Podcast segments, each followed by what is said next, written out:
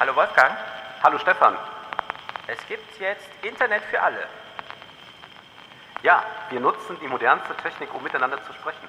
Und das nimmt uns auch keiner weg. Das ist ziemlich gut. Vielen Dank.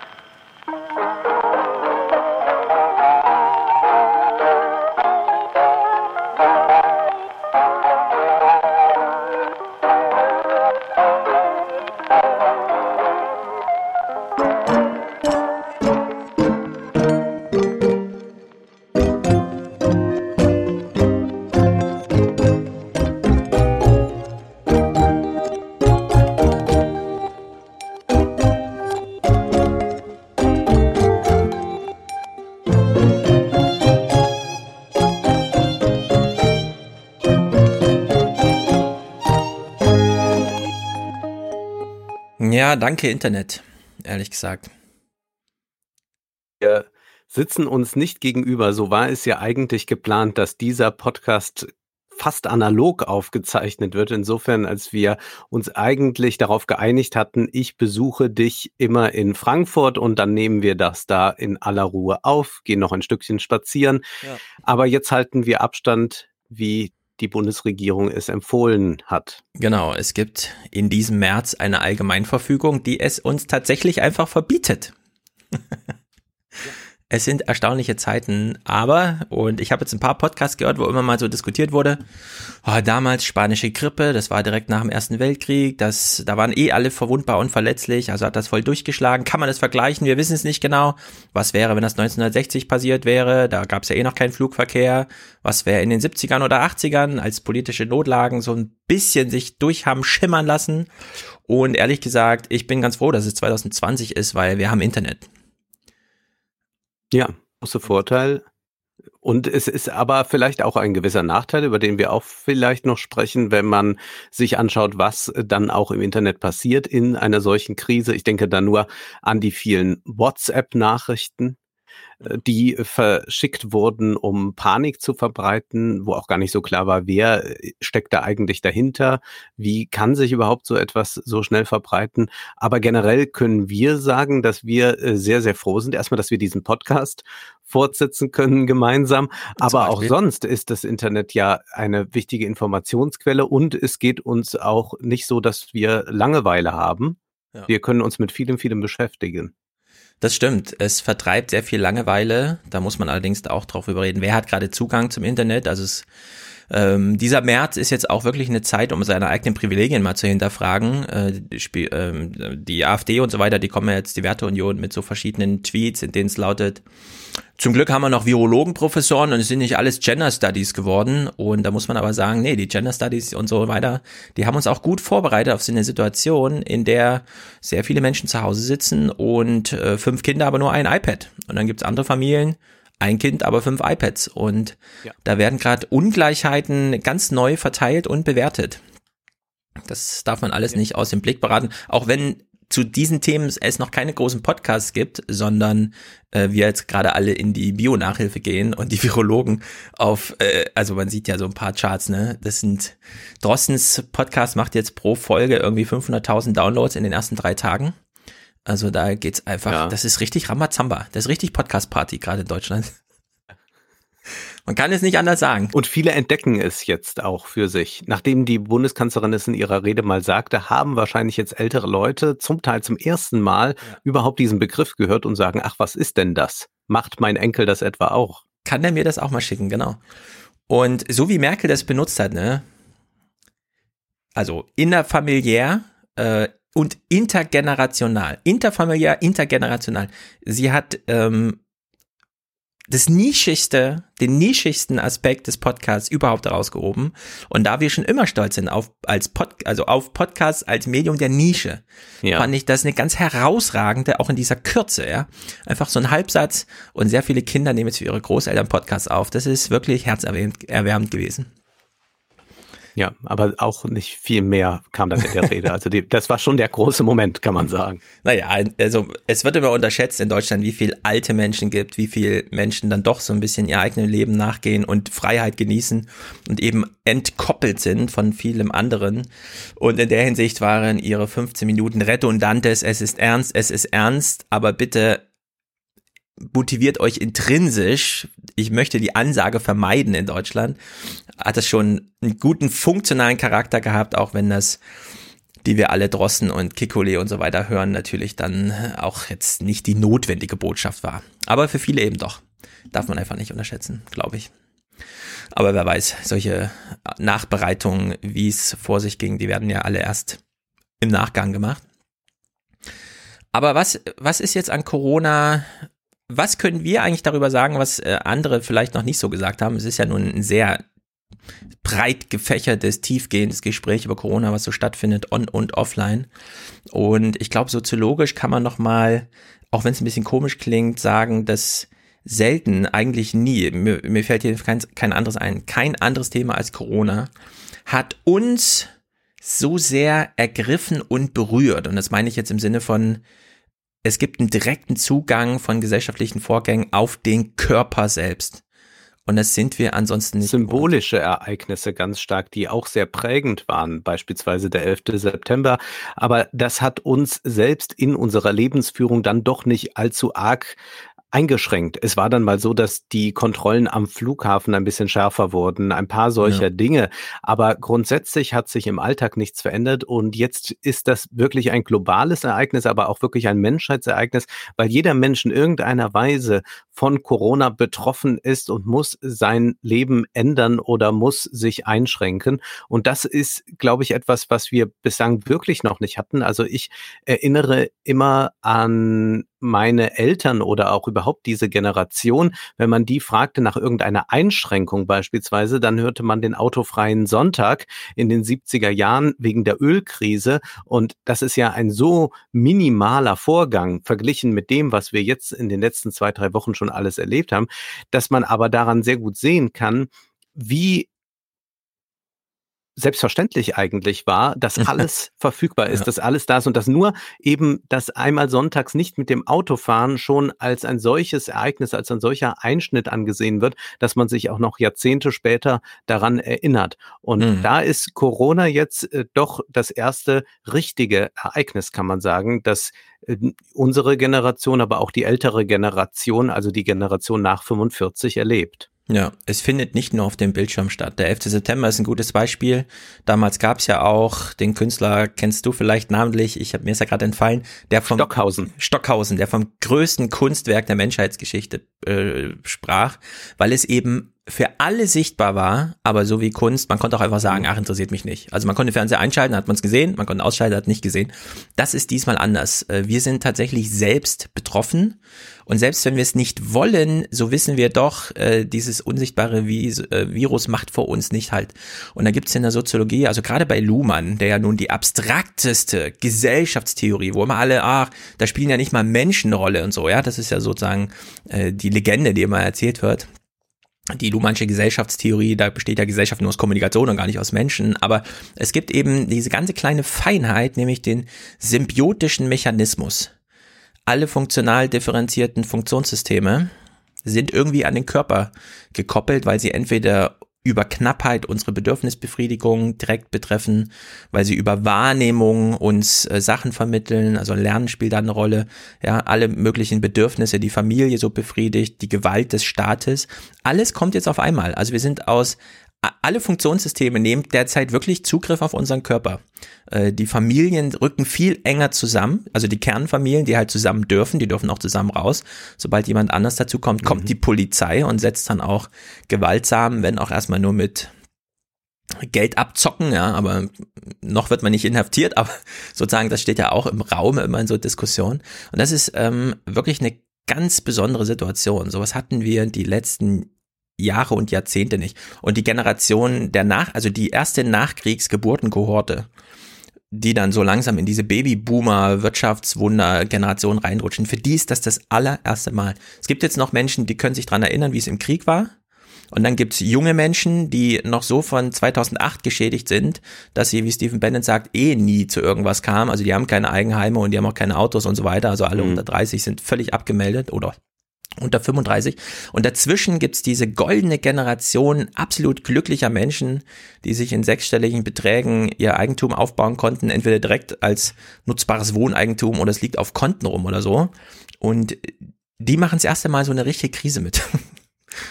Auch den Eindruck, dass die am ersten äh, zum ersten Mal am resistentesten waren gegen genau. diese Maßnahmen. Die sagten, das kann ja wohl jetzt nicht sein. Also die den kleinsten Einschnitt, das ging ja sehr langsam, peu à peu los, man könnte auch sagen zu langsam, schon als eine große Bevormundung, als einen Einschnitt in ihre persönliche Freiheit, in ihr Lebensglück empfunden haben und die sicherlich sich in erster Linie auch über Konsum und Freizeitaktivitäten, seien sie noch so sinnlos definieren, die dann ganz, ganz große Probleme plötzlich bekam, während die jüngere Generation, die man ja immer als stark konsumistisch äh, mhm. inszeniert und die schauen nur auf ihr Smartphone und die kaufen eigentlich die ganze Zeit nur Markenklamotten, viel bewusster meines Erachtens damit umgegangen ist. Das trifft selbstverständlich nie auf alle zu, aber es war doch eine gewisse Tendenz zu erleben, dass die Jüngeren den Älteren sagten, na passt mal lieber auf, äh, jetzt bleibt mal drin und ihr müsst heute Abend nicht noch in die Kneipe gehen. Es gab hier aus Rheinland-Pfalz noch Bilder von äh, CDU-Kommunalwahlen, äh, die man dann abends noch fröhlich in der Kneipe feierte mhm. und Kommentare bei Facebook, wir lassen uns nicht unterkriegen. Ja. Hm. Ja, also ähm, unter 40-jährige Menschen in Deutschland haben nicht gerade noch einen Skiausflug nach Japan geplant, der jetzt wegfällt. Ja, oder wollten nicht mhm. jetzt nach Wolfsburg fahren, um sich den neuen VW abzuholen oder so, sondern die sitzen eh zu Hause und gucken Netflix. Und wenn dann die Bandbreite, also die Einschränkung, die jetzt kommt, ist die Bandbreite ist ein bisschen niedriger, das heißt ein paar mehr Pixel oder so, ja. Und äh, ich erlebe das auch an mir selber ähm, ich bin ja eh immer nur im Homeoffice, schreibe meinen Bücherkram, bereite Podcasts vor und so weiter. Und die Einschränkung für mich ist nicht sehr groß. Äh, ich habe zwar jetzt auch heute äh, zwei Töchter zu Hause, die ihre Schulaufgaben halt zu Hause machen, die soweit äh, alleine klarkommen, dass ich einfach hoffe, dass sie sich nachher ihr Mittagessen selber machen können. Aber im Vergleich zu anderen Einschränkungen, die ich so mitbekommen habe, ist es wirklich erstaunlich. Und es gibt ja von äh, Drossen, der nun nicht nur Virologe, sondern für uns auch sehr viel Ersatzpolitiker und äh, Ersatzseelsorger und Ersatzsoziologe ist, die sehr interessante These, der größte Einschnitt für sehr viele Menschen unseren Alters sind einfach, dass große Veranstaltungen ausfallen. Und dann hat er die sehr spektakuläre These nachgeschoben, umso größer die Veranstaltung, umso systemirrelevanter eigentlich sind Konzerte, es sind Ausstellungen, es ist irgendwas. Es ist jedenfalls nicht die Vorstandssitzung oder nicht das Kabinettstreffen, weil das kann man auch zu 20 machen. Aber alles ab 500 mhm. oder 1000 Leute dient allein der Unterhaltung. Und es war für uns eigentlich der einzige Lebenszweck. also in der Hinsicht doch wieder große Einschränkungen, ja. Aber wir kriegen jetzt nochmal vorgesetzt, also so systemrelevant ist es aber nicht, was ihr gerade macht. Naja, gut. Was mich ein bisschen wundert, ist, dass unser Smartphone noch gar nicht groß eine Rolle spielt. Die Diskussion ist ja sehr zögerlich, welche Apps man jetzt mal da möchte und einsatzbereit haben will. Man guckt ein bisschen nach Südkorea und hat Angst vor Überwachung und so weiter. Da bin ich mal gespannt, wie die Diskussion weitergeht. Denn wir hören nachher noch vom Smart Distancing im Vergleich zum Social Distancing. Klingt zwar erstmal ein bisschen komisch, weil bisher war immer alles, was smart ist, irgendwie doch ein bisschen blöde. Aber da stecken doch so ein oder andere Potenziale. Ja. Es ist äh, das Gummi, das Kautschuk, das uns die papierne Barriere vor den Mund hält, die fehlt, ja, also Papier und Kautschuk fehlt, die allerersten Erfindungen auf der Welt überhaupt. Und wir kriegen unser Smartphone nicht ordentlich genutzt, sondern wir nutzen es rein zum Konsum. Das ist wirklich erstaunlich. Naja.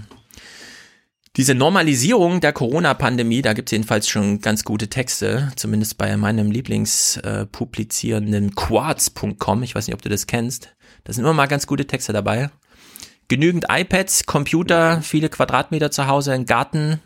Leute sind zufrieden. Man kommt im Grunde klar. Also da, wie gesagt, muss man jetzt seine Privilegien mal hinterfragen. Gleichzeitig habe ich bleiben Tages können, muss man hinzufügen. Es gibt ja auch äh, etliche, die raus müssen, die jetzt nicht problemlos genau. Homeoffice machen können. Ja, ja, genau. Also da gibt's jetzt ganz neue, so wie die Liste angelegt werden, wurde, wer darf jetzt eigentlich seine Kinder betreuen lassen und dann sind plötzlich die Kassiererinnen die wichtigsten äh, Menschen auf der Welt, gibt's jetzt sehr viele äh, neue Ungleichheitsunterscheidungen, die man mal sich genau anschauen muss. Im Tagesspiegel habe ich gelesen, Jugendämter schlagen Alarm wegen Corona-Lockdown, Kinderleid und niemand sieht mehr hin. Das ist natürlich auch so ein Ding, gerade für Großstädte. Und auf jetzt.de hat Eva Steinlein, das war vielleicht einer der besseren Texte, auch mal, das Coronavirus zeigt mir, wie privilegiert ich eigentlich bin. Keine Krankheiten, keine Kinder, kein Künstlerdasein. Zack, sitzt man zu Hause und hat so eine Art Urlaub und nutzt das Internet zum, zum Spaß. Ja? Dann gibt es ein sehr interessantes Buch, darauf wurde ich hingewiesen, ich habe es nicht gelesen, deswegen spreche ich es hier kurz an, statt im Salon. Aber das sollte man sich vielleicht wirklich mal vornehmen. Sparprogramme töten, die Ökonomie der Gesundheit, die Ökonomisierung der Gesundheit von David Stuckler und Sanya Basu. Nach jahrelanger Recherche auf fünf Kontinenten haben zwei junge, und jetzt kommt's, Epidemiologen ihre haarsträubenden Ergebnisse zu einem provokanten und dringlichen Pamphlet zusammengefasst. Das denkt man sich, warte mal, das Buch heißt Sparprogramme töten, das sind bestimmt irgendwelche komischen Leute, die eh aus der linken Blase und so weiter ausbrachen. Aber nein, es sind tatsächlich zwei Professoren, die sich mit Epidemien befassen und sich die Austeritätspolitik mal angeschaut haben. Unter anderem auch äh, innerhalb Europas. Ja? Was haben wir eigentlich Spanien und, und Italien angetan? vieles, warum das in Italien so ist. Und ja. in Spanien, ja. Es ist ähm, Blaupause, ja. Also wenn man ein Buch, wenn man sich von einem Buch gewünscht hätte, das mit einer politischen These kommt, dass es nicht in ein Praxisexperiment umgesetzt wird, ja, dann ist das so ein Buch. Aber genau das erleben wir jetzt. Und zum Thema Austerität tötet, hat ja Marc Schieritz, Europäische Union, Europa lässt Italien hängen geschrieben. Man konnte sich tatsächlich nicht auf Corona-Bonds verständigen und das ist vielleicht der Sündenfall. Also ähm, man weiß gar nicht, wie man es das zur Frage, wo ist eigentlich Europa, wo ist eigentlich die EU? Wir haben das äh, Video von von der Leyen gesehen, in dem sie sich fröhlich die Hände wäscht, aber sonst äh, hatte man nicht den Eindruck, dass wir hier als Europa gemeinsam dastehen, sondern es wurde sofort taktiert. Naja, also ja. was ist denn das jetzt für eine Politik, wenn wir denen jetzt Beatmungsgeräte hinschicken, da müssen wir mal noch warten. Wir wissen ja nicht, wie das bei uns äh, sein wird. Also es gab nicht ein Miteinander, sondern man hat sich so kritisch beäugt, hat geschaut, ob man irgendwas sich abgucken kann oder irgendwas besser nicht macht. Ist man eher vorbereitet, wenn die das da unten schon mal gehabt haben. Das ist äh, sehr erstaunlich. Also das äh, straft doch alle Sonntagsredner Lügen, die mhm. dann immer von dieser großen gemeinsamen Identität Europas sprechen und diesem großen Projekt, das auf Zukunft ausgerichtet ist. So schien es ja anfangs, äh, Anfang des Jahres auch. Wir haben ja auf den Green Deal hingewiesen, den mhm. von der Leyen angestoßen hat, dass man wirklich dachte, es gibt so ein gesamteuropäisches Projekt jetzt, dass man sagt, wir wollen also eine äh, Lebenswelt schaffen, in der wir Europäer auch äh, gut durchatmen können, zum Beispiel, also mhm. also ganz basale Dinge. Und jetzt erleben wir eigentlich etwas, dass äh, man äh, schaut, naja, wem hilft man eher, wer steht uns am nächsten? Das ist dann immer erst der eigene Nationalstaat. Und dann schaut man, wer eigentlich die guten Verbündeten sind, merkt aber schon an, oh, oh, nicht, dass das äh, Italien ähm, genauso teuer uns zu stehen kommt, in Anführungszeichen teuer ist es in Wahrheit, ist es ja ja, äh, ist ja eine Lüge so zu sprechen, ähm, wie Griechenland der einst. Ja. Und in Griechenland hat man ja auch die Krankenhäuser ganz runtergefahren. Also ich äh, kenne einen Bekannten, der äh, dessen äh, Großvater in Griechenland zur Dialyse muss und dann irgendwann selbstverständlich AIDS bekam, weil man ähm, überhaupt nicht die Möglichkeiten, das Equipment mehr hatte, alles zu desinfizieren, ständig neue Nadeln auszu, äh, auszutauschen, wo man dann sagte, na, das funktioniert jetzt mit dem einen Gerät, dann bekommen wenigstens die Leute noch ihr Dialyse. Das andere ist Kollateralschaden. Das muss man mhm. sich vorstellen, das passiert in Europa.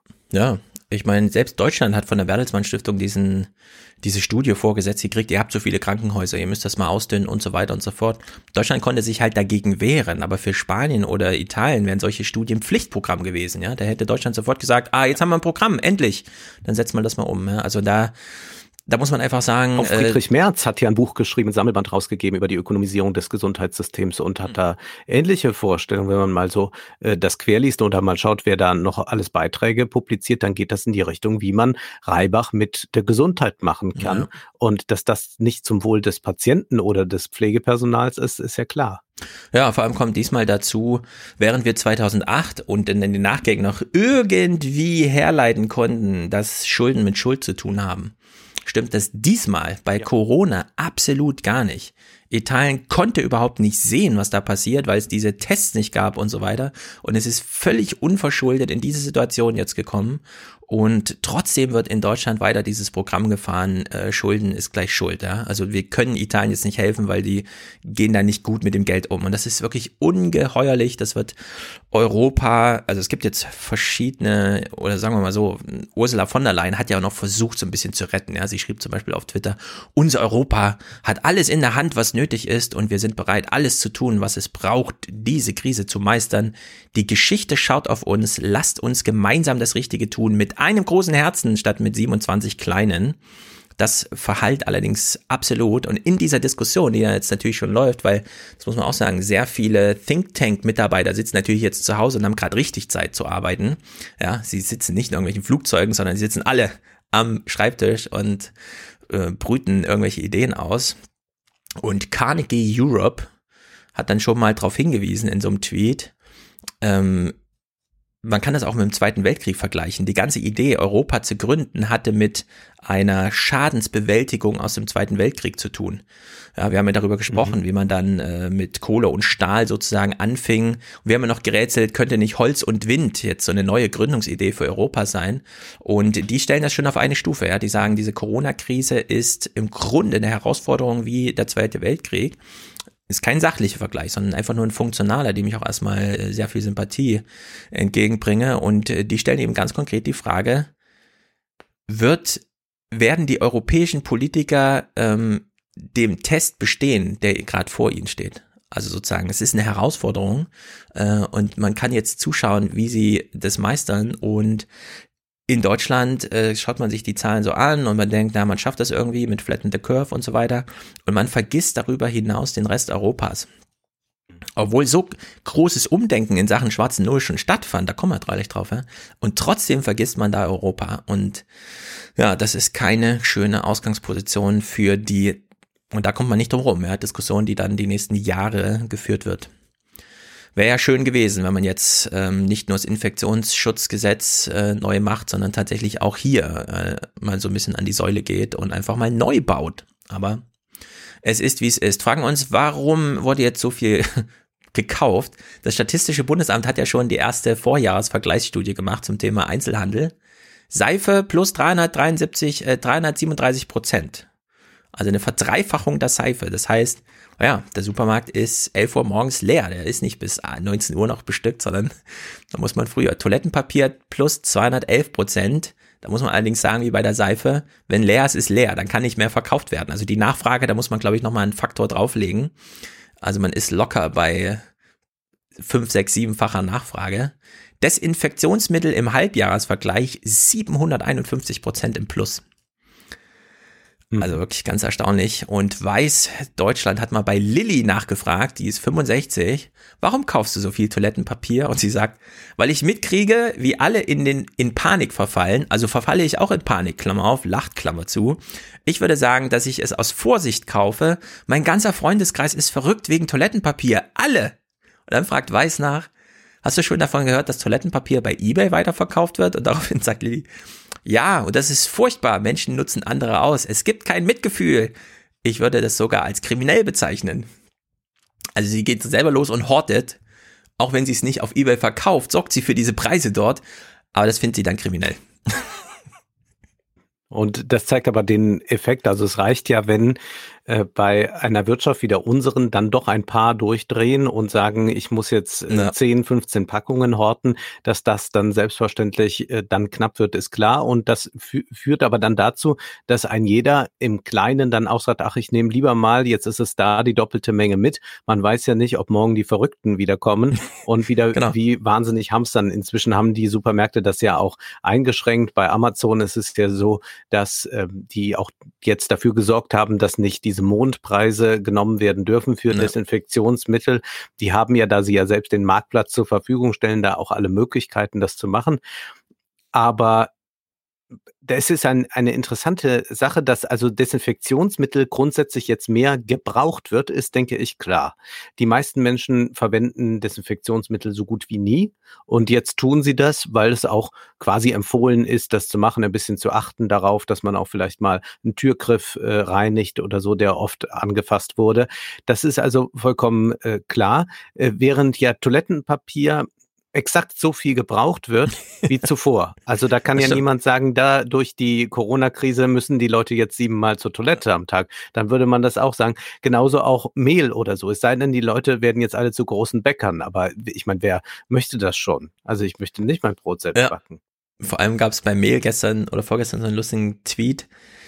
Da hat ein Supermarkt die Großmarktpackung, äh, die die Restaurants jetzt nicht mehr abnehmen, äh, einfach auf einer ähm, Palette direkt so verpackt in den Supermarkt gestellt und das sind halt 25 Kilo Packungen. Und dann haben sie so einen schnippischen Text daneben geschrieben, ihr wolltet Mehl, hier habt ihr Mehl.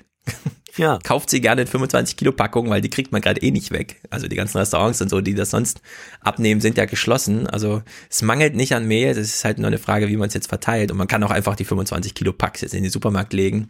Irgendein Depp wird das schon mitnehmen und braucht dann aber ein halbes Jahr. Und Mehl zu lagern ist gar nicht so einfach. Was auch steigt, ist der Alkoholkonsum. Da gab es jetzt einen kurzen Text im Spiel. Man kann das noch nicht so genau erheben, aber es scheint wohl so zu sein, dass die Leute jetzt äh, zur Flasche greifen im mhm. Supermarktregal, was auch daran liegt, dass da eine Zunahme ist, dass die Leute nicht mehr auswärts trinken gehen, was sie sonst wahrscheinlich äh, tun äh, am Wochenende. Ähm, aber es ist dann für viele auch so eine Möglichkeit, die Krise besser zu bewältigen. Und das äh, nehme ich auch so in meinem Freundeskreis bisschen wahr, dass man sagt, ach, 19 Uhr, Gott sei Dank, wir machen schon mal den Rosé auf. Ja, warum auch nicht? Man muss sich ja tatsächlich irgendwie unterhalten. Eine gute Entwicklung, die es aber tatsächlich gibt, äh, Farina Kerekes hat angefangen, sich auf Twitter als Einzelhandelskauffrau über die Leute zu beschweren, die einkaufen gehen. Und ähm, klar, sie arbeitet es sozusagen an ihre Kundschaft ab, im Sinne von äh, in der intellektuellen Nachbetrachtung auf Twitter. Aber sie verbindet das immer schon auch gleich jetzt mit gewerkschaftlichen Forderungen und Organisationsaufrufen. Und ich finde, da sollten sich alle, die da irgendwie betroffen sind, anschließen. Also gar nicht lange jetzt nach neuen Lösungen suchen, sondern einfach mal gucken, äh, was waren sowieso die grundsätzlichen Probleme und werden jetzt nur noch strapaziert. Und wie wollten wir sie eigentlich vor einem Jahr schon lösen und wie sollten wir es jetzt mal machen? Und dazu zählt einfach, ähm, wenn man jetzt als systemrelevant eingestuft wird, dann sollte das irgendwas bedeuten. Und dann kann man da auch neue Kraft draus schöpfen, um Organisationsgrade zu erhöhen. Jemand wie Alexander Jorde für die Pflege hat das ja verstanden, hat das ja von hm. Anfang an auch so besetzt, äh, dieses Thema. Und ich glaube, das fehlt noch da. Also du hast jetzt ein Beispiel genannt, sonst fehlt es aber noch da. Und dann gibt es auch häufig diese Kritik dann an der Kritik, auch die, die sagt, naja, ihr habt die Krankenhäuser ausbluten lassen oder ihr habt uns ja an der Kasse immer so schlecht bezahlt und nur Minijobs und all das. Da gibt es dann die Kritik an dieser Kritik, die lautet, jetzt ist nicht der Zeitpunkt dafür. Jetzt müssen wir ja genau. erstmal die Krise bewältigen. So als sei man in in einem Jahr, wenn die Krise dann wirklich bewältigt ja. ist, noch daran interessiert, wenn dann die Kassierer kommen und sagen, hallo, ähm, wir haben doch damals so fleißig gearbeitet, aber jetzt hätten wir dann doch mal gerne mehr Lohn oder mehr Absicherung oder irgendetwas. Dann sagt man, naja, also jetzt ist aber auch nicht der Zeitpunkt, jetzt kümmern wir uns gerade um das. Nein, also man muss jetzt schon das Momentum ja, ergreifen, wenn, äh, also das ist quasi eine historische Möglichkeit, die sich bietet. Äh, das wird so schnell nicht wieder vorkommen, dass überhaupt äh, der Beruf des des Kassierers so im Fokus steht, dass so viel darüber gesprochen wird, dass diese Leute so viel äh, in Mikrofone sprechen können, vor Kameras stehen dürfen, das ist sonst nicht. Man hat schon mal mhm. so so eine menschelnde Couch in irgendeiner Talkshow, dann sitzt dann mal eine Kassiererin oder eine Pflegekraft, die darf mal ein bisschen was erzählen, aber sonst sind die total marginalisiert in der Öffentlichkeit und die sollten das auf jeden Fall jetzt ergreifen und sich ja. nicht da vertrösten lassen auf irgendwann, denn dieses irgendwann, das äh, wird niemals geschehen. Das ist immer so im, im Nachhinein das ist wie wenn man jetzt sagt, was äh, damals mit, mit den Rettungsschirmen passiert ist bei der EU. Nein, die muss man da kritisieren, 2008. Nicht mhm. jetzt äh, im Nachhinein ist das zwar schön, das retrospektiv nochmal zu sehen, aber das wird dann nicht mehr geändert. Ja, ganz genau. Also die Diskussion über Organisationsgrade in solchen wie wir jetzt wissen, systemrelevanten Berufen, muss genau jetzt geführt werden. Jetzt ist genau der richtige Zeitpunkt dafür. Ähm, und sei es nur, dass es darum geht, jetzt, es gibt auch jetzt konkrete Probleme, ähm, zum Beispiel was die Sicherheit der Mitarbeiter angeht. Also die müssen jetzt alle mal ordentlich zum Beispiel durchgetestet werden. Die sollten jetzt alle ihre Schutzmaterialien bekommen. Die brauchen ihre Gefahrenzulage. Die brauchen jetzt ein ordentliches Überstundengeld und der ganze Kram. Und das sollte jetzt eingefordert und auch äh, sozusagen alle Bedürfnisse da befriedigt werden. Und sei es, dass der Staat dann einspringen muss die Organisationen, also die Arbeitgeber können ja dann später immer noch mit dem Staat über die neue Justierung der Geldströme reden, aber trotzdem muss das jetzt erstmal bezahlt werden und so weiter. Ne? Also ist völlig klar. Man darf sich jetzt da nicht rausreden lassen, mit das jetzt ja nicht die Zeit wäre, weil man gerade ein akutes Problem löse. So schlimm ist das auch nicht, ja. Also man könnte auch durchaus sagen, mhm. äh, wir sagen mal in Deutschland Bescheid, äh, einkaufen nur noch bis Freitag 15 Uhr, weil danach ist drei Stunden Mitarbeiterversammlung. Ja, und äh, das würde nun Deutschland auch nicht genau. kaputt machen oder so. Das wäre alles im Rahmen des Möglichen. In der Medizin ein bisschen anders natürlich, aber was Versorgung mhm. der Bevölkerung angeht, kann man da jetzt all in gehen. Und das wäre auch absolut empfehlenswert. Sonst greifen nämlich andere Mechanismen in Rio de Janeiro, wo der Staat ausfällt in Brasilien gerade. Also man hat zum Beispiel gesagt, wir müssen die Unternehmen jetzt schützen, also suspendieren wir mal alle Arbeitsverträge für die nächsten vier Monate. Das ist auch mal eine Problemlösung. Haben mittlerweile die Gangs in diesen ähm, Orten da, wo sie alle zusammen in diesen Ghettos und so weiter, haben jetzt die Gangs übernommen, die Ausgangssperre durchzusetzen. Und zwar mit der klaren Ansage, und so steht es auch gedruckt auf Papieren, die da aushängen, ähm, if the government uh, don't, uh, won't do the right thing, organized crime will. Ja, also da ja. ist absolut irre, was da gerade passiert. Bettina Schulz hat mal nach England geblickt, das fand ich auch krass, weil die hat einen Text geschrieben mit der Überschrift, das ist wie Folter. Ja, da kommen wir ja gleich zu, dass sie in England ein bisschen andere Angehensweise hatten. Man hat eine Weile gewartet, bis man äh, einem bewusst war, ach so, warte mal, das betrifft uns alle auf die gleiche Weise und Social Distancing ist erstmal das Einzige, was wir machen können. Na, dann sind wir ein bisschen spät dran, aber wir können uns ja behelfen, indem wir erstmal Menschen über äh, Menschen ab 70 für drei Monate in Quarantäne schicken. Und zwar damit ist richtig persönliche Quarantäne gemeint. Woraufhin dann schon mhm. einige meinen, ja, das ist wie Einzelhaft, das ist wie Folter. Und auch mit dem Hinweisen, ähm, ich weiß gar nicht, ob ich in drei Monaten noch sprechen kann. Ja, wenn ich jetzt nur noch rumliege und so weiter. Menschen wissen überhaupt nicht, wie sie sich verhalten sollen und sind, sollen jetzt quasi völlig abgekapselt von der Gesellschaft und eben auch ihrer Familie werden. Deren Sicht ist das wirklich ähm, dramatisch und Nils Marquardt, das fiel mir auch nochmal auf, hat auf Twitter nochmal aus so einem Halbsatz SZ zitiert. Merkel will vermeiden und dann in Bindestrichen herausgehoben und sinngemäß ja. sagt sie das auch in kleiner Runde, dass es am Ende mehr Tote durch Suizide in der Einsamkeit und Gewalt hinter verschlossenen Türen gibt als durch Coronavirus. Also die Gesellschaft geht ja weiter, das wird immer so vergessen. Ne? Also umso mehr man es am Bildschirm feststellt und von anderen eben auch ähm, sozial distanziert ist, kriegt man ja gar nicht mit. Aber die Gesellschaft geht ja tatsächlich weiter. Corona liegt ja nur oben drauf und vielleicht sogar als Katalysator für viele Probleme, die einfach schon so schlummerten. In der Hinsicht sind das jetzt Abwägungen, die gemacht werden müssen. Wir hatten ja zum Beispiel in Hessen hat sich der Finanzminister ähm, also einen Freitod gewählt, einen Suizid. Man kennt noch wenig Hintergründe, aber es gibt wohl einen Abschiedsbrief, in dem wohl auch drin stand, er fühlte sich überfordert. Äh, die, die Gesamtsituation ist einfach eine Ausweglosigkeit. Das war das Wort, was wohl als Zitat aus diesem Brief fällt.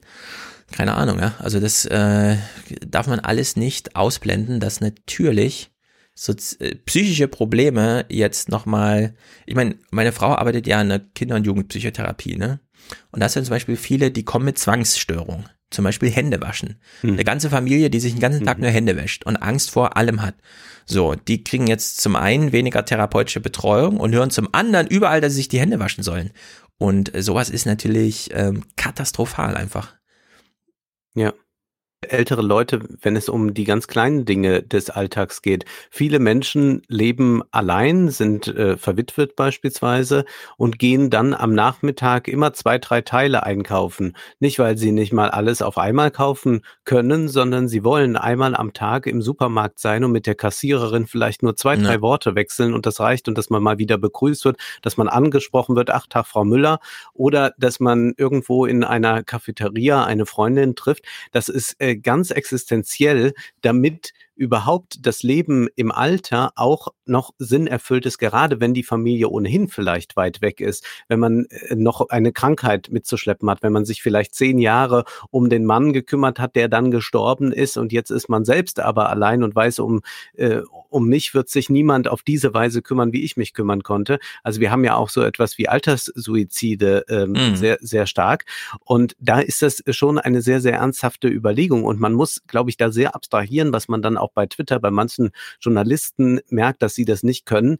Wir leben ohnehin ein sehr eigenartiges Leben. Also wir können mit äh, ein paar Stapeln Zeitungen oder können mit äh, dem E-Paper oder was äh, sehr lange uns beschäftigen. Wir können eben auch äh, Texte schreiben. Wir können mit Journalisten auf eine ganz andere, auch äh, abstrakte Art und Weise mit Dingen äh, umgehen, wie das eben äh, nur eben die können, die diese privilegierte Position haben. Und Und äh, das ist auch nicht vergleichbar mit äh, was, äh, was normale Leute haben mit irgendwelchen Künstlerexistenzen oder so. Und das ist auch nicht vergleichbar mit, naja, eine Marlene Dietrich hat 15 Jahre in ihrer Wohnung gelebt. Die hat jetzt 15 Jahre ihres, ihres Lebens äh, zum Schluss in der Wohnung verbrachtet, weil sie nicht wollte, dass man draußen sieht, dass sie altert.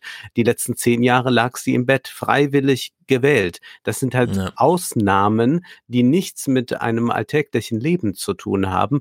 Die sind jetzt interessant, sich auch mit diesen Fragen zu beschäftigen, der Isolation. Und selbstverständlich hat die Vorteile und es kann auch wirkliche Mußezeit entstehen und es kann auch äh, dazu kommen, dass man vielleicht etwas Neues denkt, sein Leben neu organisiert. Aber es ist für viele eine große Katastrophe. Du hast auch angesprochen, die häusliche Gewalt, die verschwindet ja überhaupt nicht durch Corona, sondern da würde ich auch sagen, das ist ein Katalysator, der äh, jetzt nochmal, wo äh, es wenig Ausweichmöglichkeiten gibt, das Ganze sich nochmal verschärfen könnte. Hm. Ja, Robert hatte, nachdem ich auf Twitter diesen Buchdeckel zum Thema Einsamkeit von Manfred Spitzer äh, getwittert hatte. Also Einsamkeit. Das Problem in Deutschland ist nicht, dass die Leute zu eng aufeinander hocken und wir jetzt mal Social Distancing machen müssen, sondern das Problem in Deutschland ist eigentlich Einsamkeit. Unter Millennials, mhm. Unter alten Menschen erst recht. Ja, und Manfred Spitzer hat auf seinem Buchdeckel schon draufgeschrieben, Einsamkeit ist nicht nur tödlich, sondern auch ansteckend. Und ich wollte das eigentlich unbedingt heute auch mhm. thematisieren. Ich habe aber jetzt nicht geschafft, ins Buch reinzulesen, da ich hier so wie übrigens auch Max und so weiter. Es gibt, es ist interessant, dass sich jetzt viele auf Twitter auch äußern mit, also wenn man Familie hat, ist es ganz schön anstrengend, so ein, so ein Quarantäne-Ding zu haben. Ja. Das betrifft mich auch ein bisschen. Aber äh, im April, da es ja so aussieht, als würde dieses Flatten the Curve-Ding jetzt doch irgendwie funktionieren, das ist jetzt genau zwei Wochen alt wir sehen jetzt die ersten Erfolge davon, also werden wir das wahrscheinlich auch noch drei, vier Wochen machen. Im April kommen wir aber mal auf dieses Einsamkeit und wieso ist Einsamkeit eigentlich ansteckend zurück. Denn man darf jetzt auch nicht übersehen, dass sich sehr viele Sachen, die sich jetzt einstellen, wie zum Beispiel man wechselt die Straßenseite, wenn einem Leute begegnen oder so, ne? Das, das sieht man ja schon. Das wird auch bewusst gemacht. Das nimmt einem auch keiner übel und so weiter. Aber wir haben ja lange jetzt mit Philipp Hübel und so weiter, kamen immer so Ideen von, naja, so Rassismus, das beruht eigentlich auf diesem ganz basalen, emotionalen Grundbaustein Ekel. Mhm. Ja, und es wird uns gerade alles so eingeimpft. Ekelt euch mal bitte vor anderen Menschen und es gibt jetzt schon Berichte, Menschen ähm, reden in ihrem Podcast darüber, dass sie Filme gucken, in denen sich Menschen, die sich gerade zum ersten Mal sehen, auch küssen und so weiter. Und man fragt sich die ganze Zeit, haben die, haben die keine Angst vor Corona und so, ja? Also es sitzt schon richtig tief drin. Und ich bin auch mal gespannt, wie lange es dauern wird, das wieder rauszukriegen, ja? Dass man ähm, sich wieder umarmen kann zur Begrüßung und dass man nicht erst wie so ein ähm, Geheimagent sondiert, wie nah sind denn die Tische hier gestellt im Restaurant, das man betritt und so weiter, sondern dass man wieder völlig freien Gedankengängen äh, einfach mal wieder einen normalen Alltag macht. Also das, das wird ja alles große Nachwirkungen haben. Das können wir aber dann, solche Sachen machen wir dann im April ein bisschen ausführlicher, denn so wie es aussieht, haben wir ja noch viel Zeit dann über sowas dann nachzudenken. Als äh, kleine Sache für die, die den noch nicht gesehen haben, obwohl das mhm. wahrscheinlich gar nicht mehr so viele jetzt sind, dann das ist jetzt gerade der Film der Stunde Contagion von Steven Soderbergh. Ich weiß nicht, ob du den kennst. Nee, äh, Dort bricht eben äh, ein Virus aus. Ein Impfstoff ist nicht da. Die Leute fallen also reihenweise um und es geht auch darum, dass der im Prinzip wie ein Grippevirus übertragen wird durch Husten, Stupfen und all das. Hm. Und Steven Soderbergh zeigt dann auch immer äh, nicht einfach so einen äh, Thriller, sondern er zeigt dann immer auch solche ganz alltäglichen Dinge, die plötzlich fragwürdig werden. Ja, Wo greift genau. man hin, wenn man in der U-Bahn steht? Äh, das Glas, das mir der Kellner reicht, ist da nicht schon etwas dran? Und diese kleinen Szenen fängt er ein und diese beobachten wir jetzt auch im Alltag, dass man tatsächlich überlegt, na, wenn ich aber jetzt diesen Einkaufswagen von dem nehme, dann muss ich ja aufpassen, dass das und das. Hm. Und dann macht man ja auch immer sehr lange Ketten und man kommt am Ende äh, bei eigentlich ganz verzweifelten Dingen raus, denn es ist äh, dann auch ja. irgendwann gar nicht mehr so zu machen. Also man kann dann höchstens noch sagen, ich bleibe jetzt zu Hause im Bett liege und stehe überhaupt nicht mehr auf. Aber wie komme ich dann an mein Essen? Also äh, das ist etwas, was äh, Steven Soderbergh in diesem Film Contagion gut zeigt, was wir vielleicht auch da nochmal sagen mhm. können. Also wie dann auch äh, dieses äh, Alltägliche, das Umarmen weg ist. Ich glaube, über Dating werden wir auch dann nochmal sprechen müssen. Ja. Äh, Thilo hatte ja schon da eine Virologin gefragt im Interview, äh, wie das denn jetzt ist, sollte man noch tindern und dann äh, empfahl sie auch, dass man sich nur noch so eine Person dann, äh, also bei der, also eigentlich ist man jetzt zur Monogamie bindet verdammt, ja, bindet euch wieder. Also eine Person, bei der ihr äh, das Vertrauen habt, dass die jetzt nicht äh, sonst noch äh, irgendwo hm. rumläuft mhm. die ganze Zeit und sich mit anderen infizieren könnte. Also Tindern ist auch, es gab auch von Dating-Plattformen schon so Rundmails, wurde mir jetzt erzählt, äh, in denen abgeraten wurde von Gruppensex. ja, wir werden alle in gewisse, ich will nicht sagen Zwangsstörung, aber gewisse Verhaltensänderungen, die ähm, sehr viel auf Angst und Ekel beruhen, reintrainiert. Und es gab ja auch bei Drosten zum Beispiel im Podcast so diesen kurzen Moment, als er gefragt wurde, weil Ischgl eben auch, da ist ja der eine Kellner tausende Menschen angesteckt, die dann alle nach Hause fuhren und ihre Länder jeweils ansteckten. Und er dann meinte, ja, wenn ich irgendwo unterwegs bin, trinke ich eh nur Bier aus der Flasche. Ja, wo man sich denkt, ach so, ja. hm, alles klar. Und dann hört man diesen Kikole-Podcast und der meint, ja, wenn ich draußen bin und ich fasse dann so Sachen an, ich fasse mir dann konsequent nichts, nicht ins Gesicht und äh, dann wurde er so gefragt, aber wie, wie, man fässt sich doch trotzdem immer ins Gesicht. Und dann meinte er so, ja, ich stelle mir einfach vor, ich hätte einen Hundehaufen gefasst. Ja, und das kriegen wir jetzt von Virologen, denen wir so sehr vertrauen, gesagt im Sinne von, das haben die schon immer so gemacht. Ja, also ich fasse mir draußen nicht ins Gesicht. Das habe ich auch vor fünf Jahren schon gemacht. Also ich trinke nicht aus äh, Gläsern, wenn ich im Restaurant bin, aber das habe ich auch schon immer so gemacht. Ja, und so werden wir das jetzt, also dieses schon immer, das ja. gilt ja demnächst dann auch für uns irgendwie alle. Ja? Also da bin ich mal gespannt, inwieweit wir wieder auf so ein bis, bis gestern dachten viele Menschen, Erkältung ist, wenn man im Zug sitzt, also im Luftstrom, und dann ist man halt krank. Nein, das ist auch eine Infektion. Ne? Man erholt sich Erkältung durch Infektion. Also es sind äh, sehr viele Lernerfahrungen, die wir jetzt machen, die sehr viel psychologisch einfach nachschleppen und wir werden es, glaube ich, auch mit einer psychologisch angeknacksten Gesellschaft haben, zu tun haben im Nachhinein. Politisch. Fangen eine neue Ära an. Also wir fangen eine neue Ära an. Also es wird, kann man sagen. Genau, da kommen wir im Salon nachher auch mal auf so einen Text. Da werden ging gestern eine, wir, wir sprechen ja heute an einem Montag, gestern ging eine mhm. zu Ende und zwar die Lindenstraße. Nach knapp Ach. 35 Jahren wurde eingestellt. Du hast es wahrscheinlich Nein, 35 Jahre lang verfolgt. Nein, natürlich nicht. Ich auch nicht. Hab mir aber die letzte Folge angesehen, weil ich ja etwas wissen wollte. Wie reagiert die Lindenstraße auf Corona? Die Lindenstraße war ja dafür bekannt, dass sie immer auf aktuelle Ereignisse wie zum Beispiel mhm. eine Bundestagswahl ah, ja. Äh, reagiert. Also war das damals, als Stoiber Schröder gegeneinander antraten, war dann auch am Ende nochmal so ein Satz dann zu Else Klingen hin, na, da bleibt ihr Stoiber doch in Bayern oder sowas kam dann immer. Und jetzt war es aber so, dass man die Lindenstraße ja schon vor vielen Wochen abgedreht hatte, als die Welt mhm. noch in Ordnung schien.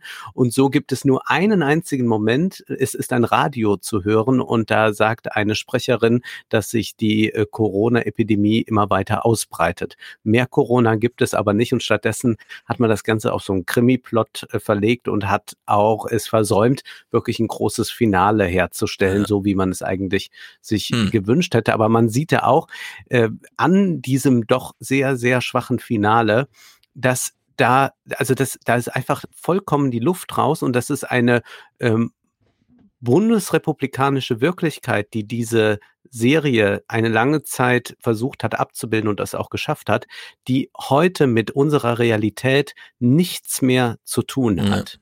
Und das war gestern interessant zu sehen. Man sah da ein äh, Gegenwartsmuseum, das aber schon vollkommen veraltet ist. Ja, ich meine, dass man es überhaupt, also dass man so darüber spricht, ne, dass man im Grunde schockiert ist, wie normal es da noch war obwohl doch eigentlich mhm. alles schon auf dem Kopf steht. Mark Rutte zum Beispiel, ne, ist der Premierminister in den Niederlanden, der erste, der erste, der seit 1973 überhaupt mal mit dem Volk direkt gesprochen hat. Ansonsten ist das ja dort königliche Aufgabe und so. Der Supreme Court in Amerika hat seine Geschäftsordnung das erste Mal in 102 Jahren geändert, um einfach dem Mündlichkeitsprinzip da mal ein paar Schranken einzuziehen. Wir haben die größten Börsenbewegungen aller Zeiten jetzt in diesem März gehabt und eine weltweite Reisewarnung des Auswärtigen Amtes. Also es geht wirklich drunter und drüber. Es ist nichts mehr normal. Und ich will, bevor wir jetzt ein paar Clips zum Thema hören, Macron nochmal vorlesen. Denn dieses Zitat, das hat uns, glaube ich, alle aus den Socken geholt und zeigt auch die Zäsur Denn schon vor zwei Wochen, als es in Frankreich noch nicht zu großen Triage-Notwendigkeiten ähm, und so weiter kam, hat Macron, und äh, in, im Freitag wurde es auf Deutsch dokumentiert, gesagt, Morgen müssen wir die Lehren ziehen aus dem, was wir gegenwärtig durchmachen, das Entwicklungsmodell hinterfragen, in das sich unsere Welt seit Jahrzehnten verwickelt hat und dessen Mängel nun ans Licht kommen, die Schwächen unserer Demokratien hinterfragen. Eines hat sich durch diese Pandemie schon jetzt herausgestellt, die kostenlose Gesundheit unabhängig vom Einkommen, Stellung und Beruf, unser Sozialstaat sind keine Kosten oder Lasten, sondern wertvolle Güter, unverzichtbare Trümpfe, wenn das Schicksal zuschlägt. Diese Pandemie hat jetzt schon deutlich gemacht, dass es Güter und Dienstleistungen gibt, die außerhalb der Marktgesetze gestellt werden müssen. Es ist verrückt, unsere Ernährung, unseren Schutz, die Gestaltungsfähigkeit unseres Lebensrahmens, im Grunde an andere zu delegieren. Wir müssen die Kontrolle darüber zurückgewinnen, mehr noch als bisher ein souveränes Frankreich und Europa errichten, ein Frankreich und Europa, das sein Schicksal fest in die Hand nimmt. Die kommenden Wochen und Monate werden Entscheidungen erfordern, die in diesem Sinne einen Bruch darstellen. Ich werde die Sache in die Hand nehmen. Das ist äh, eine Sensation einfach.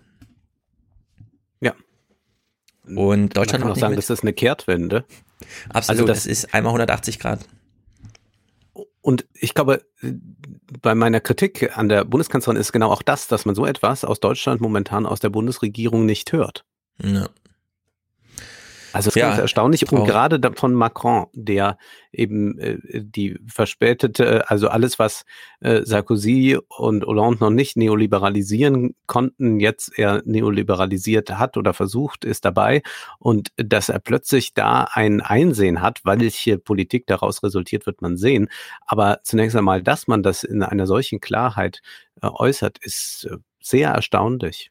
Ja, und äh, man kann es aber auch nüchtern runterbrechen. Ne? Ähm, wenn man jetzt sagt, also wenn man jetzt feststellt, sagen wir mal im Mai, die ersten Studien sind da, ähm, so ein einfacher Mundschutz, der einfach nur eine Barriere für Fetttröpfchen darstellt. Und dieses Coronavirus sind nun mal Fetttröpfchen. Also es bleibt einfach hängen in Gewebe, Filz zum Beispiel. So ein einfacher Mundschutz hätte erlaubt, dass alle großen Konsumtempel offen bleiben. Allerdings mit der mhm. Pflicht, dann nur mit Mundschutz reinzugehen. Man hätte sich also 500 Milliarden an Hilfen in Form von Direktzahlung, Kredit und Bürgschaften sparen können, wenn man einfach nur vorher für 50 Millionen Euro 800 Millionen Gesichtsmasken auf Lager hätte. Ja, dann kommt man plötzlich in Kalkulation. Da muss man gar nicht groß Moral anschmeißen oder Forderungen stellen, sondern da kommt man einfach in Kalkulation, wo man sich fragt, warum? Warum werden diese Mundschutzmasken auf der anderen Seite der Welt produziert und nur in 10 Millionen Paketen rübergeschickt, ja, weil man an Lieferkosten und an Produktion sparen wollte. Das ist, ähm, also man kommt aus dem Staunen ja nicht raus, wenn man das jetzt alles so hört. Aber da kommen wir ja gleich nochmal drauf, auf die GEMA dann auch Mundschutz, äh, Mundschütze herstellen. Trigema stellt ja jetzt welche. Genau, her. Trigema macht's. Äh, viele sehen da jetzt natürlich auch einen großen, eine große Chance. Für Absätze finde ich auch gut, denn es leben in Deutschland 80 Millionen Menschen und wir sind nur, also wir, wir sind eigentlich schon an dem Punkt, wo es die Allgemeinverfügung zum Thema draußen nur noch mit Mundschutz, aber dafür halt wieder draußen gibt. Es gibt halt nur keine Mundschütze. Ansonsten hätten die das ja schon längst gemacht. Also es mangelt ja wirklich nur an Material. Ansonsten hätten, hätten wir ja schon längst eine Mundschutzpflicht für 80 Millionen Deutsche oder sagen wir mal 70 Millionen. Und das ist natürlich ein riesiger Markt. Ja? Den kann man natürlich auch einfach mal bespielen. Was ich ganz interessant fand, ich habe seit Januar also sagen wir mal so, wir machen es jetzt zum dritten Mal. Es ist März. Mhm. Es ist der dritte Monat von diesen 120 Monaten neue 20er. Und im Januar gab es schon einen Clip, den ich unbedingt spielen wollte, aber der im Januar schon nicht gepasst hat und im Februar erst recht nicht. Und ich will ihn aber jetzt spielen, weil er einfach auch witzig ist. Remember uh, when Trump killed the top uh, Iranian general uh, Qasem Soleimani and everybody was like, was this World War III? Also nicht mal zwei Wochen nach dem Ereignis, ja, hat Stephen Colbert sein Publikum gefragt, oh, wisst ihr noch damals, als Trump diesen iranischen Dings getötet hat und alle dachten, das ist jetzt Weltkrieg 3. Und man denkt sich so, ja, ja was für eine sinnlose kleine ähm, Nebenschauplatzartige Ereignissache, die damals passiert ist, oder? Als wir alle dachten, es geht Würde man jetzt sagen, richtig ja. los. Ja. Also in der Hinsicht wirklich verrückt. Und dann habe ich mich dran erinnert, Yuval Noah Harari, den ich ja nun sehr schätze, seit ich ein bisschen im Talkradio da gehört habe. Ich kenne seine Bücher noch nicht groß, ich nur seinen Getalk, aber das finde ich ziemlich gut. Der hat jetzt Also auch Homo Deus müssen wir sehr empfehlen, muss ich sehr empfehlen hier. Homo Deus. Sollten Homo wir Deus, unbedingt ja. gelesen haben, ja. Ja, ja, auch die 21 Lektionen und so, das scheint doch alles sehr, mal gucken, wann ich dazu komme, mir das dann auch mal genauer anzugucken. Der saß jedenfalls, der hat ja diesen, diese Podcast-Reihen gemacht und so weiter. Mark Zuckerberg hatte ja auch die Idee, ich mache jetzt jeden Monat ein Gespräch mit irgendwem, der sich auskennt. Also hat der Harari da gehabt. Und äh, da wir jetzt alle nur Virologen zuhören und die, Stimme der Historiker und Soziologen so ein bisschen fehlt, ist, glaube ich, diese Gesprächseröffnung von Harari mit Zuckerberg so interessant. I'm really glad to have an opportunity to, to talk with you today. So, Yuval, thank you for, for joining uh, for, for this conversation. Yeah, I'm- I'm happy to be here. I think that if historians and philosophers cannot engage with the current questions of technology and the future of humanity, then we aren't doing our jobs. And we are not just supposed to chronicle events, you know, centuries ago. All the people that lived in the past are dead. They don't care. The question is what happens to us and to the, mhm. the people in the future. Yeah. Ja, also das war natürlich in dem Moment, wo das so ausgesprochen wurde, von einem halben Jahr oder so, eher so ein humoristischer Halbsatz. Die Menschen sind ja tot. Ja. Warum sollte man sich für sie noch interessieren? Und er hat ja immer diesen Satz, ähm, Geschichtswissenschaften, klar kann man sich für das Vergangene interessieren, aber ich interessiere mich für Wandel. Und der findet halt jetzt statt. Und jetzt haben wir einen Wandel, der sehr viele Tote bringen wird. Aber die Menschen leben ja noch. Und dieser Halbsatz, den er damals hatte, ja, den finde ich jetzt umso interessanter, dass er sozusagen auf die Ster also auf die Toten abstellt, weil man könnte ja jetzt eine Geschichtswissenschaft machen, die sich für den Wandel interessiert und auf die noch nicht Gestorbenen abstellt. Also genauso mit Leben und Tod spielt, aber eben aus dringlicher, äh, aus, aus, aus einer gewissen Dringlichkeit heraus, ja. Deswegen, also das qualifiziert doch Harari äh, äh, doch sehr, glaube ich, um, um sich das jetzt mal die Herausforderung da genauer anzugucken. Und dann, und das fand ich auch interessant, unser Gesundheitsminister Jens Spahn, der jetzt nur mit Krisenbewältigung befasst ist, hat vor drei Wochen, also zwei Wochen vor der Ausgangssperre oder vor der Ausgangsbeschränkung, vor der Schulschließung und so weiter, im Interview der Woche äh, beim Deutschlandfunk zwei Themen gehabt. Das eine war natürlich Corona und das andere war das Sterbehilfeurteil vom Bundesverfassungsgericht. Als sie sagten, ja, wenn man weiß, dass es dem Ende entgegengeht, dann darf man selbst darüber bestimmen, also wie und vor allem wann. Wann will ich eigentlich sterben? Wenn ich weiß, meine Lunge wird versagen, darf ich dann einfach ein halbes Jahr eher gehen, aber eben aus freien Stücken. Und da gab es ja eine sehr große, wie soll man sagen, Liberalisierung ist vielleicht das falsche Wort, aber ein sehr großes Zugeständnis an dieses individuelle Recht, frei darüber zu entscheiden, wie man stirbt. Und äh, dieses Sterbehilfeurteil betrifft natürlich jetzt die eine oder andere Überlegung, die man sich jetzt noch nicht ganz traut, aber äh, wir wissen, in Deutschland gibt es unglaublich viele ältere Menschen, die sehr große Angst vor einem qualvollen Tod haben und die natürlich auch die Berichte lesen. Ja, wie so ein Lungenversagen stattfindet. Und ja, gut, man kann die Leute gut anschließen und es gibt auch sehr viele Beatmungsplätze in Deutschland, aber gibt es eigentlich Heilung dadurch oder wird einfach nur der Sterbeprozess verzögert? Beatmet werden muss ja wohl bis zu 21 Tage in Deutschland. Und es läuft nach italienischer Erfahrung sehr viel darauf hinaus, dass man sagt, na gut, wir können dich halt anschließen und die Sterbezahlen in Deutschland sind niedrig, weil eben recht viele dann doch auch einfach beatmet werden. Aber wir haben im Aufwärm-Podcast auch schon Clips gehört von deutschen Medizinern aus der Intensivmedizin, die sagen, ja, das sind Zustände, Zitat, schlimmer als der Tod. Also man kann, was das reine körperliche Leben angeht, die Menschen fast unendlich lange am Leben erhalten mit allen möglichen Unterstützungen, aber das ist halt nicht mehr, äh, also da ist der Geist schon längst ausgeschaltet, man liegt in irgendwelchen Komas und so weiter und leidet im Grunde nur noch. Und da will ich nochmal diesen, so einen kleinen Ausschnitt von Jens Spahn zum Thema Sterbehilfe kurz vor der Corona-Tragödie spielen. Wenn Arzt, Patient in einem Verhältnis miteinander zu einer Entscheidung kommen, okay.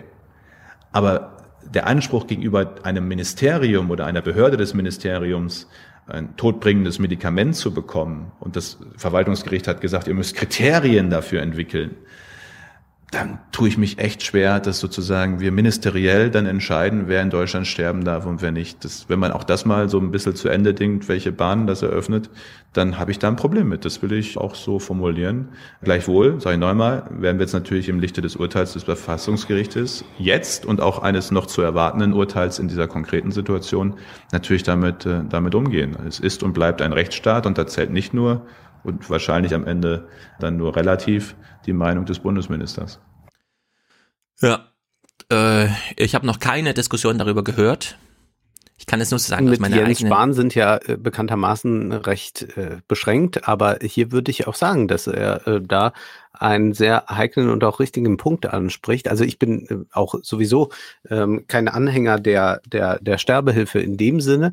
Äh, das liegt sicherlich auch an meiner christlichen Sozialisierung. Ähm, grundsätzlich ist das aber was, was ich eigentlich auch von Moment zu Moment erwarte, dass jetzt eben diese Sterbehilfe-Debatte, die nur ganz kurz dann nochmal aufflammte mit mhm. dem Urteil, jetzt, wie du es gesagt hast, verknüpft wird mit äh, dem, was wir jetzt äh, vorfinden. Und wir müssen, glaube ich, sehr aufpassen, denn wir sprechen auch über Intellektuelle, die sich einmischen gerade. Ähm, wer sich, äh, die aber jetzt nicht bei dieser Rundschau vorkommen, aber die jetzt, glaube ich, äh, immer stärker nach vorne äh, brechen werden, das sind die äh, Utilitaristen, äh, die sagen, na ja, wir müssen jetzt auch mal, also die das auch argumentieren mit eben äh, volkswirtschaftlichen ähm, Berechnungen, äh, die sagen, naja, wir müssen jetzt auch mal schauen, ähm, wie schlecht geht es dann der Volkswirtschaft am Ende, wenn sie so lange einen Shutdown hat, können wir nicht dann sagen, für das Wohl aller ist es viel sinnvoller, man ähm, wirft den Laden jetzt wieder an, lässt das Ganze wieder losgehen und hat dann eben auch sehr viele äh, Ältere, die sterben werden. Aber ähm, was sie sich dann nicht trauen auszusprechen ist, und damit sind noch andere Probleme gelöst, in Klammern Renten und sowas. ähm, ja. das, aber man sieht schon hin und wieder so in ein paar Halbsätzen, oder es gab jetzt auch von ähm, CRISP, äh, einem ähm, Ethiker, das sind ja immer so, so eigenartige Ethiker, die sich dann zu Wort melden im Spiegel, äh, die dann eben sagen, na ja, dann ist halt das Vorrecht der Jüngeren und das ist ähm, halt ähm, ein ganz, ganz großes Problem, weil dann hat man wirklich einen Krieg der Generationen plötzlich, mhm. den man zum einen aufmacht. Zum anderen wird eben dann der Mensch bewertet. Und das ist eben eine ganz große Sache jetzt. Du hast es angesprochen, dass es da sicherlich auch in Krankenhäusern Dinge gibt, äh, in denen ähm, Leute zu ganz unendlich schlimmen Bedingungen am Leben gehalten werden. Äh, zugleich muss man aber sagen, dass eben durch solche Dinge auch ein Druck entstehen kann dadurch, na ja, wie lange willst du denn eigentlich noch? Also wenn wir anfangen, das Ganze zu berechnen, es gibt, ähm, wenn man mal schaut, was ähm, Krebspatienten kosten ja, mhm. also wenn wir das wirklich mal als Kosten beziffern, dann sind da ein, zwei, drei Reihenhäuser sofort mit eingepreist und dennoch würden wir ähm, ja ganz klar sagen, ja, aber der Wert des Menschen, der ist nicht daran zu bemessen, ob man sagt, na, äh, kostet 200.000, ist eigentlich zu viel, ist ja schon über 60, wird nicht mehr produktiv sein. Also das ist eine ganz große Problematik, die jetzt ähm, da auftaucht und noch wird das alles hinter vorgehaltener Hand gemacht. Noch ist es auch so, dass die bekannten Utilitaristen sich nicht dazu so sehr zu Wort melden. Also ich hatte extra noch geschaut, hat Peter Singer, der ja äh, auch ähm, manchmal so äh, Euthanasie ähm, ähm, Ideen wieder äh, neu in den Diskurs einführt, hat der sich schon dazu geäußert zu Corona? Ja, er hat sich geäußert. Er ist aber, weil er zugleich äh, Tierethiker ist, ähm, eben dafür, dass man diese Nassmärkte, wie es heißt in, in China, diese, diese mhm. Märkte, äh, wo dann bis hin zu äh, Wolfswelpen alles äh, äh, lebend verkauft und geschlachtet wird, dass man diese grundsätzlich verbietet, weil das ein zu großes Tierleid produziert. Er hat sich noch nicht zu dieser anderen Sache da geäußert.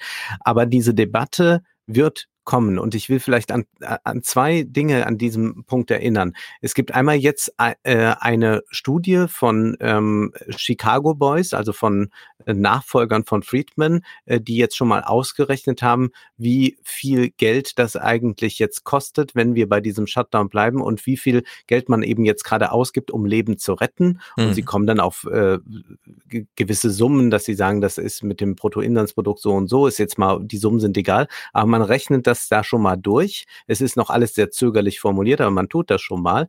Und dann gibt es diesen Neoliberalen, der auch diesen ominösen Wirtschaftsnobelpreis äh, bekommen hat, äh, Gary S. Becker. Der hat ja schon in den 50er, 60er Jahren gesagt, wir müssen eigentlich die Ökonomie auf alles anwenden. Zum Beispiel auch darauf, warum haben Menschen Kinder? Äh, und, diese, und dann sagt er, ja, Kinder sind ein Investitionsgut in die Zukunft. Sie sind, äh, es ist eine risikoreiche Investition, denn du weißt ja jetzt nicht, ob deine Töchter da gerade fleißig lernen. Ja. Wer weiß, vielleicht wird nichts aus denen und so. Dann hast du Ich höre schon, wie sie wieder Geschichten hören hier. Ja, also diese, die, diese Sachen und der hat wirklich alles eben auf diese Ökonomie zurückgeführt und hat dann damit auch ähm, eben ein Denken eingebracht, dass wir alles nur noch unter, äh, also der Mensch ist vollkommen bezifferbar und dann ist eben sich das ist dann die Schlussfolgerung, die er nicht direkt zieht, die man aber dann natürlich sofort daraus mhm. ziehen kann, dass es eben wirtschaftlich äh, äh, keine gute Investition ist, sich um Alte zu kümmern. Ja. Da muss man allerdings, glaube ich, immer äh, sozusagen zweigeteilt arbeiten. Zum einen, welche Kennziffern nimmt man und dann, woran orientiert man sie? Also an reinem Profit, sozusagen, der sich morgen realisieren mhm. lässt, oder preist man Gefahren mit ein? Das haben wir jetzt beim CO2-Preis zum Beispiel. Oder eben auch bei der Frage, und da kann man ja die Katastrophen fast austauschen. Aber kann man mit irgendeinem Kennwert, der politisch auch abfragbar ist, ja, so eine kleine Anfrage der Linkspartei, wie steht es um den und den Kennwert, äh, könnte man einen Kennwert generieren, der darstellt, wie sehr Deutschland beispielsweise Rücklagen hat, um ein halbes Jahr lang die freie Künstlerszene rauszuhauen. Also, dass der Staat einfach Gehälter übernimmt. Wie sehen die Kennwerte aus zum Thema medizinische Materialversorgung für die nächsten 18 Monate oder so, ne? Also man kann es bei der Ökonomisierung lassen, aber trotzdem mit Kennwerten, gegen die man, wo man sich auch politisch sperrt, ja, wo man sagt, ja die halten wir einfach ein. Also das ist sozusagen Daseinsvorsorge über den reinen BWL-Profit hinaus. Und da würde ich eben sagen, die Kritik sollte sehr scharf sein beim Thema ähm, reines Profitstreben. Aber man sollte sehr sensibel mit den Kennziffern umgehen. Und die sollte man aber trotzdem, weil wir es eben beim Thema Geld und so weiter sehr mit, also mit so vergleichbaren Maßstäben und so weiter zu tun haben und weil es auch so ein über die, äh, über die Gesellschaft zu spannendes ähm, äh, wie soll man sagen, äh, also Geld ist als symbolisch generalisiertes Kommunikationsmedium einfach sehr flexibel einsetzbar. Wir haben nichts Vergleichbares. Alles andere sind irgendwelche Zugeständnisse. Beim Thema Geld können wir es einfach immer sehr genau runterbrechen. Ne? Die Deutsche Bahn macht ja auch, klingt immer so albern, aber ihre interne Abrechnung, ein ein Regionalexpress oder eine S-Bahn fährt in einen Bahnhof ein und dafür werden irgendwo 18,17 Euro verrechnet und am Ende dieser Rechnung wird derjenige bezahlt aus diesem Topf, ja, aus diesen Geldern, der dann den Bahnhof sauber macht und so weiter also die Kennziffern sind genau richtig, aber das Profitstreben da drin ist halt falsch, ne? Weil wenn man die Kennziffern rausnimmt, dann, dann hat man es auch mit Blindheit zu tun und das ist auch eines der größten Probleme, die wir gerade haben. Wir wissen nicht, wo das Virus ist und es ist selbst unsichtbar. Wir haben zwar Wege, es sichtbar zu machen, aber das dauert alles unendlich lange und ist verfahrensaufwendig und so weiter, ne? Also man darf sich nicht selbst blind machen, nur dadurch, dass man ähm, so eine Kennzifferkritik macht oder so, so eine so eine Ökonomisierungskritik. Ja. Haben wir uns ja äh, blind gemacht insofern, als äh, wir ja sehr spät auf Corona dann doch reagiert haben, indem man sagte, ja das, also man hat da tatsächlich an kurzfristigen Profit äh, gedacht und dachte, gut, wenn wir jetzt die Großveranstaltung auch noch äh, äh, verlieren und die und Karneval und all das, wenn wir das jetzt äh, absagen, ja. dann kostet das aber so und so viel und dann kommen da drei Veranstalter und und verklagen noch uns am Ende, also machen wir das nicht und hat jetzt ja ökonomisch viel größeren Schaden angerichtet, weil es jetzt gar nicht mehr anders geht. Also da hätte man äh, sicherlich ökonomisch denken müssen und dann hätte man, äh, glaube ich, erkannt, dass man ökonomisch sinnvolleres hätte machen ja, können, auch genau. wenn man einfach gesagt hätte, am 15. Januar ja, wahrscheinlich, also am 15. Januar waren noch viele davon überzeugt oder fast alle, auch im Übrigen ja unsere Promi-Virologen, äh, na, mit SARS, das wird schon nicht so schlimm hier werden und so.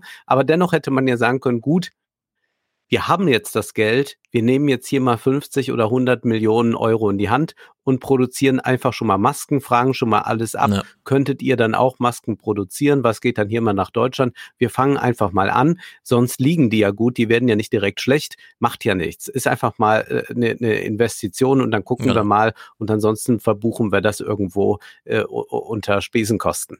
Und dass man das aber nicht gemacht hat, also da hätte man ja ganz ökonomisch bei gedacht, ähm, sondern erstmal äh, geguckt, ob man ganz ohne, ohne irgendwelche Kosten da rauskommt, indem das äh, Virus einfach nicht hierhin gerät, hat man jetzt den ökonomisch größeren Schaden Hm. äh, angebracht. Also ich Ganz bin genau. auch nicht gegen, gegen ökonomisches Denken, Gottes Willen. Ich glaube nur, Hm. das problematisch wird es, wenn man, wenn man anfängt, sagt, ähm, naja, welcher äh, Mensch bringt uns ökonomisch etwas? Ja. Die meisten Leute sind, also wir sind auch nicht systemrelevant. Hm. Naja, äh, genau, also der, der Begriff Systemrelevanz, äh, der ist nicht falsch, aber ist auch nicht auf alles anwendbar. Das muss man einfach sagen. Wir leben nicht nur aus diesen utilitaristischen, also da geht's ja ganz, Utility, ja, ist ja das Wort, was da drin steckt.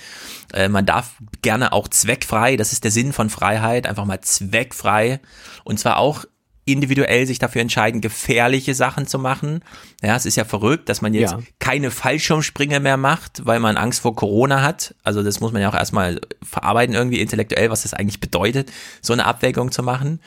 Und äh, ich, deswegen, also so wie du es eben formuliert hast, ist genau richtig. Ich würde auch sagen, der Drosten hat trotzdem auch immer recht, wenn er sagt, jetzt sind keine Schuldfragen zu stellen. Aber ich finde auch, wir müssen jetzt auch mal darüber diskutieren, dass Dezentralität und Daseinsvorsorge einfach Sachen sind, die wir jetzt beachten müssen zukünftig. Da dürfen wir nie wieder hinten zurückfallen, weil wir nämlich mit ökonomischen Argumenten sagen können, warum das einfach sonst zu teuer wird, auch wenn es mal ein bisschen teurer ist, die Leute in Brandenburg damit zu beschäftigen, äh, Mundschutz herzustellen und nicht nur die in China. Also die paar Cent pro Maske müssen wir dann einfach einrechnen.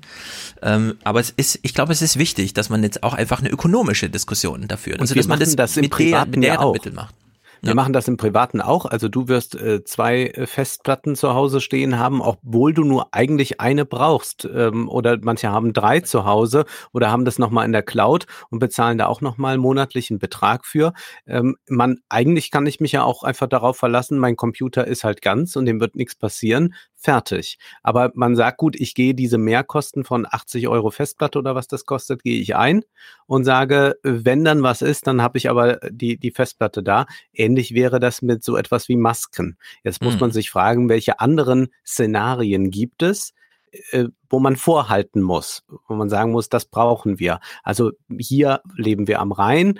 Wir haben selbstverständlich Sandsäcke, also nicht wir persönlich, aber die Feuerwehr hat die und wenn dann äh, weiter vorne in der Straße, wenn da der Rhein überschwappt, dann kommen die eben mit Sandsäcken, da fangen die nicht erstmal an und sagen, na, wo kriegen wir jetzt Sand her oder so. Das ist, dafür ist gesorgt. Und so haben wir ja äh, verschiedene Krisenszenarien und ich glaube, da muss man sich äh, schon drauf vorbereiten. Also es geht ja äh, eigentlich äh, in, auch in der Demokratie ganz viel darum, dass sie auf ähm, viel, vieles vorbereitet ist, also diese Stressresistenz, die ist Mhm. eigentlich sehr entscheidend in komplexen Gesellschaften, denn sonst äh, kann es nicht funktionieren. Denn es ist ja eigentlich eine relativ kleine Sache, die jetzt zu so einer globalen Eskalation führt. Ja. Also wir denken bei globalen Eskalationen ja tatsächlich an Weltkrieg und denken an große militärische Konflikte. Und wir haben aber jetzt das unsichtbare Virus, das für die meisten, muss man ja auch wieder sagen, eben äh, nicht besonders problematisch ist, sondern die bekommen halt einen Schnupfen, vielleicht bisschen Fieber und dann ist gut. Ja, und das ist, also das ist das Allerwichtigste überhaupt im- beim drüber nachdenken jetzt. Es ist kein Atomkraftwerk explodiert und hat in diesem Moment äh, 500.000 Menschen getötet und droht im nächsten Jahr, und da kann man dann auch nichts mehr gegen tun, nochmal 30 Millionen Menschen zu töten, weil man einfach zu dicht wohnt äh, im Elsass oder so, keine Ahnung, ja. Sondern wir haben es im Grunde mit einer Krise zu tun, die klar global auftritt, aber selbst wenn man jetzt keinem Menschen medizinisch hilft, dann hat man eine Sterberate von einem Prozent und das kann man auf die Weltbevölkerung hochrechnen und äh, im Vergleich zu zur grundsätzlichen Sterbezahl würde das vielleicht gar nicht mal so statistisch auffallen. Ähm, wir kennen die Zahlen aus Italien, wo es dann wirklich hart ist. Das Durchschnittsalter der Todesopfer ist 79 Jahre. Also das kratzt schon an der Lebenserwartung. In Deutschland ist es 81 Jahre, liegt also genau auf der Lebenserwartung. Wir haben es also auch mit dem Problem zu tun, dass Leben, die sowieso enden, Also in Deutschland sterben jeden Tag zweieinhalb, dreieinhalbtausend Leute. Das ist einfach der ganz normale, irgendwann hört das Leben halt auf. Der Kreislauf schafft es dann nicht mehr und dann ist es der ganz normale, natürliche, das natürliche Ende des Lebens. Und statt dass man einfach im August stirbt, stirbt man jetzt schon im März.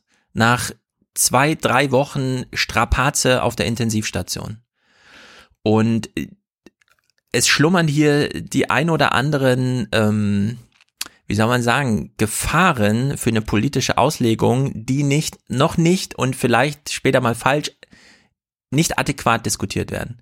Denn wir haben es tatsächlich mit einer Herausforderung zu tun, die wir uns noch nicht so richtig trauen auszusprechen. Es war hier nur so ein Halbsatz im The Daily Podcast.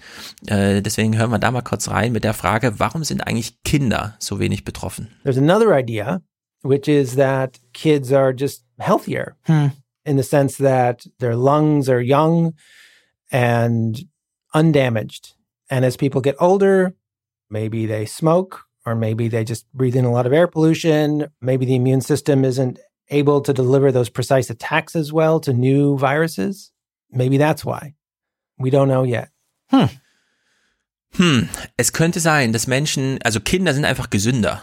die haben noch nicht so lange diese Strapazen dieser Naturzerstörung und wie man halt in New York ja rauchend an der Schnellstraße steht und so, da ist halt die Luft einfach schlimm. Nicht mehr. Also ich glaube in Jetzt manchen Städten noch, aber ich glaube in New York nicht. Ja, aber man, sagen wir mal so, es, man stand da jahrelang irgendwie an der Straße im Park, keine Ahnung, es war der dichteste Autoverkehr der Welt und man hat eine Zigarette nach der anderen geraucht und ist abends noch zum Saufen irgendwo hingegangen, hat zu wenig geschlafen. Und die Diskussion, die jetzt die nächsten Monate beginnt, ist ja, wie hält man eigentlich Jugendliche im Zaum? Die sagen, es betrifft mich hm. doch nicht, es ist mir doch egal, meine Oma ist eh schon tot, ich habe schon getrauert. Ja, muss ich jetzt für alle anderen Omas auch noch und so weiter. Also es beginnt jetzt der Frühling, es, äh, also wir haben in Deutschland 250.000 Polizisten. Das heißt, wir können so ungefähr fünf Prozent der Jugendlichen polizeilich betreuen, was ein ähm, Miss Missachtung der Allgemeinverfügung angeht, aber nicht alle, ja. Also man, es ist nicht nur diese wirtschaftliche Diskussion. Zieren ging am Rhein, sah ich dort sehr viele Jugendliche und ich glaube nicht, dass das alles Kernfamilien waren, um es mal mhm. so zu sagen. Genau, also es ist jetzt, dadurch, dass Frühling ist, wenn jetzt Herbst wäre, wäre es ein bisschen anders, aber es ist jetzt Frühling. Also die Leute werden jetzt nach draußen drängen und man wird auch so unter der Hand ach, im Garten ist doch nicht so schlimm und dann kommen halt trotzdem die drei Freundinnen rüber oder so, ja. Also irgendwie so, diese Diskussion geht jetzt los.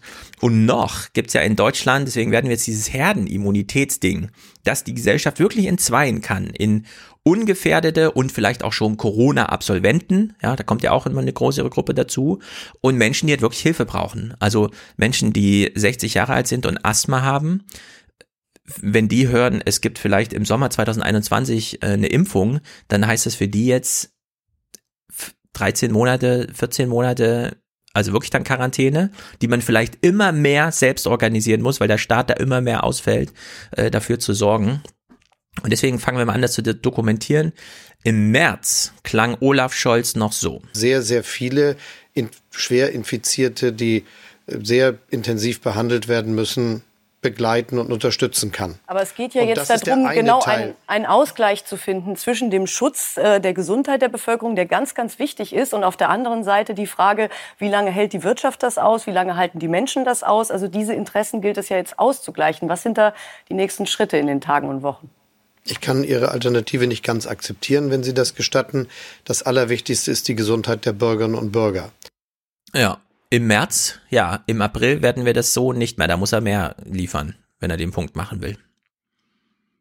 Ich glaube auch. Der interessanteste Konflikt wäre. Ja.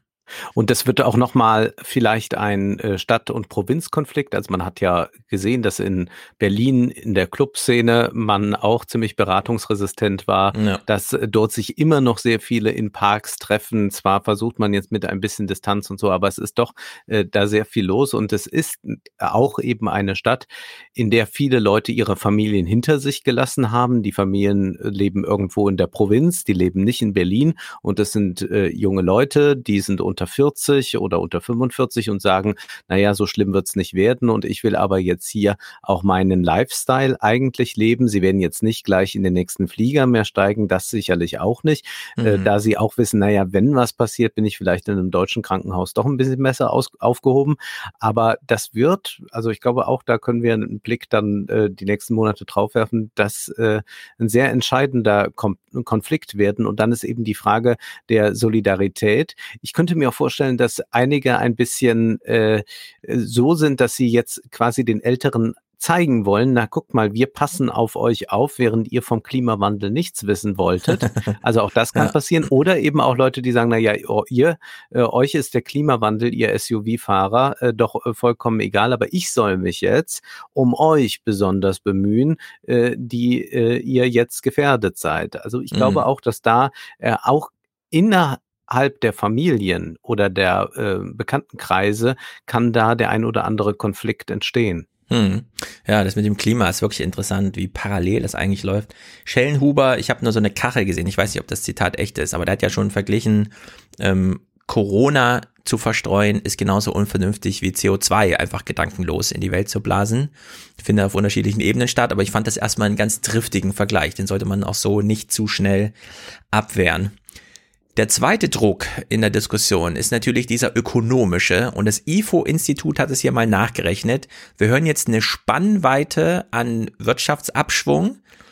Der eigentlich interessante Faktor da drin, der eigentlich so richtig den Hebel auf die Politik anwendet, der wurde allerdings gar nicht ausgesprochen. Wir haben also eine Rezession, die wohl tiefer ist als in Zeiten der Finanzkrise. Die Wirtschaftsforscher des IFO-Instituts erwarten einen Rückgang des Bruttoinlandsproduktes von 7,2 bis 20,6 Prozentpunkten. Das Coronavirus werde Deutschlands Wirtschaft Hunderte von Milliarden Euro Produktionsausfälle bescheren, Kurzarbeit und Arbeitslosigkeit in die Höhe schießen lassen und den Staatshaushalt erheblich belasten, teilte das Institut am Montag mit. So, 7,2 bis 20,6. Was ist denn das für eine komische Spanne, fragt man sich, oder? Die mhm. Rechnung ist allerdings ganz klar. Pro Woche ein Prozent. Das heißt, sieben mhm. Prozent mhm. bei fünf Wochen oder was, weil da kommt so eine kleine Anfangsstelle mit rein. Und bei 18 Wochen sind es halt 20 Prozent. So, und das weiß die Politik auch, ja. Also die wissen ganz genau, und sie haben wenig Anhaltspunkte, aber das ist erstmal die Kalkulation. Pro Woche ein Prozent minus. Und dann kommt man natürlich ins Überlegen, ja. Also die sagen, es, es ist dafür, dass es zu krass ist, theoretisch zu simpel, als man sich dagegen wehren kann, am Ende, Ende April vielleicht sagen, ah, komm, wir machen noch zwei Wochen, Mai, ja, in der Hoffnung, dass die Krankenhäuser irgendwie damit umgehen können, weil man weiß noch nicht genau, wie ist die Diskussion Ende April und jede Woche ist minus ein Prozent. Also in der Hinsicht ja. hoher Druck auf die Politik, weil einfach dieser Zeitrahmen hier so klar ist. Und Michael Hüter hat dann im SWR 2 Forum nochmal dargestellt, außer dieser ganz simplen Rechnung, pro Woche minus ein Prozent BIP, kann man eigentlich sonst noch irgendwas sagen? Und die Antwort ist wirklich schlimm. Ist man inzwischen in der Lage, zum Beispiel ein Modell zu bauen, das uns mit einer Pandemie vertraut macht und sagt, so und so könnte, würde, wird wahrscheinlich die Dynamik verlaufen? Nein. Um ganz, ganz klares Nein. beantworten, nein, weil wir ja solche Pandemieverläufe nicht kennen. Ja, wir wissen gar nichts über die ökonomischen Folgen dieser Pandemie. Wir wissen nur, also wir wirtschaften halt gerade nicht. Und dann sagen wir einfach mal pro Woche ein Prozent. Wir haben durch die Pandemie einen Vorteil gegenüber anderen Wirtschaftskrisen, die in einzelnen Ländern oder einzelnen Kreisen, äh, auf einzelnen Kontinenten oder so stattfinden. Die Pandemie ist total global. Das heißt, allen geht es schlechter. Das heißt, diese Wettbewerbsvorteile, die haben wir schon mal nicht, dass man sagt, okay, wir haben jetzt gerade hier im Westen eine Krise und deshalb zieht jetzt, ähm, was weiß ich, wer an uns äh, rasant vorbei. Das ist also nicht da. Das heißt, wir alle äh, müssen auf die Bremse treten und dadurch hat man sozusagen erstmal äh, da keinen neuen Wettbewerb, der entsteht, sondern es ist der alte. Es wird am Ende aber ein Wettbewerb darum gehen, wer als erstes wieder einsteigt. Also da versucht mhm. man das jetzt schon und da versuchen dann Politiker zu sagen, na ja, wir sonst müssen die Arbeiter halt wieder in die Fabrik rein. Ähm, Trump hat ja da äh, gewisse Vorstellungen, Johnson auch mhm. und und da gibt's äh, von Bolsonaro ganz zu schweigen. Also das wird sicherlich einen Druck ausüben. Und wir müssen sagen, diese Corona-Krise könnte eine Sinnkrise bedeuten, dass Leute tatsächlich über Dinge anders nachdenken. Also sicherlich wird es einige Zweige ganz, ganz hart treffen. Vermutlich ist die Urlaubslust der meisten Deutschen für das Jahr 2020, egal wie sehr die Lockerungen kommen werden, auch wenn die in vier Wochen alle mhm. wieder äh, gelockert, alles wieder gelockert sind, alles wieder geht, ist die Reiselust dahin. Das wird ganz deutlich klar sein. Ob der allgemeine Konsum, auf den man jetzt gerade verzichtet, auch weil man jetzt nichts braucht, nicht in Geschäfte kann oder nicht so das Gefühl dafür hat, ob der wieder anzieht, ich könnte es mir schon vorstellen. Denn an sich kann man sagen, lief es ja in diesem Land relativ gut.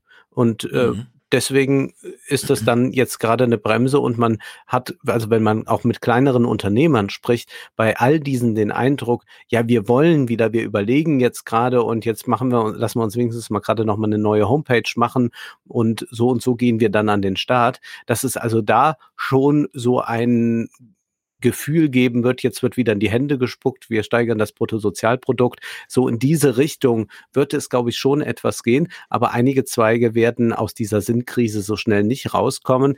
Ob das ein allgemeines Umdenken im Konsum gibt, wie das manche meinten, auch der Postwachstumsökonomie oder so, das glaube ich nicht. Ich glaube auch schon deshalb nicht. Man wird eben gewisse Lieferketten und das schon angesprochene Maskenproblem und all das, das wird man in Frage stellen. Also es könnte einen gewissen Trend zur Deklaration Globalisierung geben. Mhm. Aber was es sicherlich nicht geben wird, ist, dass auf Wachstum und Konsum man jetzt äh, plötzlich kritischer blickt. Wir haben das gleich nochmal bei den Intellektuellen, aber äh, das Virus ist ja nicht daraus entstanden. Das Virus ist ja nicht äh, eines, das deshalb entstanden ist, weil wir zu viele Smartphones produziert haben. Im Gegenteil, das äh, Virus ist an einem Ort entstanden, äh, wo noch eigentlich eine ganz archaische äh, äh, äh Form des Wirtschaftens und des, äh, vor, nämlich auf einem Marktplatz. Also das ist so was die neoklassische Ökonomie sich immer noch vorstellt, wenn sie über Wirtschaft redet, was in der Regel nicht mehr zutrifft, nämlich der Marktplatz äh, und dort treffen sich dann die Akteure. Hier war es eben dann der Nassmarkt, wo es zugleich auch dann noch ähm, gewisse Traditionen gibt, die uns als Wester besonders fern erscheinen, die dort aufrechterhalten werden. Äh, dort ist das Virus entstanden, äh, sehr wahrscheinlich, so heißt es dann, eben durch äh, diese Wildtiere, die da verkauft werden, die dann da vor Ort geschlachtet werden und all das.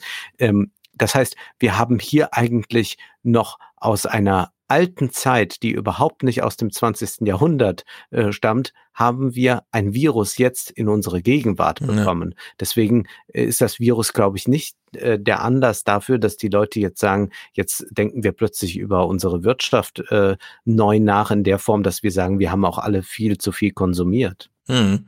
Ja, diese, diese Märkte, die tatsächlich funktionieren wie vor 700 Jahren in China, ja. Also, ist ja mhm. da nun wirklich, also die Chinesen haben ja 4000 Jahre alte Archive, in denen wirklich minutiös nach äh, äh, aufgeschrieben wurde, wer wann welchen Laden irgendwie mal irgendwo an welcher Straßenecke hatte und so. Und diese Märkte funktionieren seit Jahrhunderten genau gleich.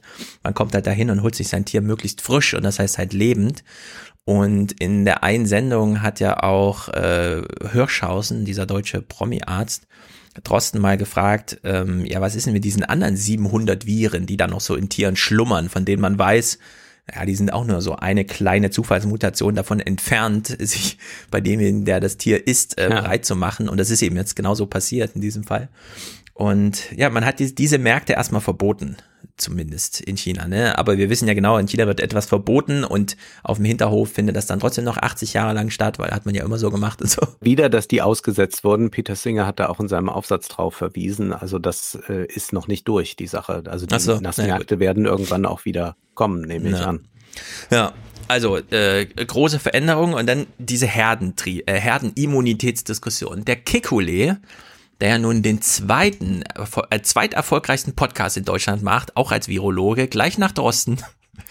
nicht für den NDR, sondern für den MDR, also auch große Konjunktur bei den ähm, öffentlich-rechtlichen. Der geht hier mal diese Abweckung durch. Ist es denkbar, Risikogruppen gezielt zu schützen? Wenn wir jetzt in der Lage wären, die Risikogruppen konsequent zu schützen, dann wäre das für die anderen eine Erkrankung, die ungefähr so schlimm ist wie eine schwere Grippewelle. Natürlich ist eine schwere Grippewelle auch nichts Tolles, aber wir müssen ja auch immer beide Seiten sehen. Die wirtschaftlichen Schäden, die psychologischen Schäden, die sozialen Schäden, die wir machen durch diesen äh, Lockdown. Und deshalb glaube ich schon, dass man sagen muss an irgendeinem Punkt, wir nehmen so etwas wie eine Grippewelle jetzt einfach mal hin. Ähm, äh, da wird es dann passieren, dass die, die, Menschen zum Teil natürlich auch immunisiert werden. Und wir sorgen aber dafür, dass nicht besonders viele Fälle ins Land kommen. Wir sorgen dafür, dass das langsam abläuft, indem wir eine ähm, konsequente soziale Distanzierung machen. Da kann ich gleich noch was dazu sagen. Und ähm, wir sorgen vor allem dafür, dass unsere Risikogruppen geschützt sind, indem wir eben die Alten und mit Menschen mit Vorerkrankungen entsprechend hm. schützen. So, jetzt haben wir es aber das Problem, wir wissen nicht genau, wie groß sind eigentlich die Risikogruppen. Und jetzt kann man hm. natürlich nach Schweden gucken und sich so dieses Bild vor Augen haben, ja, die gehen ja eh morgens erstmal alle schwimmen im Teich und so, ja, kommen gestellt raus, dann bringen sie ihren Puls nochmal kurz auf 180, indem sie den Berg hochrennen und leben im Grunde gesund und sind deswegen vielleicht ein bisschen anders. In Deutschland ist das ganz anders. Wir sind ein unglaublich altes Land. Also bei uns sind ähm, demnächst, das ist auch so eine Hüterzahl von dem Deutschen Institut für Wirtschaft äh, da in Köln, also sieben Prozent der Ostdeutschen werden in Pflegestufen erwartet in den nächsten zehn Jahren. Ähm, wir haben in Amerika die Situation, dass dort äh, die ähm, Lebenserwartung sank, weil die Männer mit 55 Jahren einfach reihenweise wegstarben ja, ja, durch falschen Lebenswandel und so weiter. Und wenn da so ein Virus sich Raum greift, dann kann man natürlich nicht einfach sagen, ja gut, da müssen wir halt die Risikogruppen isolieren im Sinne von vom Altenheim einfach einen doppelten Zaun aufmachen oder sowas. Nee, nee, also bei The Daily wurde das mal diskutiert und ich höre so ein bisschen raus, die Risikogruppe ist vielleicht sogar in der Mehrheit. How do you isolate the vulnerable? How do you isolate everybody who's obese in this country? Why do you mention obese? Because many have diabetes. And diabetes is one of the conditions that renders you more susceptible to hmm. dying of this disease. Everybody who's got high blood pressure, not all high blood pressure, but uncontrolled high blood pressure, which a lot of people do in this country, is more susceptible to this disease. Anybody who's taken any sort of immunosuppressive drugs or is fairly recently been on cancer treatment may be more susceptible to this disease. Vulnerable populations for this to be practical. Yes. So the idea that you can just isolate all the most vulnerable people in the US is simply wishful thinking. Ja, selbst wenn es nicht um Todesfälle geht, allein die kritischen Verläufe, da hat man, glaube ich, schon in Amerika ja. eine andere Zahl. Die Leute sind da so abhängig von Krankheit, im Übrigen aber auch hier in Deutschland. Äh, Emanuel Todd hat sich ja auch mit der Bevölkerungsentwicklung in seinem äh, letzten Buch auseinandergesetzt, in dem er auch auf die Sterblichkeitsrate der weißen Männer, dieser, dieser äh, mhm. weißen Unterschicht äh, der sogenannten eingeht und äh, kommt da eben auch zu eigentlich sehr erschreckenden Zahlen.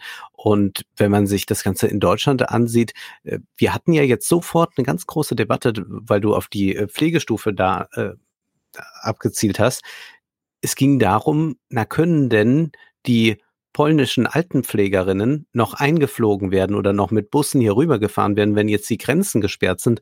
Und wollen die überhaupt jetzt noch mhm. kommen? Denn die haben ja auch ein Risiko und wollen sich nicht hier infizieren und das dann vielleicht ihre alten Verwandtschaft dann nach Hause bringen. Und da sieht man direkt, wie groß die Abhängigkeit da eigentlich da war. Also da haben wir auch wieder eine Lieferkette, die unterbrochen wird ein bisschen und sofort gibt es ein ganz, ganz großes Problem, denn äh, wer kümmert sich dann um die Alten, wenn das eben dann nicht die polnischen Pflegekräfte sind? Die Eltern sind jetzt schon mit den Kindern äh, zum Teil überfordert und sollten sich jetzt auch dann noch um die Alten kümmern. Also auch hier sehen wir wieder diese ganz, ganz große Abhängigkeit, die wir haben, gerade weil ja. wir so ein altes Land sind. Ja, also es sind Hunderttausende eher ältere, aber noch im Berufsalter ähm, polnische Frauen, die die private Pflege in Deutschland übernehmen, weil die kriegen dann von ja. der Schwiegertochter irgendwie so 1000 Euro im Monat und ein Zimmer und dann sind die halt hier wie so Au-pair-Mädchen und pflegen im Grunde die alten Angehörigen und es betrifft 80 Prozent der deutschen Pflegefälle. Nur 20 Prozent wird stationär gemacht oder so, dass man äh, das, also 80 Prozent der Pflege findet tatsächlich in privaten Räumen und privat organisiert mhm. statt in Deutschland. Und wir haben sowieso schon das Problem, dass es da eine sehr hohe Zahl von Gewalt einfach gibt. Also Menschen, die dement werden, ähm, sind einfach nicht mehr wiederzuerkennen und reagieren auch sehr emotional und sehr aggressiv auf alles Mögliche in ihrem Umfeld. Und sehr häufig ist halt so, dass sie nicht von den eigenen Kindern, sondern das sind dann so die, die Schwieger, die Angeheirateten, die eigentlich jetzt nicht so die lange Beziehung, also nicht so die emotionale Bindung haben, als dass sie da so liebevoll mit, also alles einstecken, sondern das ist einfach sowieso eine große, schlimme Lage gewesen, in der viel zu wenig Geld ist. Und die Politik hat sich halt immer darauf ausgeruht, dass es noch so funktioniert, weil die Selbstzahlerbeiträge für die stationäre Arbeit, die sind halt einfach zu hoch, das leistet man sich dann nicht, dann zahlt man lieber 1000 Euro im Monat für für so eine Polin. Und diese Hunderttausenden von Frauen, die fallen jetzt alle aus gerade. Also die sind jetzt wirklich, äh, die, die haben eigene Familien und so weiter. Meistens machen die das auch nur so saisonmäßig. Die sind dann so vier Monate hier, um sich dann Urlaub zu leisten. arbeitsrechtlich, ja ja, arbeitsrechtlich wurde da eh immer so ein bisschen nicht ganz so genau hingeschaut wie beim Babysitting. Ja, das fand halt einfach genau. statt. Also da, genau, da, da ist einfach, da ist ein großes soziologisch interessantes Gefüge, das jetzt politisch neu organisiert werden muss, weil diese Menschen auch auf dem Arbeitsmarkt äh, ausfallen. Ne? Also wer pflegt zu Hause, mhm. und nicht auf die Polen zurückgreifen kann, der, der muss halt einfach selber ran. Also man kann ja die Leute dann nicht irgendwie ganz liegen lassen. Und selbst wenn man noch arbeitet, dann arbeitet man einfach in einem anderen Modus, weil dann hat man zu viel um die Ohren, um das ordentlich zu machen. Also wir haben sozusagen auf vielen Ebenen äh, so eine Schieflage und mit Blick auf Amerika und die Risikogruppen, wie groß sind sie eigentlich? Hier nur mal so ein 5 Sekunden Snippet, den habe ich mir vor einem Jahr oder so mal rausgesucht aus so einer beliebigen CDF-Doku, aber das ist jetzt eins der großen Probleme hier. Die unbequeme Wahrheit heißt, das moderne Leben ist eine Gefahr für unsere Gesundheit.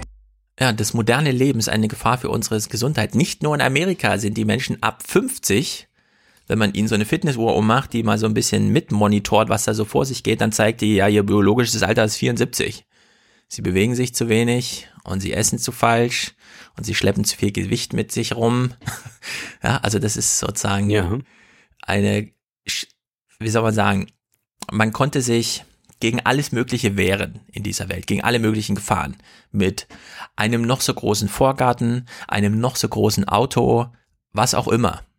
Aber jetzt Butter bei die Fische, ja, ist jetzt die Losung. Entweder man ist fit und hält so eine Krankheit aus oder eben nicht. Und da kann man sich auch nicht länger selbst belügen, ja, und einfach denken, in meinem Tesla sind ja medizinische Luftfilter drin.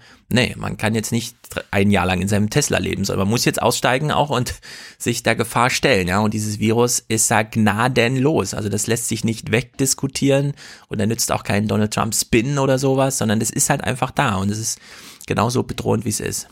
Wie bewertest du denn diesen Diskurs aktiv bis ins hohe Alter, Fitness äh, mit über 80? Also das gibt es ja auch alles. Es gibt ja doch auch diese Senioren, die mir entgegenkommen in Funktionskleidung mit Stöcken. Mhm. Also wenn ich an meine Großeltern denke, äh, wäre das niemals passiert, dass mein äh, Großvater nicht im Anzug spazieren gegangen ist, äh, sondern da irgendwie mit Stöcken mir entgegengekommen ist. Das wäre ja lachhaft gewesen. Auch hat man nie ein Fitnessstudio besucht und und man hat äh, auch immer das gegessen, was man gerade wollte. Und das war vor allem Fleisch, äh, weil man das ja mal vor 60 Jahren mhm. entbehren mm. musste.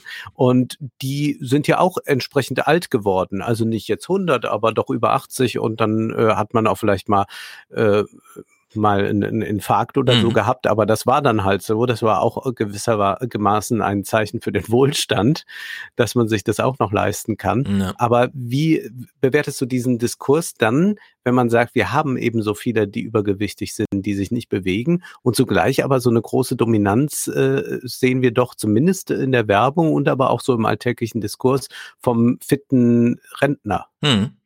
Also ich habe ich, ich beantworte es mal ganz privat, ganz persönlich, weil ich habe diesen Diskurs komplett in mich inkorporiert, schon allein durch die Befassung mit Rentenrepublik. Ich sehe unendlich viel Leid unter alten Menschen, das allein darauf zurückzuführen ist, dass man zu lange dachte, ah, wird schon gut gehen und so weiter. Und plötzlich war man abhängig und kam da nicht mehr raus. Und ich habe zwei große Vorbilder, was das angeht. Das eine ist Jan Frodeno und das andere ist Judo Jürgens. Uh, Udo Jürgens ist 80 Jahre alt geworden und war von heute auf morgen tot. Mitten hm? in der Tournee, mitten in der Tournee. Mitten in der Tournee. Er war, er ist sozusagen auf seinem Zenit, ja. Er konnte noch mit 80 Jahren alles machen, was er wollte. Und dann hat, ähm, also, sagen wir mal so, man kann die Lebenserwartung nicht mehr länger ausreizen. Das wissen wir jetzt aus der zivilisierten Welt. So bei diesen 81 Jahren im Schnitt ist irgendwie Schluss und ab 91 wird man wirklich gebrechlich. Da führt nichts dran vorbei. Man kann allerdings die Phase des guten qualitativen Lebens auch bis dahin ausreizen. Man muss nicht mit zehn Jahre leiden, äh, sozusagen, äh, dann sterben, sondern man kann, also das, was Udo Jürgens geschafft hat, ist machbar. Das ist bei ihm nicht Zufall oder so gewesen, sondern das ist im Rahmen der Möglichkeiten. Wenn man ein Leben so führt, dass man eben am Ende äh, sozusagen ja fit einfach stirbt. Und mit 80 Jahren stirbt man nicht zu früh. Das darf man dann nicht sagen, ja? nur weil man denkt, der hätte doch noch 10 Jahre leiden können oder so. Nee, mit 80 Jahren hat man lange gelebt und viel erlebt. Und wenn man es so lange wie möglich schafft, fit zu bleiben, ist genau richtig. Und Jan Frodeno hat hier in Frankfurt diesen äh, Ironman gewonnen als es so heiß war an dem Tag, es war der heißeste Tag des Jahres. Äh, wir waren damals im, im, im äh, bei uns hier in so einem See, den sie jetzt so einen Baggersee, den sie fertig gemacht haben mit schönem Muschelsand mhm. und so. Und ich lag so da und habe das in dieser Hitze geguckt auf meinem Handy, wie er einen Marathon läuft mit einer Pace von 3,53 durch Frankfurt am Main, während ich selbst es gerade so ausgehalten habe, aber wirklich nur, wenn ich mit der Hüfte im Wasser stand. Ja. Also das Stehen war schon belastend. So, und er ist ja. diesen Marathon da am Ende gelaufen, nach 180 Kilometer Fahrradfahren und so. Und hat dann am Ende äh, in einem Interview gesagt, also direkt fünf Minuten nach Zieleinlauf, ja, das war schon echt krass, äh, ich brauche jetzt mehr Hitzetraining.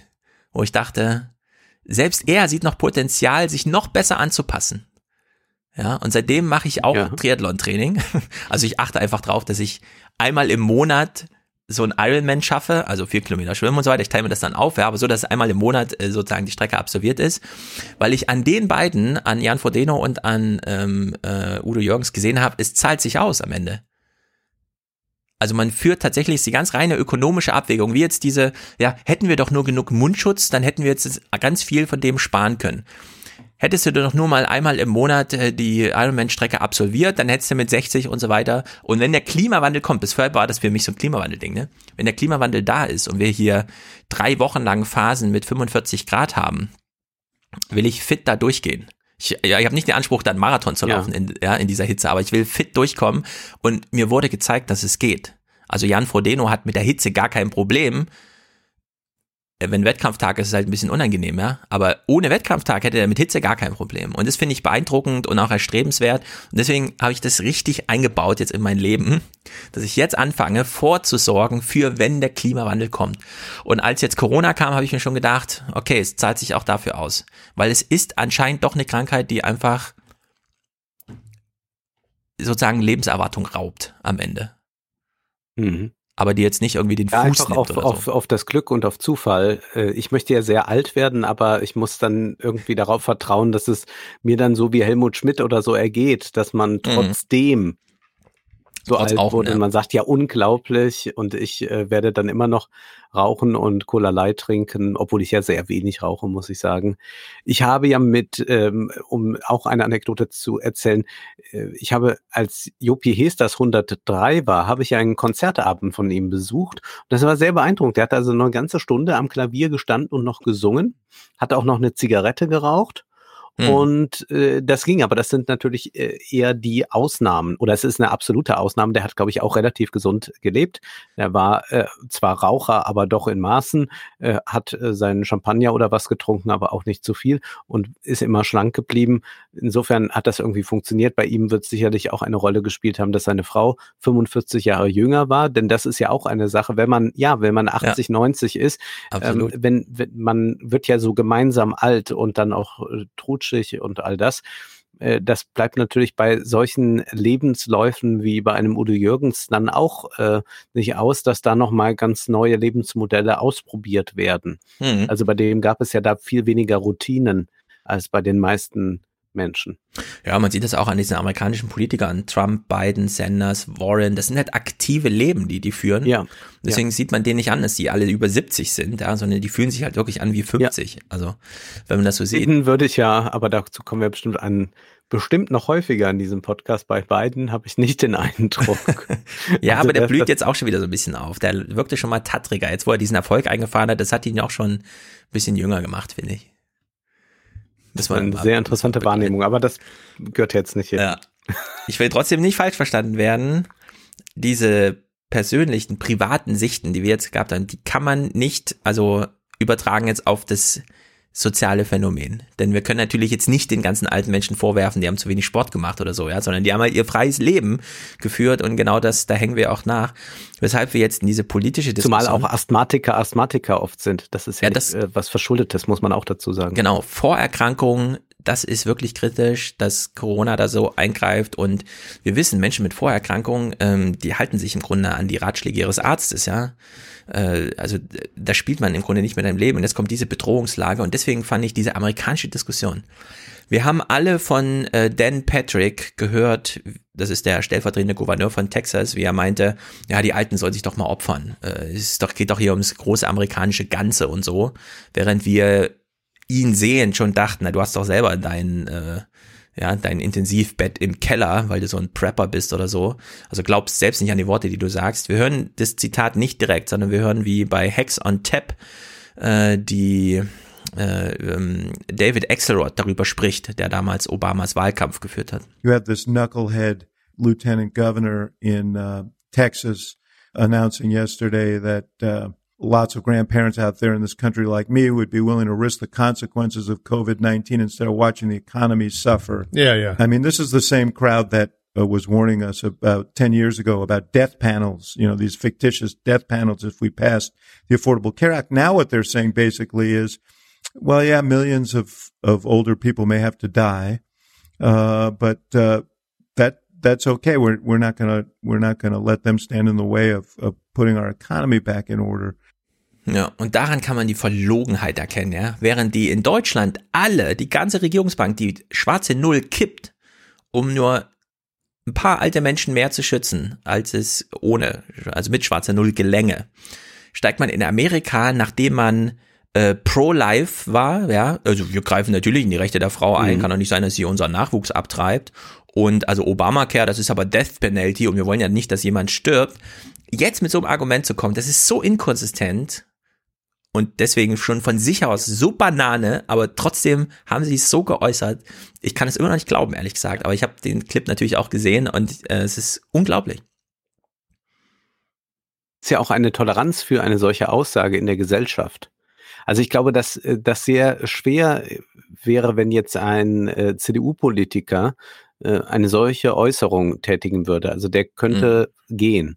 Aber hier haben wir ja. es dann mit einer Figur zu tun, die vermutlich wiedergewählt wird. Ja, und ich hoffe nicht, dass wir hier einfach nur in Amerika schon mal sehen, was wir dann im Mai auch diskutieren. Ja. Also da besteht natürlich immer ja, ja. eine gewisse Gefahr irgendwie. Naja, jedenfalls gibt's da noch so einen kleinen äh, Nachsatz. Im Fall, wenn ich vielleicht an eines mhm. noch erinnern darf, wir hatten ja den äh, junge Union-Vorsitzenden Missfelder, der inzwischen verstorben ist, der ja auch schon mal solche äh, Äußerungen machte von, naja, die alten Leute, was da noch alles äh, für teure Operationen da in Krankenhäusern für ja. die gemacht werden. Also der auch äh, sich ganz ähnlich da schon geäußert hatte mal. Das ist schon einige Jahre her und fast vergessen, aber das kann durchaus wieder kommen. Ja, Tilman Kuban macht das Argument ganz ähnlich auch. Der saß bei Maybrit Illner und sagte ganz ausdrücklich zum Thema Grundrente und so weiter, ich will nicht, dass wir für diese alten Leute mehr bezahlen aus dem Sozialstaat äh, wie bisher. Also da hat er ganz unverblümt das einfach so gesagt. Jedenfalls, weil du schon meintest, es gibt ja dann eine Wahl im November, das stimmt. Und da gibt's hier noch so einen humoristischen, auch wenn es schwerfällt, aber einen humoristischen Nachtrag von, und das sind eben wirklich zwei Wahlkämpfer, die wir hier hören. You know, for all this talk about how we can sacrifice the elderly, Uh, he'd better look at the demo of his supporters. no, if he, believe me, he, uh, the, the, the vulnerable white people who are vulnerable to coronavirus, uh, elderly ones are one of his best constituencies. So we ought to look at that. Ja, sind natürlich tatsächlich seine Wähler auch. Ja. Mehr noch als die Demokraten. Naja, ja. Trump. Die deutsche Diskussion ist ganz interessant, denn äh, Drosten geht ja da wirklich äh, ins Detail. Er stellt zum Beispiel diese eine Frage. Klar kann man jetzt versuchen, irgendwie die Risikogruppen zu schützen, aber müsste man nicht auch über die Jungen mal reden? Da kann man ja nicht einfach sagen, jetzt infizieren wir doch mal einzelne Bevölkerungsgruppen durch. Die haben ja im Zweifelsfall dann doch auch noch ein Mitspracherecht. Also da sagt irgendjemand, man müsste doch mal die jungen Leute infizieren.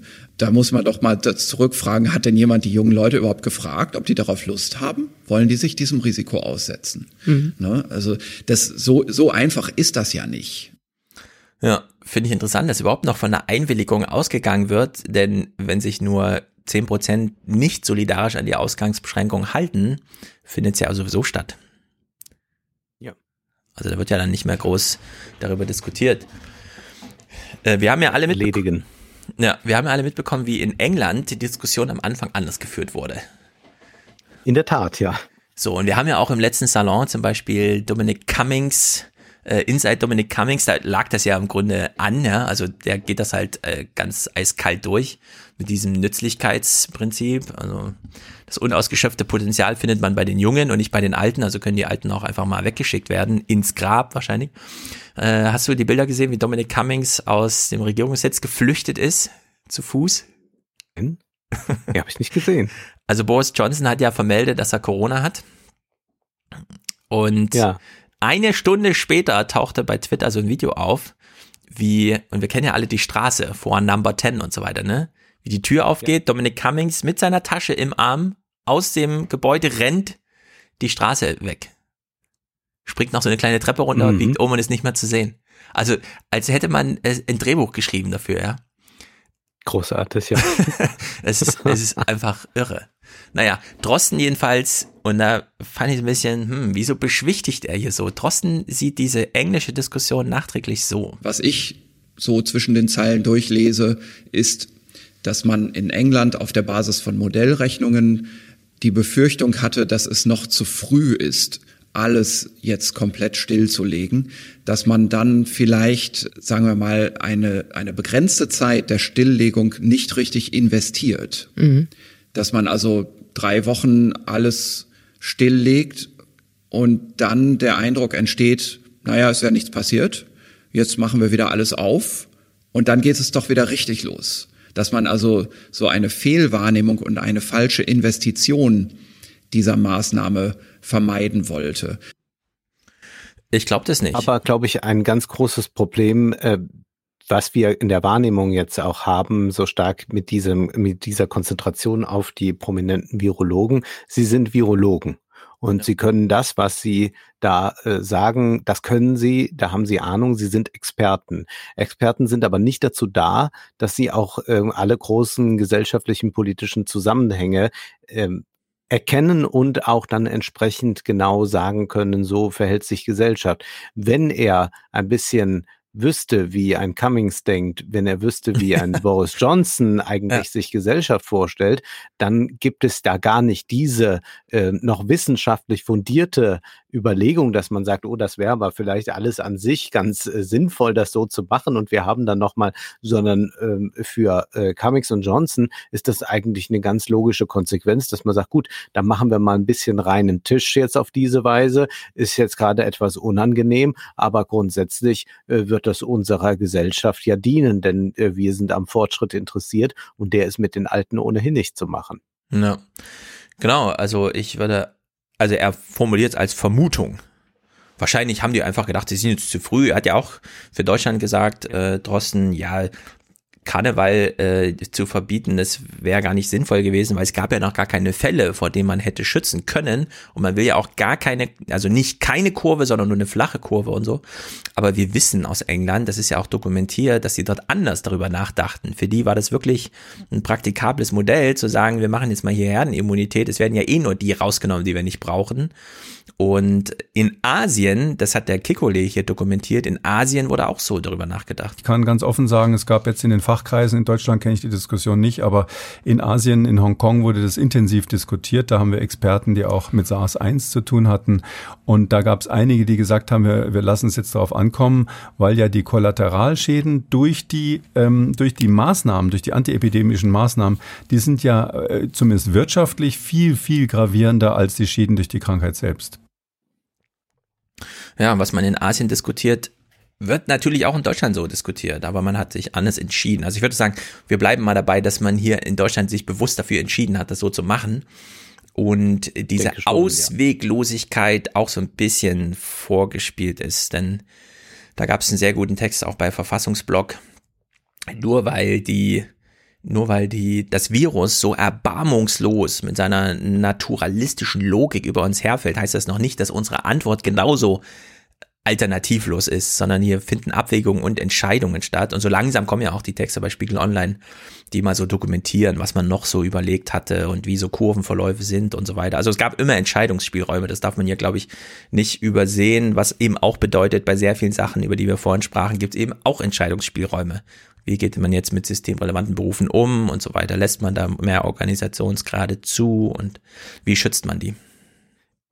Ohnehin ein positiver Effekt dann doch dieser Corona-Krise, dass man ein wieder, äh, wieder einmal begreift, dass Politik eben auch Entscheidungen bedeutet und dass es Optionen der Entscheidung gibt. Also dass dieses Mantra der Alternativlosigkeit, das noch ganz, ganz dominant, dominant war bei der äh, Wirtschaftskrise, bei der Finanzkrise 2007, 2008, dass man das jetzt nicht mehr hat, sondern dass man jetzt sagt, okay, das ist jetzt gerade eine gangbare, eine sinnvolle Lösung für ein konkretes Problem und und deswegen haben wir uns für dies entschieden und machen das andere nicht. Aber dass es schon zur Debatte steht, dass jetzt ja. gerade über etwas diskutiert wird und auch diese gegenseitigen Ermahnungen, es ist noch zu früh für das oder zu früh für, für dieses. Das zeigt aber dennoch, dass man sagt, Politik bedeutet also, einen Spielraum von Entscheidungen zu haben und man kann sich dann für das Beste oder Sinnvollste entscheiden und äh, kann das dann auch machen, während wir eigentlich äh, in den Merkel-Jahren sonst ja immer äh, Entscheidungen gar nicht mehr präsentiert bekommen haben als wirkliche politische Entscheidungen, sondern es kam dann immer so wie ein Regenschauer oder wie ein Sturm mhm. über uns und dann musste man damit leben. Und das ist jetzt hier aber nicht da. Das zeigt also eigentlich einmal wieder, dass ähm, eine Demokratie äh, durch eine solche Krise vielleicht nochmal neu aktiviert werden könnte. Das ist also ja. eine vage Hoffnung, die ich habe. Zumindest ist jetzt gerade dieser Diskurs und zeigen aber auch es die Aufruf Abrufzahlen dieser Podcast, dass Leute wieder bereit sind, verschiedene Szenarien einmal durchzuspielen, denn das bedeutet ja auch eben immer demokratisches Entscheiden, dass man zunächst verschiedene Szenarien durchspielt. Und das war eine Zeit lang ja überhaupt nicht mehr da. Da hat man gesagt, schwarze Null, wir können nichts machen und wir müssen sparen. Ja. Und damit war alles vom Tisch. Und so waren ja dann auch viele politische Kommentare. Und man merkt dann ja doch bei einigen Journalisten, die man schon so ein paar Jahre äh, quasi als Leser betreut, dass da auch hin und wieder jetzt äh, der ein oder andere Satz äh, steht, wo man dachte, ach ja, da muss auch ein Denkprozess eingesetzt haben, so in den letzten Wochen. Genau, und wir hoffen einfach, dass du damit recht hast und dass es nicht zu optimistisch ist, sondern dass es tatsächlich so ist. Denn es hat natürlich auch gewissen funktionalen Sinn für eine Regierung, jetzt so zu tun, als hätte man es einfach nur mit so einer Eskalation zu tun. Also Schulschließung, Ausgangsbeschränkung, Ausgangssperre und dann jeder bleibt in seinem Bett liegen, bis es vorbei ist, ne? Weil mhm. so wie in der ARD der Presseclub am 22. März jetzt eröffnet wurde bei Jörg Schönborn, das zeigt schon so ein bisschen. Hm. Diese vielen Zuschaueranfragen geben auch Auskunft darüber, was jeden Tag gerade besonders bewegt. Und da steuert alles in den letzten Tagen auf eine zentrale Frage hin. Ist es richtig, was wir gerade tun an gesellschaftlichen Beschränkungen? Ist es ausreichend oder muss noch viel mehr passieren? Ja, also alle Leute, die sich besorgt bei der ARD melden und eine Frage haben, die fragen im Grunde nur, ja, wann kriege ich denn jetzt meine Ausgangssperre? Ich habe Angst vor Corona. Und mhm. genau dagegen muss jetzt, also jetzt dagegen gehalten werden. Ja? Wir haben es hier nicht mit Alternativlosigkeit zu tun. Und da hat ja Sascha Lobo diesen Punkt der Vernunftpanik gemacht, der in der Hinsicht auch stimmt. Ähm, ja, man sollte jetzt nicht einfach nur nach der nächsten Ausgangssperre und so weiter suchen, sondern es gibt noch andere Möglichkeiten. Kekulé hat jetzt am 18. März schon mal einen Punkt gemacht, der uns dann auch bis zur Impfstoffverfügbarkeit äh, beschäftigen wird. Wir haben vorhin schon drüber gesprochen. Ähm, wir werden ja demnächst Antikörpertests haben. Das heißt, äh, bei einem Wahlkampf, bei einer Wahlkampfveranstaltung zum Thema Friedrich Merz wird es heißen, also Merz ist da, der ist ja ungefährdet, der hat es ja schon hinter sich. Selbst wenn er sich wieder ansteckt, wird er keine Symptome haben, ist zwar dann für euch alle infektiös und so, aber wie geht man eigentlich mit einer Gesellschaft um, bei der sich so nach und nach herausstellt, wir haben nicht nur Nicht-Risikogruppen, also alle Menschen unter 30, würde ich mal sagen, die das wirklich so als Grippe wegstecken können, die jetzt keine große Todesgefahr dadurch erleben müssen. Und wir haben aber auch Geheilte. Und die werden unterschieden von immer mehr in die Enge gedrängten Gefährdeten. Und da hat Kiko Leno so einen kurzen Aufschlag gemacht. Man muss nur andererseits überlegen, was will man mit so einem Test? Ja, der ist äh, in der jetzigen Lage, müsste man ja dann, wir reden jetzt mal nur von Deutschland, wir haben uns ja auch nach außen so halbwegs abgeregelt. Jetzt müsste man dann bei 82 Millionen Menschen irgendwie testen, wer ist positiv, wer ist negativ. Die Positiven würden dann vielleicht einen grünen Zettel auf die Stirn bekommen und dürfen dann wieder raus. Also das funktioniert irgendwie alles nicht. Ja, bei dem grünen Zettel muss der ihn fragende Journalist so leise ins Kamera lachen, schnaufen. Aber es ist ehrlich gesagt eine ernstzunehmende Frage. Ja? Generell jetzt schon mit der Test, ähm, Geschichte so, dass man getestet wird. Man muss dann warten, bis man das Ergebnis hat. Wenn man das Ergebnis hat, dann informiert man wieder, mit wem man alles Kontakt hat. Dann wird diese Kette wieder nachvollzogen, die Infektionskette, und wird, dann wird das mit den anderen durchexerziert. Also das ist ja etwas, was noch leistbar ist, wenn wirklich man ganz wenig Erkrankte hat. Und das ist auch dann noch auf, sagen wir, Heinsberg oder so bezogen. Mhm. Dann ist das noch leistbar. Und so kann man tatsächlich fragen, was ist denn das am Ende dann noch für eine Information, die ich da erfahre, äh, wenn ich dann weiß, okay, die sind es jetzt gerade nicht, aber die anderen, wo bleiben die dann und was ist mit mir? Und gerade wenn du sagst, man kann geheilt sein, aber ist wieder Träger der Infektion dadurch, dass man eine zweite Infizierung hat, die einem dann persönlich nichts mehr ausmacht, dann ist das, glaube ich, auch das Testen etwas, was äh, irgendwie ein äh, gutes Gefühl vermitteln soll, aber sinnvoll erscheint es mir nicht. Ja, es ist tatsächlich sehr zweischneidig. Äh, also das, was die Epidemiologen am liebsten machen würden, ist ja wirklich eine Querschnittstestung. Dass man nicht mehr gezielt die Ketten mhm. nachvollzieht, da, also da werden jetzt die Ressourcen dafür gebraucht, sondern dass man irgendwann wirklich einfach querbeet testet. In Deutschland hat Drosten gestern getwittert, dass das Durchschnittsalter der positiven Fälle, äh, das Medianalter ist 48 das Medienalter der deutschen Bevölkerung ist so 46, 47. Also wir sind vielleicht sogar super nah dran an der Stichprobe. Wenn jetzt die Testkapazitäten von 500.000 pro Woche auf irgendwie zwei Millionen ausgewertet werden, dann kannst du ja wirklich punktuell in Hausärzten einfach sagen, äh, wir machen mal nebenbei noch so einen Test. Und wenn sich dann rausstellt, dass durch die hohe Infektiosität vielleicht doch schon mehr Menschen durch sind, also die dann einfach so das Label kriegen, ja, den grünen Zettel ja. mit der Ansage, ja, sie können dem Chef Bescheid sagen, sie hatten's. Wir wissen aus China, 14 Prozent haben tatsächlich eine zweite positive Testung, nachdem die Krankheit schon einmal durchgemacht wurde. Alle symptomfrei, aber trotzdem alle auch infektiös. Ja, also das dramatisiert eigentlich das Problem für die Risikogruppen bis zum Impfstoff. Weil dann musst du für die wirklich irgendwie äh, Städte machen, wo du alle hincast und dann ein Zaun drum und dann darf da auch keine Lieferung stattfinden und so weiter. Also dieses Szenario, das ist, kann man sich noch gar nicht richtig vorstellen, was es bedeutet, weil so viel auf Solidarität hoffen von Menschen, die schon natürliche Immunität haben, würde ich dann ehrlich gesagt auch nicht, ja, weil da ist dann der Druck zu hoch. Wenn es wirklich heißt, also sie könnten jetzt hier komplett weitermachen das betrifft ja dann am Ende auch so ganze Belegschaften. Ja, du hast irgendwie so eine Siemens-Filiale und dann stellt sich raus, ach, der eine hat es, ja, ich hatte mich auch krank gefühlt, aber ich habe es gar nicht gemerkt und plötzlich stellt man dann so eine Testung raus, dass die es alle schon durchgemacht haben. Wieso sollte man das noch runtergefahren lassen? Ja? Also in der Hinsicht, da, da schlummern doch noch die ein oder anderen großen Probleme, weil die Gefahr für die Risikogruppen sinkt dadurch eben nicht, dass sehr viele dann plötzlich so aufatmen und ja, einfach mit einer anderen Einstellung äh, zurück in die Gesellschaft wollen. Naja, das war jedenfalls äh, kleiner Abriss zum Thema Herdenimmunität. Ich gehe ja auch davon aus, dass wir am Ende, also die Kurve scheint ja in Deutschland jetzt so flach zu sein, dass man in Jahrzehnten rechnen müsste, wenn die Infektion so vor sich geht. Mhm. Deswegen mal gucken, wie es mit der Impfstoffsache weitergeht.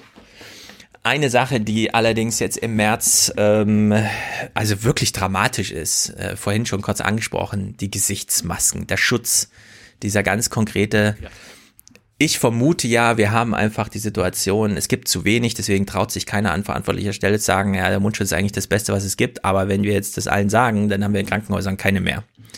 Ja, das dann. Das habe ich auch jetzt äh, schon erfahren aus äh, Kreisen, die sich jetzt gerade auch beschäftigen mit dieser Kampagne Maske auf. Äh, es geht ja darum, dass man sich selbst Masken basteln kann, die selbstverständlich nicht so gut sind wie jetzt eine Krankenhausmaske, aber immerhin, sie halten etwas ab. Also die Baumwollmasken, man kann jetzt selbst tätig werden aus äh, der alten Unterhose, was auch immer, sich eine Maske basteln.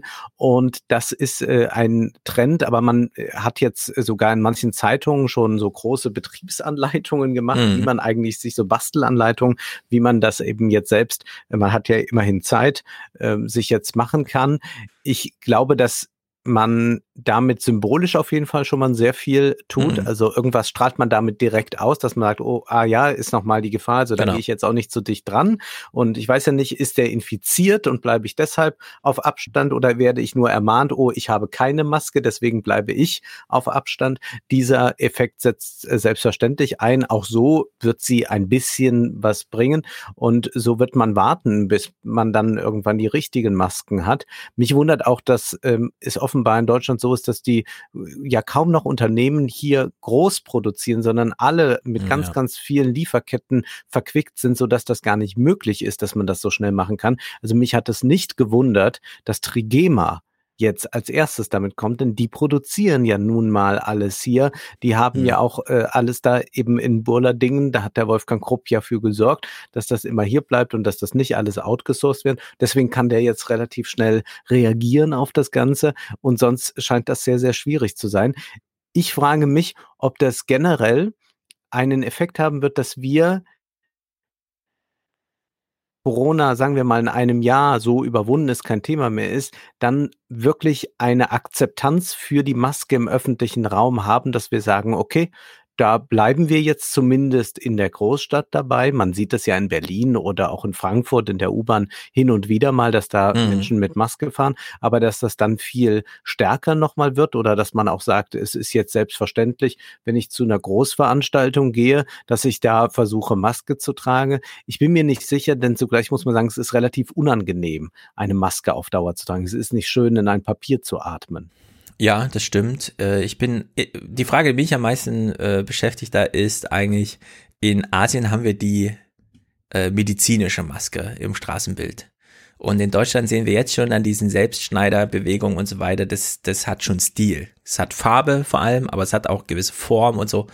Und äh, ich könnte mir durchaus vorstellen, dass es in Deutschland gängig wird, dass man einfach so ein Tuch um den Hals trägt und in dem Moment, wo man in den Supermarkt einbiegt, zieht man sich das kurz hoch auf die Nase, so dass man für diese zehn Minuten, die man dort zugange ist, einfach sagt, ich atme hier nicht anderthalb Meter in, ja, vor mich die ganze Zeit. Und wenn ich mit jemandem spreche, dann tropfen Feuchtigkeit und äh, Fetttröpfchen, um die es ja vor allem geht, bleiben dann einfach hängen. Und wenn man den Laden verlässt, äh, macht man es auch wieder runter. Ja, und Gut, das ist jetzt das Supermarktbeispiel, aber was ist im Kino? Was ist, wenn ich da an der Schlange stehe? Also glaubst du, dass sich das durchsetzen wird, dass wir jetzt immer äh, dann mal schnell eine Maske hochziehen? Ich kann mir das nicht vorstellen, denn es ist ja auch das Gesichtsfeld etwas, was wir gerne bei Menschen sehen. Also wir, äh, mhm. wir flirten über das Gesicht, das ist äh, für uns ganz entscheidend. Also wir sehen die meiste Zeit äh, von den Menschen auch nur das Gesicht oder ihre Hände nackt. Äh, deswegen äh, ist das für uns auch was äh, ganz Wichtiges, um überhaupt mit Menschen in Kontakt zu kommen. Mhm. Und ich stelle mir das jetzt in, auf Dauer nicht sehr ähm, schön vor, einfach, wenn wir uns auf diese Weise begegnen.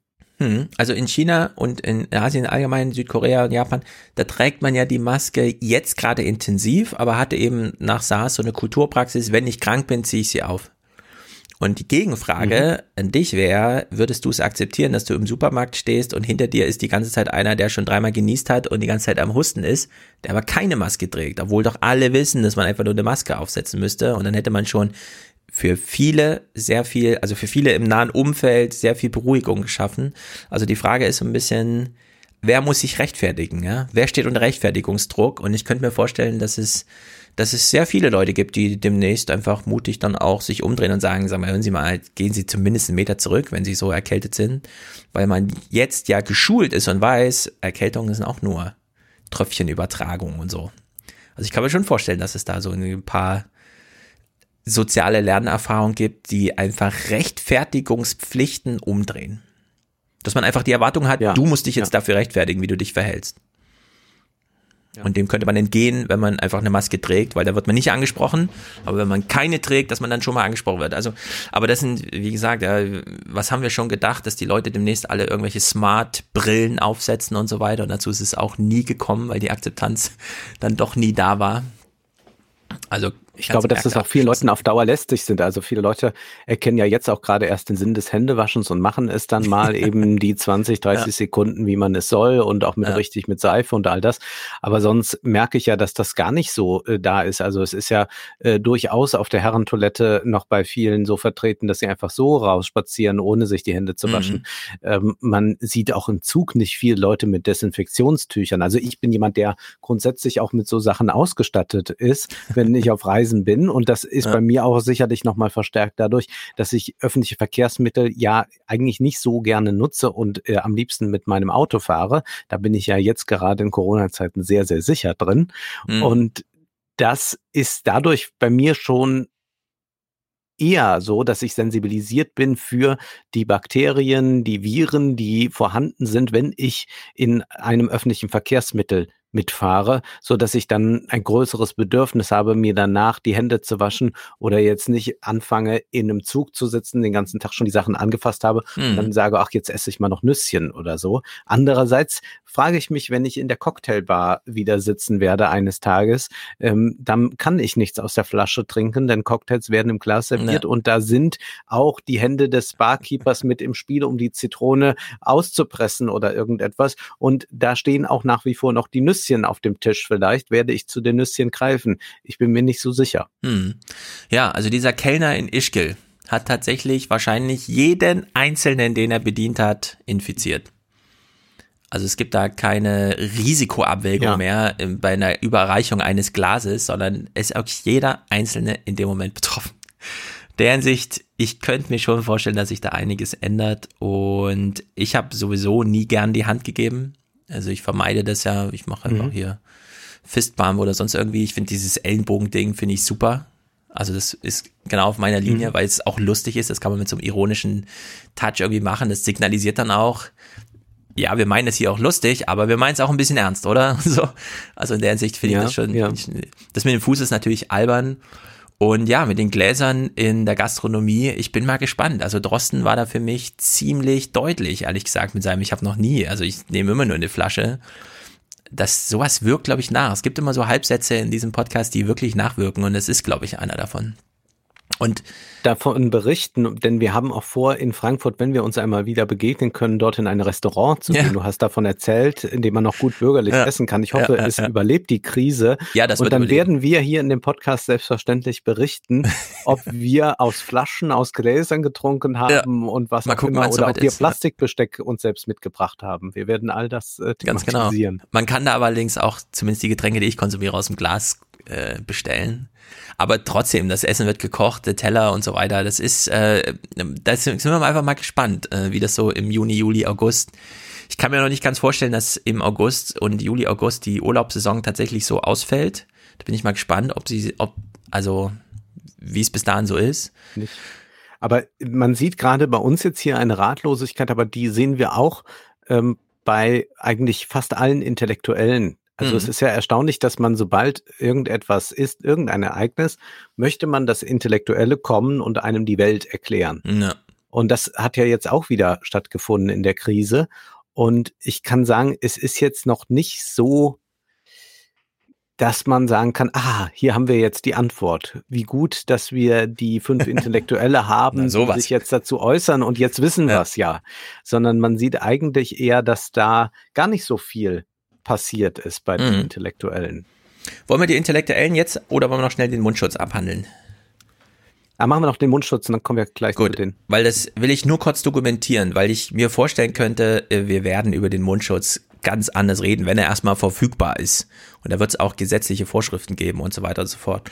Und da der Drosten das immer noch runtergespielt hat, immer mit dem nicht ausgesprochenen Halbsatz, Leute, lasst es erstmal für das Klinikpersonal, das ist nun wirklich sinnvoller, Beim Kikole im auch Virologen-Podcast des MDR, hm, da klang das immer schon so ein bisschen anders. Diese Erkrankung wird wirklich in den aller, allermeisten Fällen auf dem direkten Weg face-to-face -face von Gesicht zu Gesicht übertragen. In einigen Fällen vielleicht noch, indem man am Hinterkopf angehustet wird und dann mit den Haaren in die, mit den Händen in die Haare fasst und sich später am Auge kratzt. Aber so, so über drei Banden gespielt ist die Wahrscheinlichkeit, sich zu infizieren, dann deutlich geringer.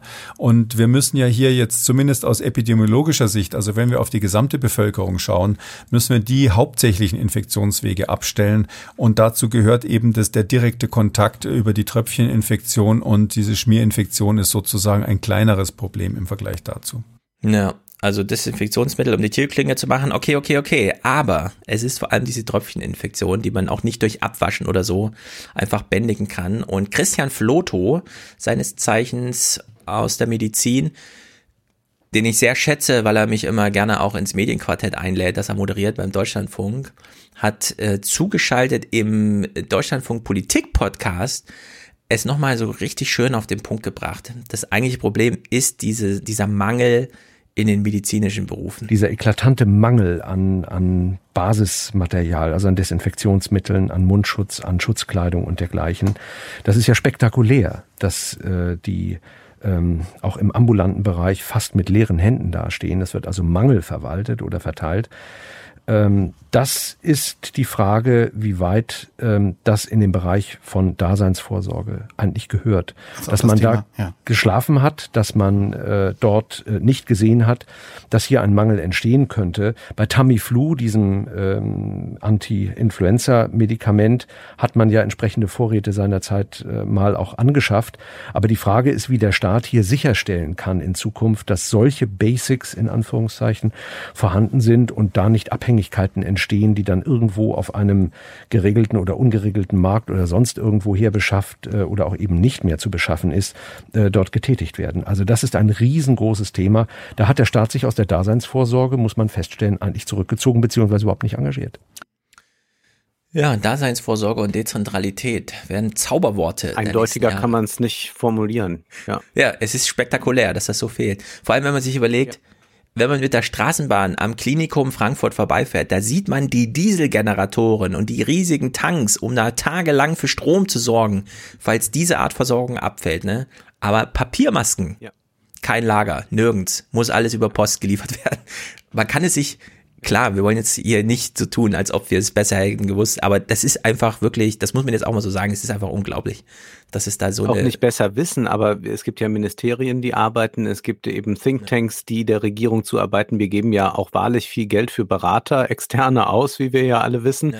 Und es ist ja die Aufgabe von Politik auch vorausschauend zu handeln. Und die müssen ein bisschen weitsichtiger sein, als wir, die äh, bei Spiegel Online rumklicken oder so, sondern die müssen auch solche Dinge antizipieren können. Und ich sage mal so, es geht ja jetzt hier tatsächlich nicht um ganz, ganz große Anschaffungen.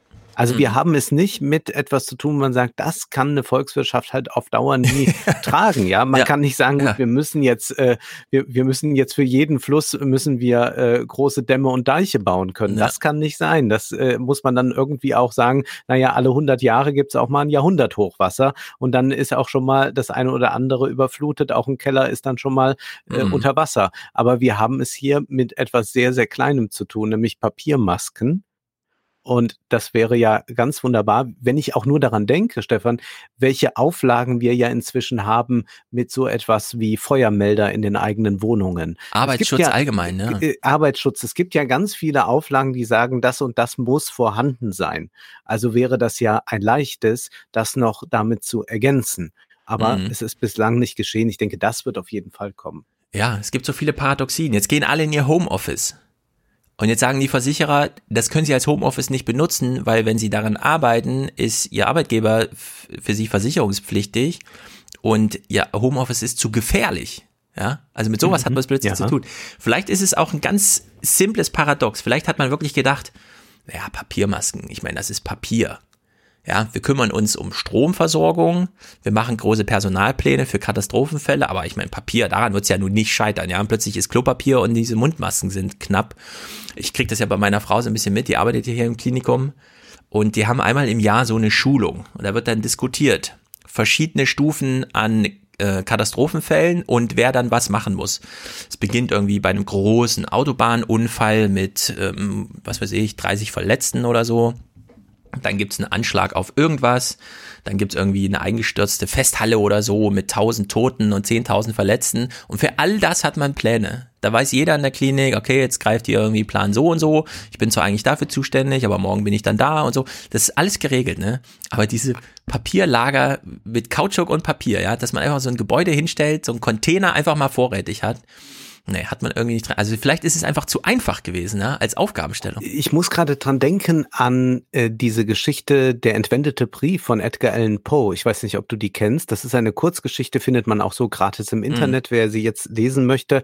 Und da wird ein Brief gesucht, der die Königin kompromittieren sollte. Und der Detektiv ähm, hört sich also an, dass man dieses ganze, diese ganzen, dieser, dieses Büro von dem Menschen da, der diesen Brief entwendet haben soll, man hat das also links gedreht gedreht. Man hat da sogar noch unten äh, die Teppiche aufgeschlitzt und hatte alles gesucht nach dem Brief.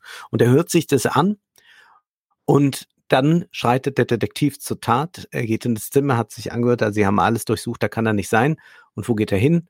Zum Briefständer ja. und dort ist der Brief. Wo soll er sonst sein? Dort ganz genau, hingehören. Ganz genau, und genau, genau, da hat niemand gesucht und wir haben es ein bisschen so mit einem entwendeten Brief jetzt gerade zu tun. Ja. Es ist äh, so klar, man hat wahrscheinlich auch äh, digital tausend Szenarien bei der Charité oder sonst was, wenn irgendwie was ausfällt, ja. was dann alles greift.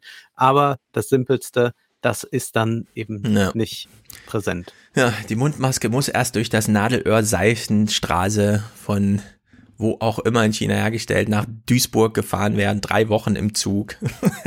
ist wirklich verrückt. Ja. Äh, neben Christian Floto Uwe Jansens aus der Praxis, Präsident der Deutschen Interdisziplinären Vereinigung der Intensiv- und Notfallmedizin auch nochmal zum Thema. Wenn man mal ganz banal denkt an der Stelle, ist das, was uns nicht fehlt, Beatmungsplätze, äh, Intensivbetten. Die größte, und ich möchte es mal fast sagen, Lachnummer ist doch, dass wir hier völlig unvorbereitet, Sie ja auch, Sie haben keine Masken, wir nähen uns Masken selber. Wir fahren heute mit, mit unserem Kaufmensch direkt, der fährt der heute nach Ulm bei irgendeinem Händler, besorgt der 10.000 Masken für wirklich Fantasiepreise, ja.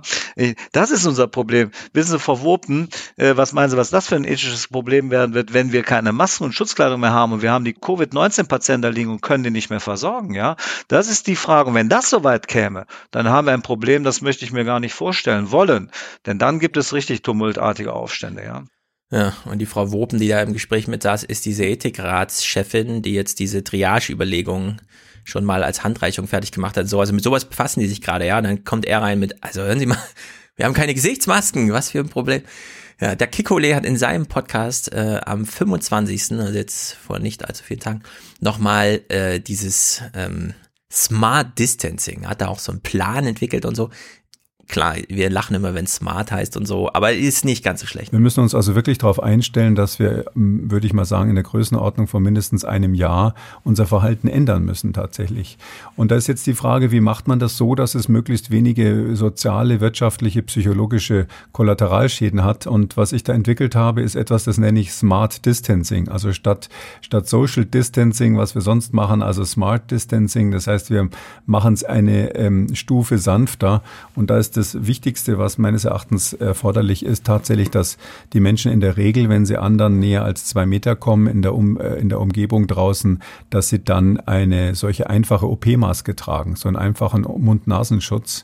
Hm, der schützt auf jeden Fall andere und es gibt auch neuere Daten, dass die Menschen selber dadurch geschützt werden bis zum gewissen Grad gegen dieses Virus also bisschen andere Informationen, als man es so bisher gehört hat. Und es ist so, dass wir aus Hongkong ähm, wissen, dass dieses reine Tragen des, äh, dieser OP-Masken, was sie da alle machen, offensichtlich doch einen ganz erheblichen Effekt hat, um die Krankheit unter Kontrolle zu halten. Ja, also Smart Distancing als große Rettung für die ökonomische Katastrophe durch dieses Social Distancing. Das Smart Distancing besteht darin, dass wir uns Gesichtsmasken aufsetzen. Aber wir haben sie nicht, mhm. ja. Also es ist wirklich unglaublich, wenn man sich. Wir müssen sagen, es ist ja so, dass es weitergehen muss ökonomisch. Ja. Also ich verstehe jene Kapitalismuskritiker nicht, die jetzt sagen, das ist ein prima Anlass. Jetzt äh, tut sich da wirklich was. Ja. Jetzt liegt ja mal alles lahm. Ja, wenn das jetzt für die großen Konzerne einfach gelten würde und man würde sagen, ja, denen geht's jetzt mal ans Leder, aber wir, wir Kleinen, wir zeigen jetzt, was wir können. Aber gerade die Kleinen, die leiden ja jetzt am meisten darunter, dass sie nicht öffnen können. Es sind die äh, Leute, die ihren Traum nach 10, 15 Jahren verwirklicht haben, indem sie ein Restaurant oder eine Boutique oder irgendwas eröffnet haben, die jetzt vor einem Scherbenhaufen stehen und nicht mehr weitermachen können, während die Großen sich mit entsprechenden Krediten und staatlichen Hilfen viel leichter helfen können und äh, da ganz andere äh, Macht auch im Hintergrund haben, um dann äh, rechtzeitig wieder an den entsprechenden Stellen produzieren zu können. Das heißt also, die, die jetzt glauben, na ja, das tut jetzt eigentlich auch mal äh, dem Westen zum Beispiel ganz gut, dass jetzt mal alles brach liegt, die äh, glauben ja auch einfach, dass ähm, sich ein System dadurch verflüchtigt, dass ein Virus auftritt, als sei damit dann auch das System schon direkt ein anderes. Wieso sollte das sein? Das muss man ja, die Politik äh, ist ja dann immer noch die, die da ist. Das Personal ändert sich ja nicht. Es ist ja nicht plötzlich der Sozialismus da, äh, nur weil jetzt auch mal ein Altmaier sagt, gut, vorübergehend können wir das eine oder andere verstaatlichen, das eine oder andere Unternehmen, um es zu retten. Das ist überhaupt keine sozialistische Forderung im Übrigen. Das ist ähm, ganz, ganz klassisch so vorgesehen. Also das findet man auch bei neoliberalen Theoretikern, solche Modelle, wie der Staat durchaus äh, seine Nachtwächterposition in der Krise, zum Beispiel bei Kriegen, verlassen kann, mhm. um dann etwas zu retten. Das hat ja in Deutschland alles stattgefunden. Dort hat man ja auch die Industrie wieder so auf Vordermann nach 45 gebracht. Und die, die jetzt glauben, das sei jetzt mal irgendwie so ganz gut, die sind in meinen Augen da auch bisweilen in einem sehr merkwürdigen Esoterik waren, dass man sagt, ja, jetzt steht das mal so still und jetzt ähm, äh, wird ein anderes Wirtschaften beginnen. Nichts deutet darauf hin. Ja, also die Lufthansa operiert jetzt bei fünf Prozent, ja, und es ist beeindruckend, 17 Flugzeuge auf der Landebahn Nordwest zu sehen. Äh, es ist einfach, also da macht der Globalisierung wirklich Pause. Nur man darf halt nicht äh, übersehen, ja, also so ein geschlossenes Restaurant hat wahrscheinlich in den letzten zehn Jahren irgendwann die Anfangsinvestition von 300.000 Euro verursacht, die jemand privat geschultert hat. Ja. Oder wenn jetzt irgendwelche Kunstmessen abgesagt werden. Also Danny hat im Audiophil-Podcast mal kurz über seine Lage gesprochen als Künstler in Köln. Ja, da geht man halt mit 7000 Euro in so eine Vorleistung, weil da der Kundenkontakt zum Kunstkäufer stattfindet. Die hat man gezahlt, dann findet die Messe nicht statt und dann muss man sich erstmal da, also man kann nicht nur in dem Moment, hat man nicht mal den Kopf frei für Kunst, und man kann auch nicht Kunst machen, sondern man ist auch noch auf der Suche nach seinem Geld eigentlich, ja. Also man ist da sagen, man rutscht gleich ins Negative. Da operiert man nicht mit fünf Prozent seiner bisherigen Leistung, sondern minus 50%. Ja? Also, dass man sozusagen gleich, und es betrifft eben alle lokalen ähm, also wir haben zum Beispiel hier so einen kleinen Supermarkt, so einen typisch türkischen Obsthändler-Ding, das, das geht halt noch, ne? Die Pizzeria da drüber, ja. äh, äh, gegenüber, hm, also der kann halt liefern, aber wer holt denn sich jetzt Essen? Da geht man doch lieber und backt sich das irgendwie selbst, auch um Geld zu sparen, der Friseur ist zu, alles weiteres zu, diese lokalen Einkaufsstraßen sind komplett zu und nichts funktioniert mehr, ja? Also das ist alles einfach auf Null runtergefahren.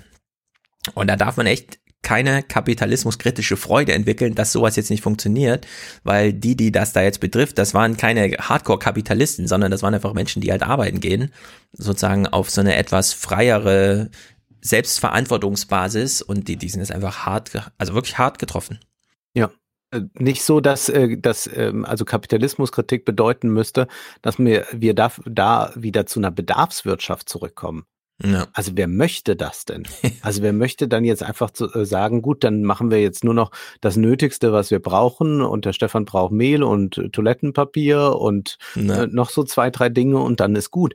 Also wenn das äh, äh das, das Gegenmodell ist, dann bitte wieder schnell zurück zu dem Alten. Nein, äh, also eine, eine antikapitalistische, sinnvolle Haltung wäre natürlich eine, die nicht auf diese Weise fortschrittsfeindlich ist. Mhm. Und dass, dass das jetzt überhaupt noch alles ganz gut funktioniert, funktioniert. Deswegen haben wir am Anfang gedankt. Liegt ja am Internet, dass wir überhaupt eben ähm, ja. noch eine gewisse Infrastruktur haben. Und deswegen schlägt jetzt auch die Zeit nicht nur der Streaming-Anbieter, sondern generell der Plattformen, die für so etwas wie eine planwirtschaftliche Versorgung sorgen, mhm. nämlich Amazon, die sagen, wir mhm. senden jetzt erstmal keine Bücher mehr aus oder nur noch sehr verzögert. Wir bestellen zumindest bei den Verlagen nichts mehr nach, auch Filme jetzt nicht. Wenn, dann sollen die Leute streamen. Wir kümmern uns jetzt um die Lebensmittel. Auch das kann man sagen, ist ein Versagen der ähm, verschiedenen Landesregierungen vielleicht auch, dass man nicht entsprechende Plattformen auch erstellt hat, ja. dass das anders möglich ist. Jetzt sind die Supermärkte, die auch so einen Home Service anbieten, überfordert. Man sieht jetzt hier in einigen Dörfern, dass es zum Beispiel solche Modelle gibt, die machen jetzt einen Instagram-Kanal, dann sollen die einzelnen äh, Geschäftsinhaber ihre Produkte dort fotografieren, hochladen, mit Adresse und Telefonnummer oder E-Mail-Adresse versehen, damit das dann dort bestellt werden kann. Also die versuchen jetzt schnell quasi eine Online-Plattform herzustellen, mm. aber das ist jetzt ja auch alles aus Verlegenheit. Ja. ja, alles aus Verlegenheit. Ja, äh, Jeff Bezos hat's richtig gemacht. Äh, er kann jetzt erstens liefern, er hat den Zugang zur Haustür, er kann rationieren. Ja, bei ihm kann man einfach Klopapier bestellen, dann kriegt man halt seine eine Packung und da kann man noch so wütend sein, man kriegt halt nur die eine Packung. Ja, also da wird doch sehr viel jetzt übernommen.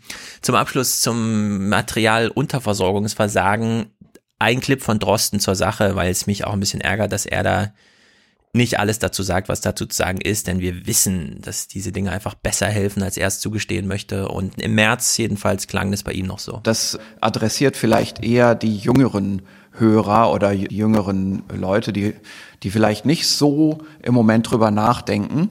Die werden vielleicht dadurch, dass alle oder viele in der Öffentlichkeit so eine Maske tragen, daran erinnert, dass es jetzt mal ernst ist. Und das finde ich auch wichtig als psychologischen Effekt. Ja, zumindest den psychologischen Effekt hat er der Sache noch zugestanden. Ich glaube, da steckt mehr dahinter. Die Audioprobleme waren übrigens original aus der NDR-App, mit der die selbst den Drosten anrufen, weil jetzt alle gerade von zu Hause über diese App beim NDR die Verbindung herstellen. Also da hat man auch mal gesehen, woran es so mangelt. Ja? Der öffentlich-rechtliche Rundfunk kann keine ordentlichen Audioverbindungen herstellen. Es ist, wie es ist. Ja, über Medikamentenknappheit reden wir dann mal im April oder Mai, weil das ist ja sowieso ein grundsätzliches Problem gewesen und das verschärft sich natürlich jetzt auch nochmal. Ja. Ja. Gut, jetzt haben wir nur noch Intellektuelle vor uns. Also ich, Bennen und Co. Nur noch. Wir und du so einen etwas breiteren. Genau, du so einen etwas breiteren. Sollen wir mal mit unserem äh, Haus- und Hof-Intellektuellen anfangen, mit mhm. unserem Deutschen, äh, und zwar mit Richard David Precht. Ich habe Hat er sich da, schon geäußert? Einen Clip vorbereitet, ja, der mhm. dann uns ein bisschen was äh, zur Lage sagt. Man muss der Fairness halt, der Fairness halt halber sagen, das ist vom 11. März, glaube ich, das Interview. Mhm. Also damit schon aus einer anderen Welt oder was da? Also man versteht los, dann vielleicht ein bisschen eher die Aussagen, aber auch sonst sind sie in meinen Augen, naja, hören wir mal. Ja. Ich finde zum Beispiel sehr, sehr spannend. Ich meine, wir brauchen äh, im Zuge der ökologischen Umwandlung unserer Wirtschaft unserem sozusagen fundamentalen Paradigmenwechsel hin zur Nachhaltigkeit sicherlich einen Staat, der verbietet, der einschreitet, der klare Grenzen setzt, der kontingentiert.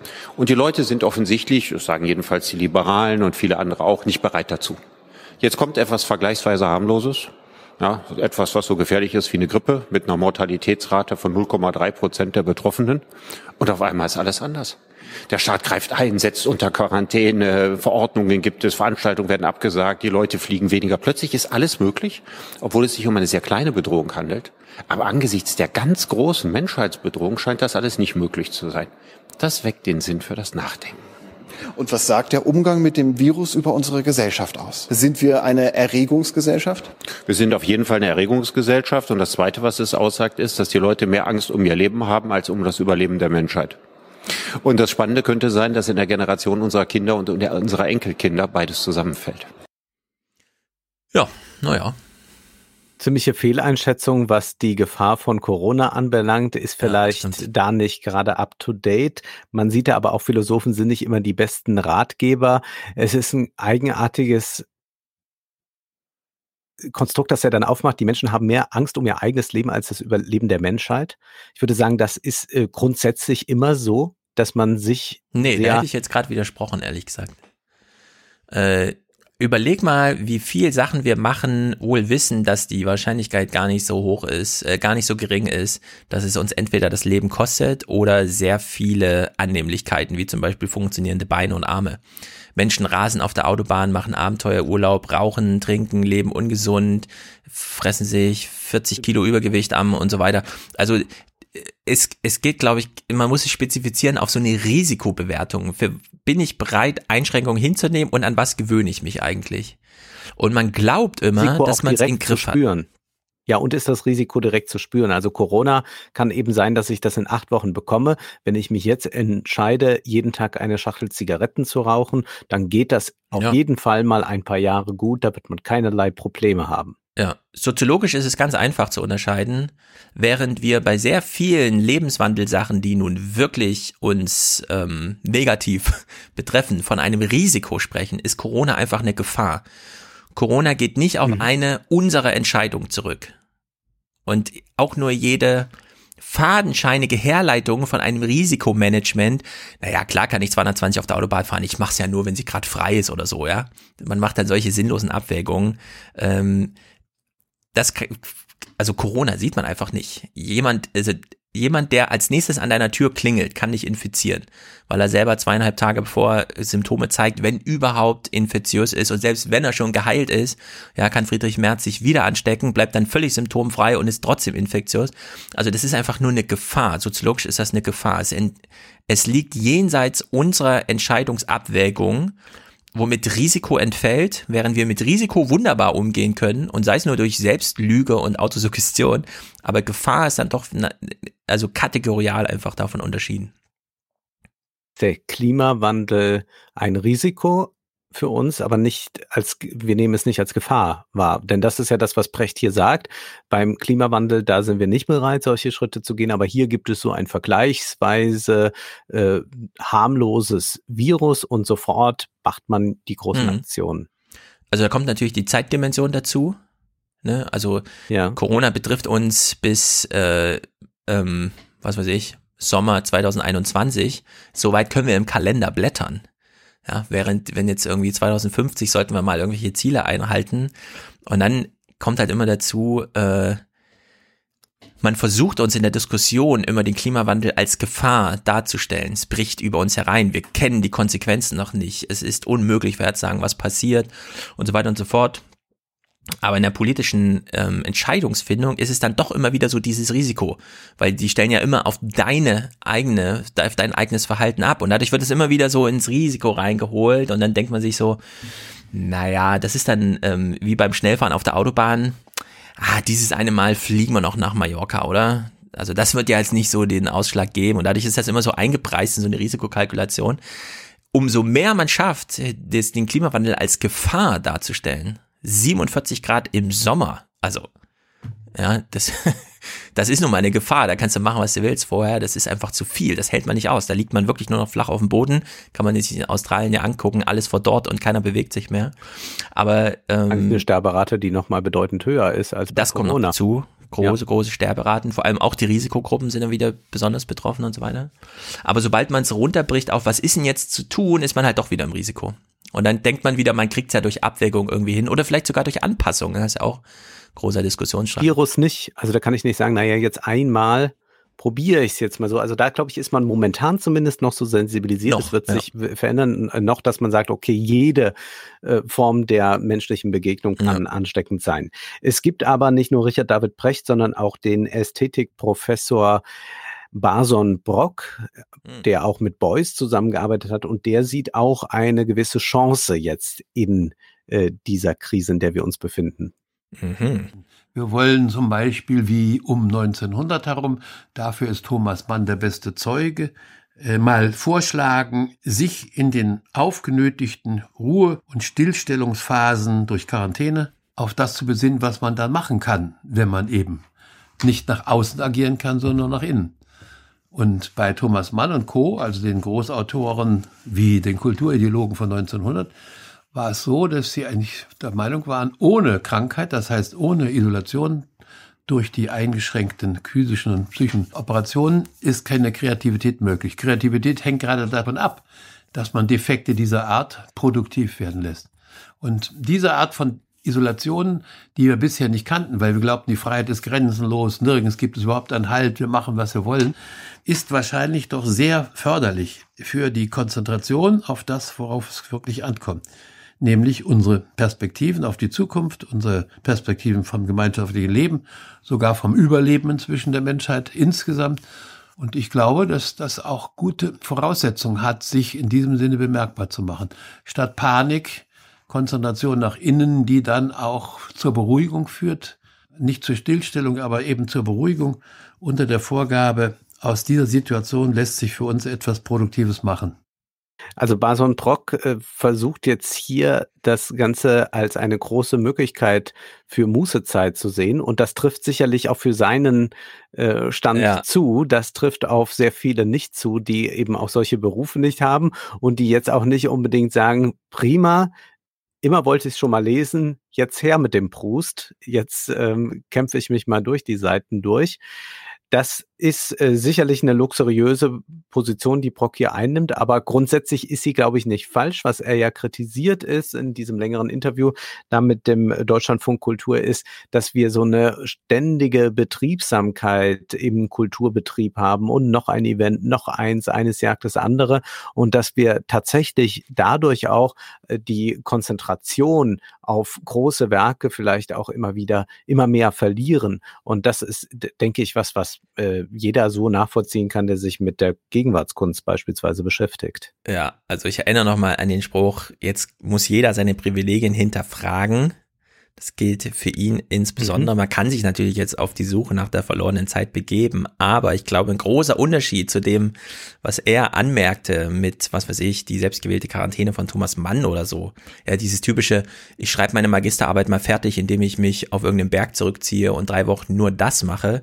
Das setzt ganz wichtig voraus, dass die Rest der Gesellschaft weitergeht wenn die gesamte, Gesellschaft steht mit dir in dem Moment, dann hast du den Kopf dafür nicht frei. Das kann mir auch kein 70-jähriger äh, Philosoph, der die Kinder schon längst aus dem Haus hat und so weiter, sagen, dass er jetzt mit freiem Kopf plötzlich ja, an seinen Themen und nicht an dem Thema der Gesellschaft arbeiten kann äh, geht natürlich umso strenger dann wieder, falls er sich wirklich hinsetzt und jetzt das Corona-Werk schreibt. Es gibt ja ganz viele, Tilman Ramstedt oder Caroline Emke, die setzen sich jetzt hin und schreiben Corona-Tagebuch. Ja, und das in verstehe Wochen ich. erscheint. Wieder. Weißt du, was in zwei Wochen erscheint? Nein. 120 Seiten äh, ein Buch über Corona von Slavoj Žižek. Zum Beispiel. Kommen wir gleich nochmal. Ja. Also sich jetzt hinzusetzen und zu sagen, okay, ich mache das Beste aus der Situation in Resonanz mit der Gesellschaft. Also ich erkenne an, es gibt jetzt nur ein Thema und das behandle ich jetzt. Mhm. Das, okay, ja. Aber ich, ehrlich gesagt, äh, Caroline Emkes Text finde ich unglaublich. Also wirklich richtig schlecht.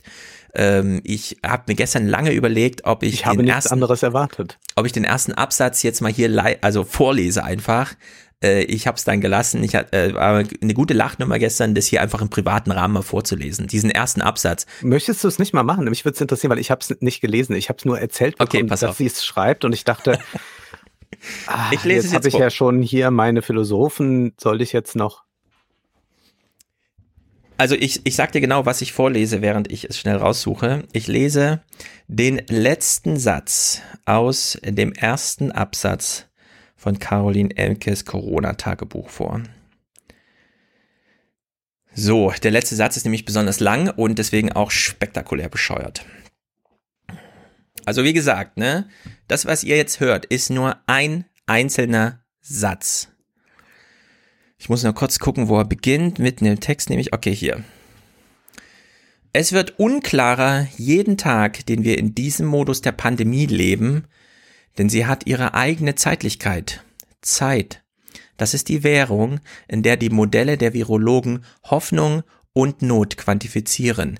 Zeit, die wir hier in der Mitte Europas nur haben, weil andere sie nicht hatten.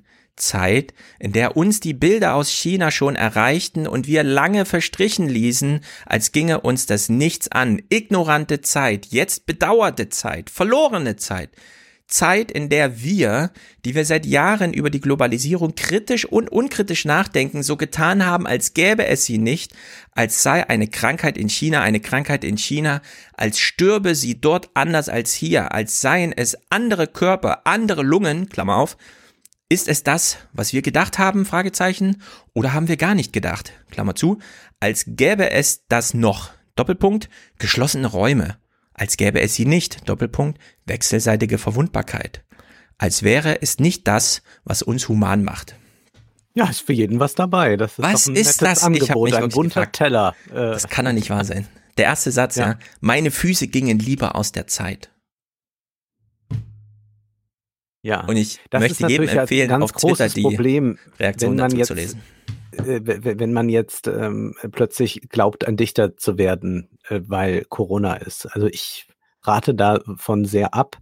Ähm, Eins noch, das brauchen wir nicht vorspielen von Brock, ist, dass er sagt, wir unterscheiden äh, wieder mehr, was wichtig, was unwichtig ist. Und das glaubt er auch, würde eben dann auch ein kritisches Urteil über die Kunst wieder ermöglichen, dass wir da uns dann von sehr viel Schlacke befreien. Man mhm. wird sehen, wer auch durchaus eine Chance in all dem sieht, ist Harald Welzer.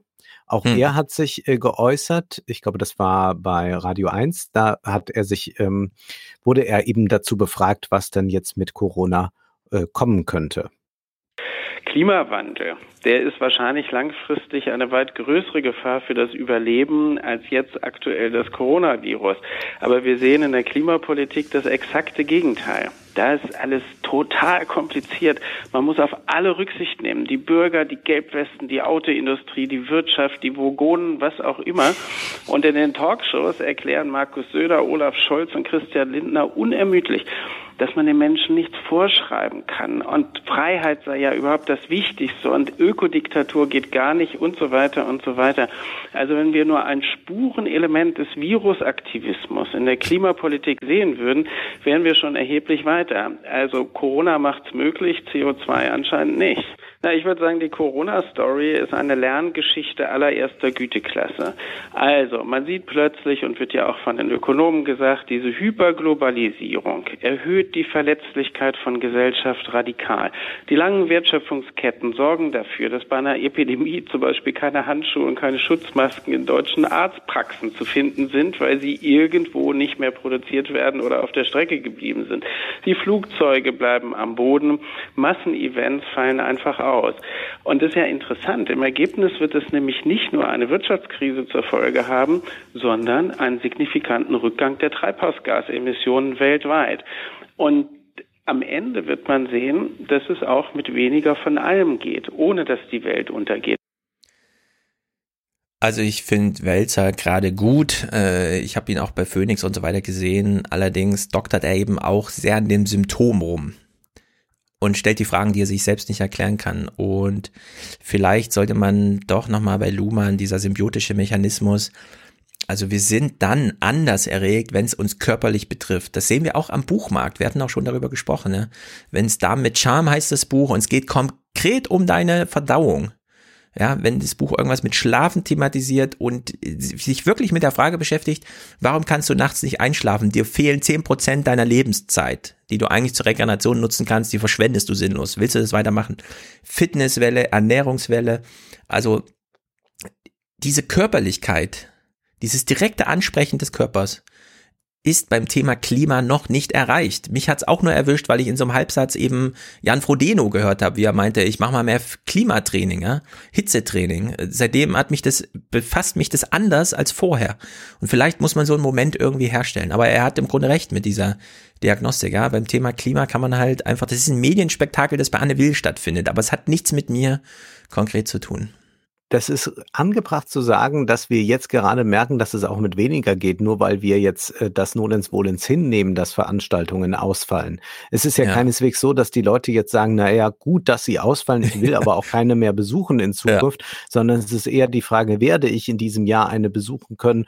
Rock am Ring ist, glaube ich, noch nicht ganz gekippt. Nein. Da hofft man noch, dass es geht. Es wird ja. wahrscheinlich nicht so kommen, aber man möchte doch zum Beispiel, ich etwa, im November den neuen Bond in einem großen Kino auch sehen und ich möchte mhm. den auch mit meinen Freunden zusammensitzend dort erleben und nicht äh, so, dass wir äh, nur zu zehnt immer in den Saal gelassen werden oder was auch immer oder dass es einfach einen Streaming-Link gibt. Das heißt, äh, ich halte diese, diese Vorstellung, äh, dass man jetzt sagt, ja, jetzt merken wir mal, wie wenig wir brauchen niemand hat äh, in den letzten Jahren doch ernsthaft davon ausgehen können beim Konsum, dass es darum geht, um äh, was brauchen wir?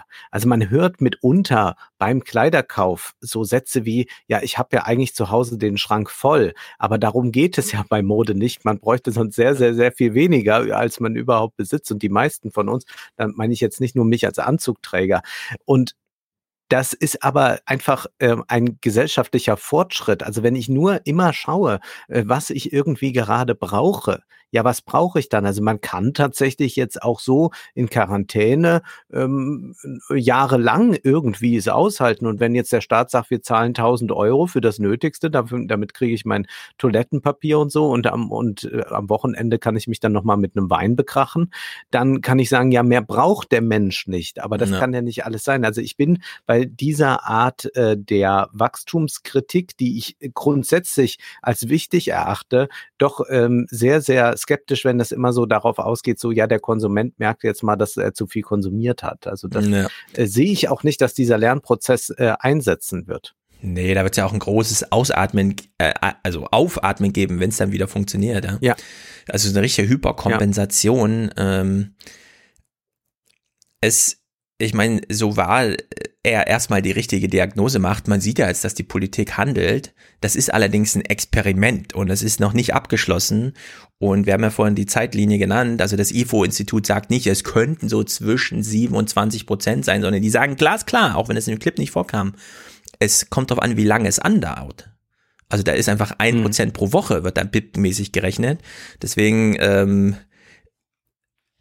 also es ist ein Experiment, das hat jetzt im März begonnen. Wir können jetzt im Mai vielleicht mal sagen, naja, wenn nächstes Jahr dann das nächste Corona kommt, ja, SARS 3, wenn das dann den Sprung auf den Menschen schafft, dann sind wir wieder bereit, 20 Prozent. Nee, das glaube ich nicht. Also da, da werden dann schon Anpassungen und Lernerfolge der Politik abzuringen sein.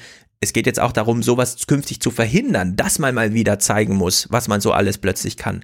Also sozusagen, also die Bazooka wird jetzt oft genutzt Hans hat das ja bei uns im Podcast am Aufwachen so als, das ist der eine Schuss, ja, die Bazooka kommt einher mit einmal laden, einmal schießen, danach ist erstmal finito. Und genau das ist das Experiment, Experiment gerade. Deswegen sollte man vielleicht doch ein bisschen vorsichtiger, so vorsichtiger mit der, mit dem Hinweis darauf sein, was so alles machbar ist. Klar, durch die zeitliche Raffung äh, sieht das jetzt alles so aus, als wäre das mega krass und so.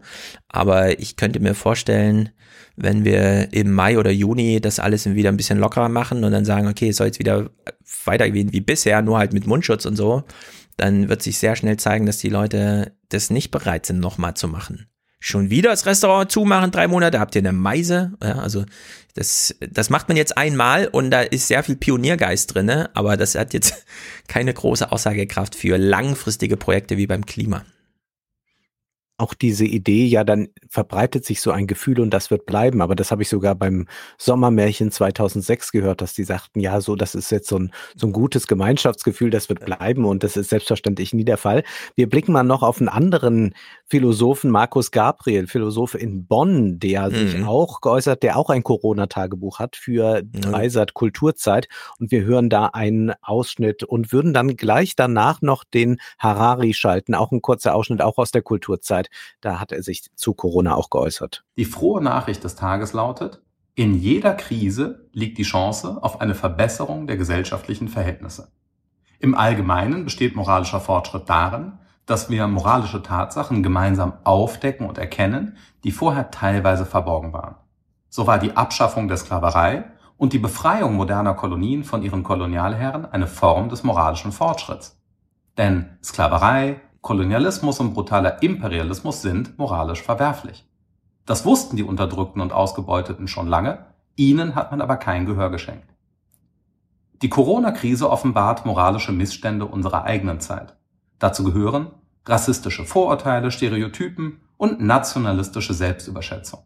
Trumps Versuch, das Virus den Chinesen in die Schuhe zu schieben und es damit gewissermaßen zu nationalisieren, ist moralisch verwerfliche Rhetorik, ja, gefährliche politische Lüge.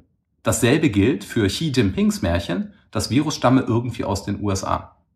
Nicht besser ist es, wenn hierzulande viele Menschen glauben, unsere italienischen Freunde seien besonders vom Coronavirus betroffen, weil sie eben chaotischer und schlechter organisiert als wir Deutschen seien.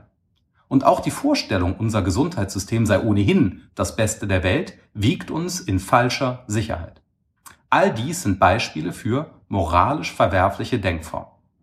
In Zukunft werden wir nicht etwa einen Kommunismus, sondern einen Co-Immunismus benötigen, um einen passenden Ausdruck Peter Sloterdijks zu zitieren. Wir müssen uns gegen Xenophobie und Rassismus impfen, denn vor dem Virus, das haben wir jetzt hoffentlich gelernt, sind wir alle gleich, alle Menschen, Wirte, die von ihm angegriffen werden.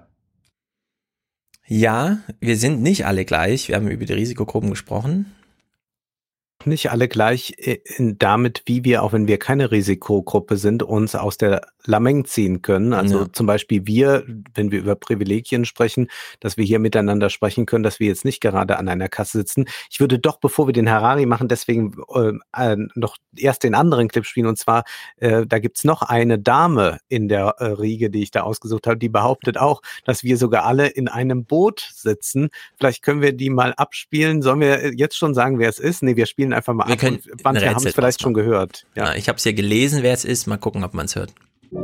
That's the thing about COVID-19. It doesn't care about how rich you are, how famous you are, how funny you are, how smart you are, where you live,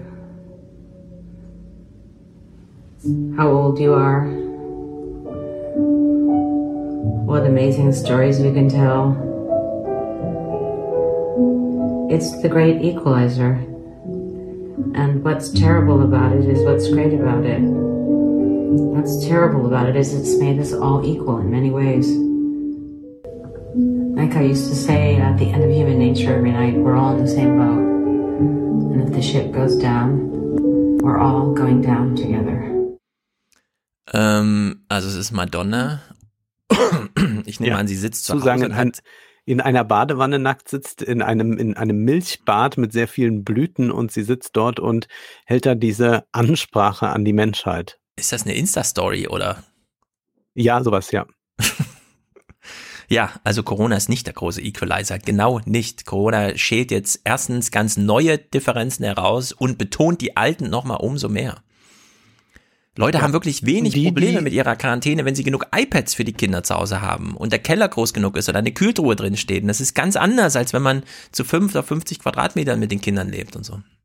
Also es ist, also sobald jemand sagt irgendwie, das ist ja so toll, das Virus, das trifft nämlich alle und das ist dadurch ein Gleichmacher, dann ist er ein Idiot, denn man kann sagen, das gilt ja für alle Krankheiten. Dann kann man auch sagen, ja, das Tolle an, an Krebs ist der große Gleichmacher. Jeder kann Krebs bekommen. Ja. Man kann sogar für die meisten Krebsarten gar nicht viel tun. Also man kann, äh, also Rauchen erhöht das Krebsrisiko, aber es gibt ganz viele äh, Krebsarten, äh, die bekommt man einfach, das kann man ganz, ganz wenig mhm. beeinflussen. Mhm. Da kann ich auch sagen, das ist der große Equalizer, der große Gleichmacher, aber das ist eben nicht der Fall, denn die äh, Leute, die vermögend sind, sind schon mal besser versorgt auf jeden Fall.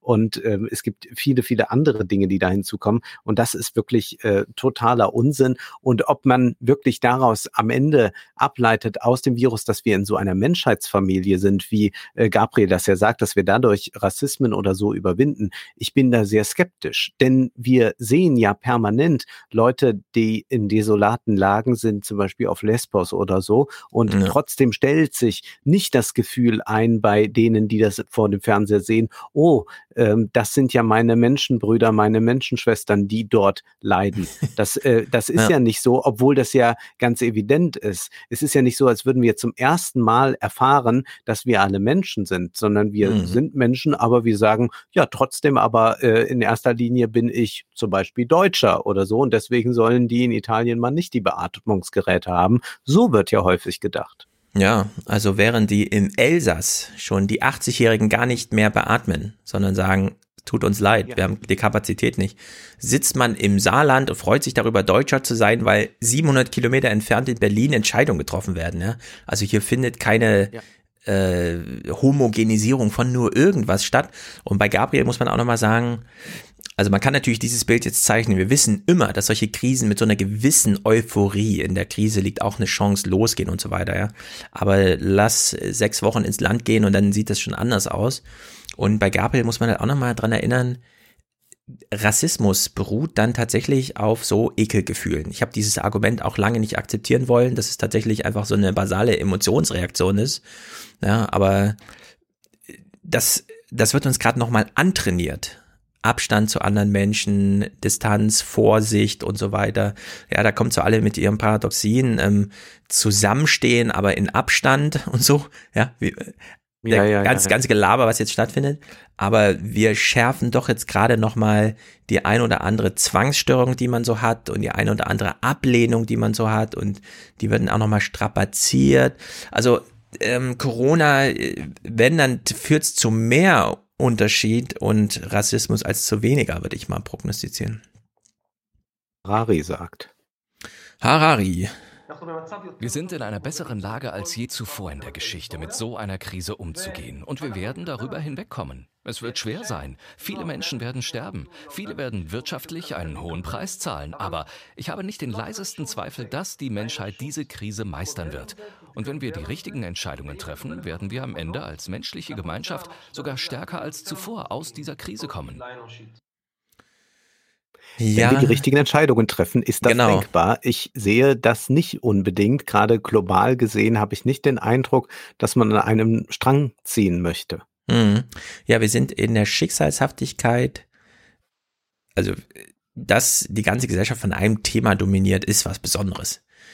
Äh, soziologisch würde man sagen, das schaffen nicht mal Organisationen eigentlich. Die sind ja dafür da, dass in Stufe 2 was anderes diskutiert wird als auf Etage 3 und so, ja, weil oben werden die Vorstandsentscheidungen getroffen und unten wird Research und Development gemacht.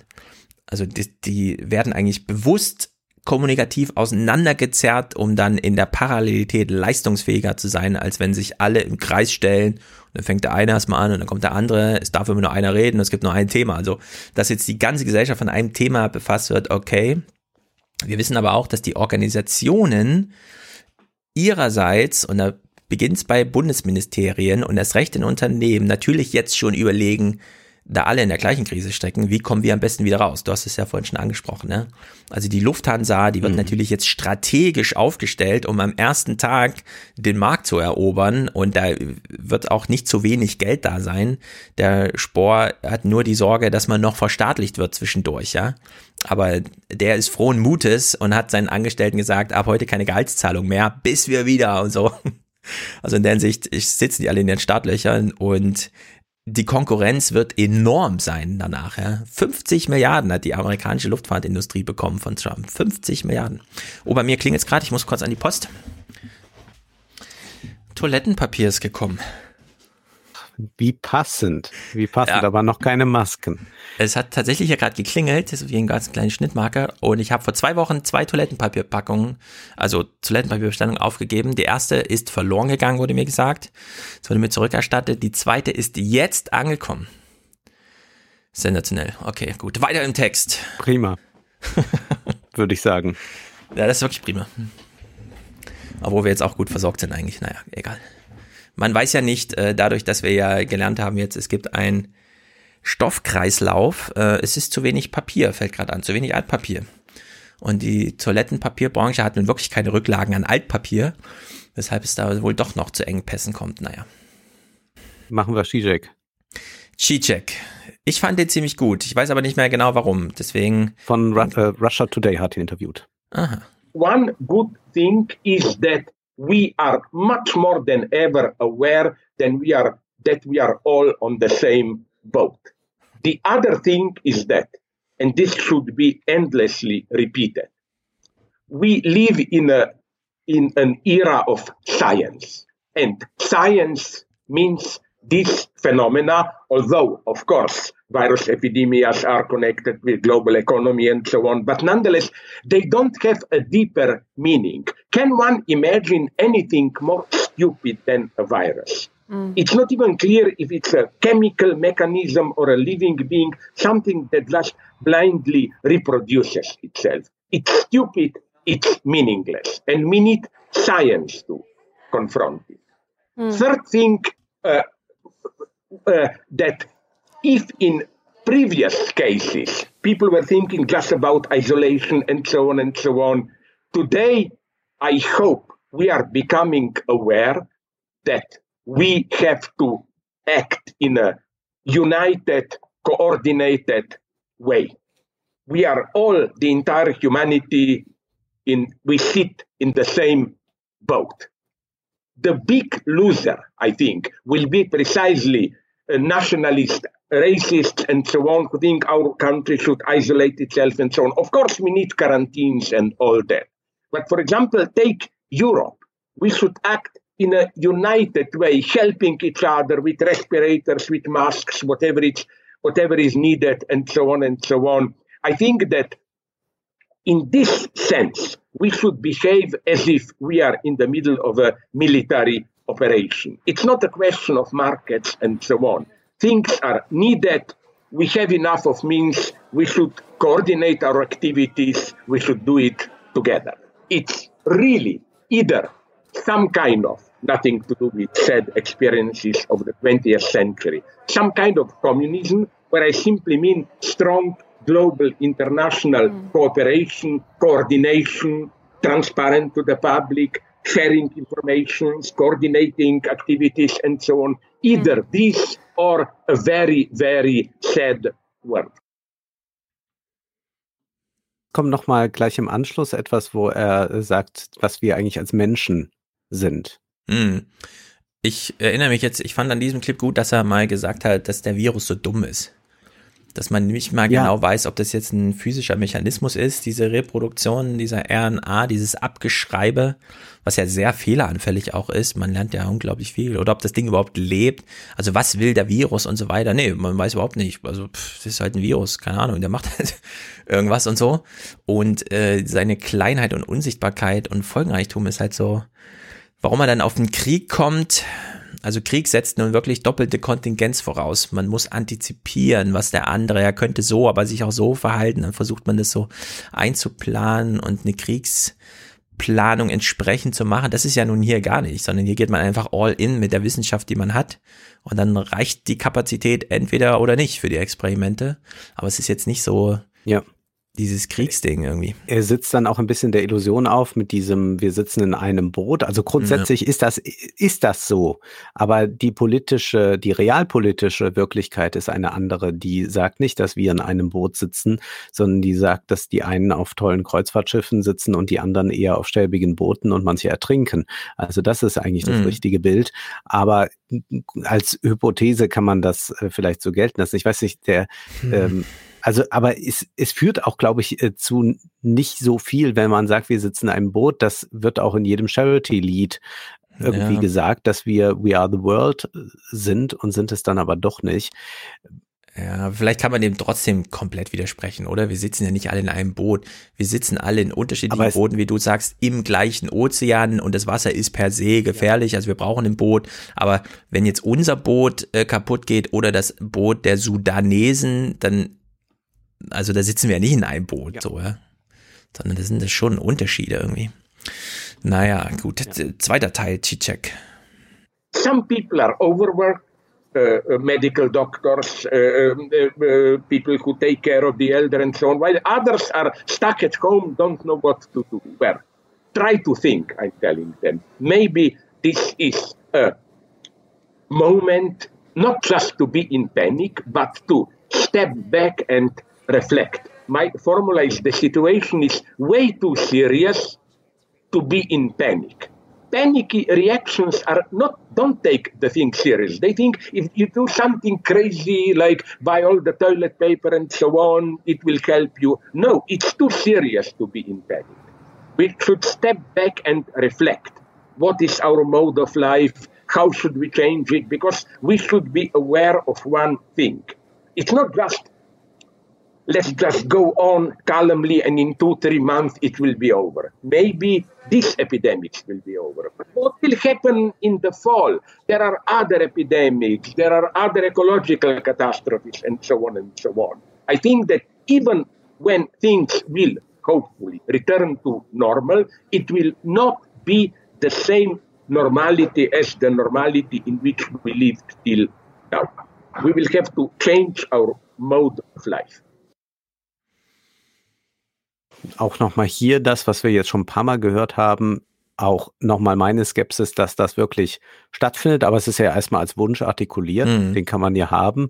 Ja. Ob das äh, so ist, ich habe nicht den Eindruck. Und wenn wir jetzt mal gucken, die Debatten, wie sie jetzt kommen werden, wann dürfen wir wieder, wann können wir wieder, sind nicht äh, darauf ausgelegt zu sagen, ja, wie, wann dürfen wir wieder, aber wann machen wir es dann grundsätzlich anders? Mhm. Das wird, glaube ich, nicht kommen. Ja, ich denke auch bei diesem Umbau der Gesellschaft, den er da jetzt so antizipiert, Also wir werden auch noch ein bisschen verstehen lernen, wie dieses Virus selbst funktioniert. Es ist nämlich tatsächlich einfach extrem unwahrscheinlich gewesen, dass so eine Pandemie genau so passiert.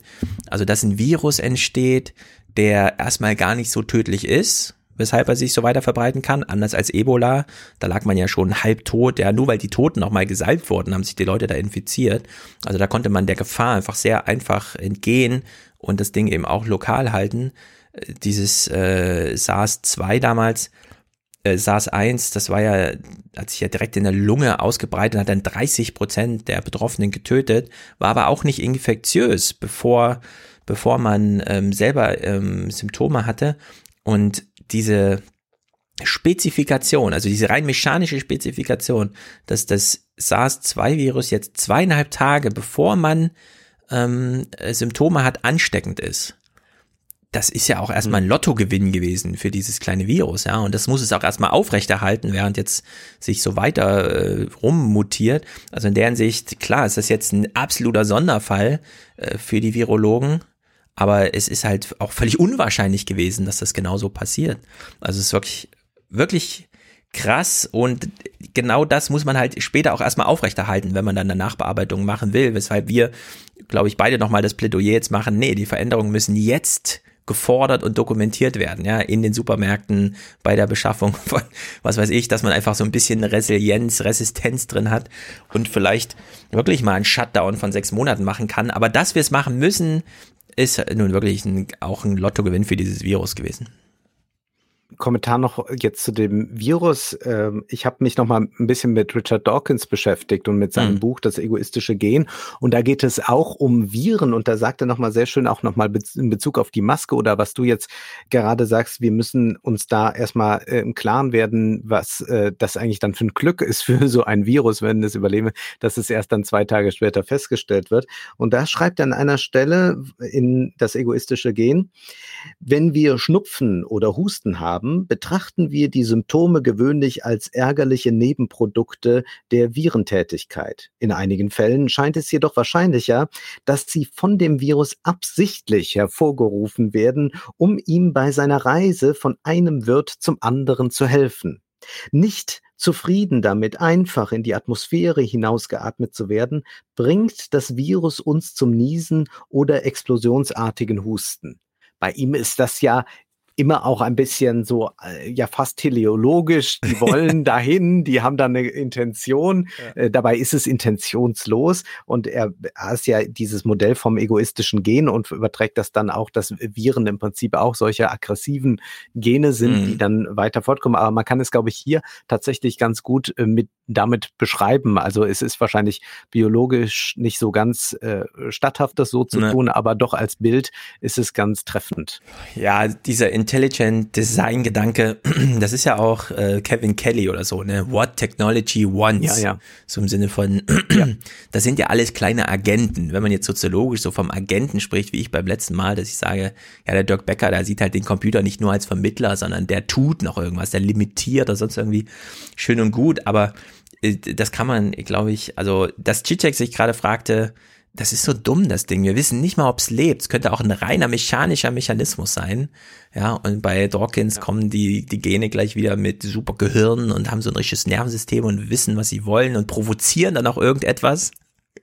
ist natürlich krass, aber das fand ich auch interessant. Ähm, die Luhmannsche Systemtheorie, also dieses rein auf soziale Phänomene ausgerichtete Ding, das sich mit Gesellschaft befasst, das kennt auch den Begriff des Immunsystems.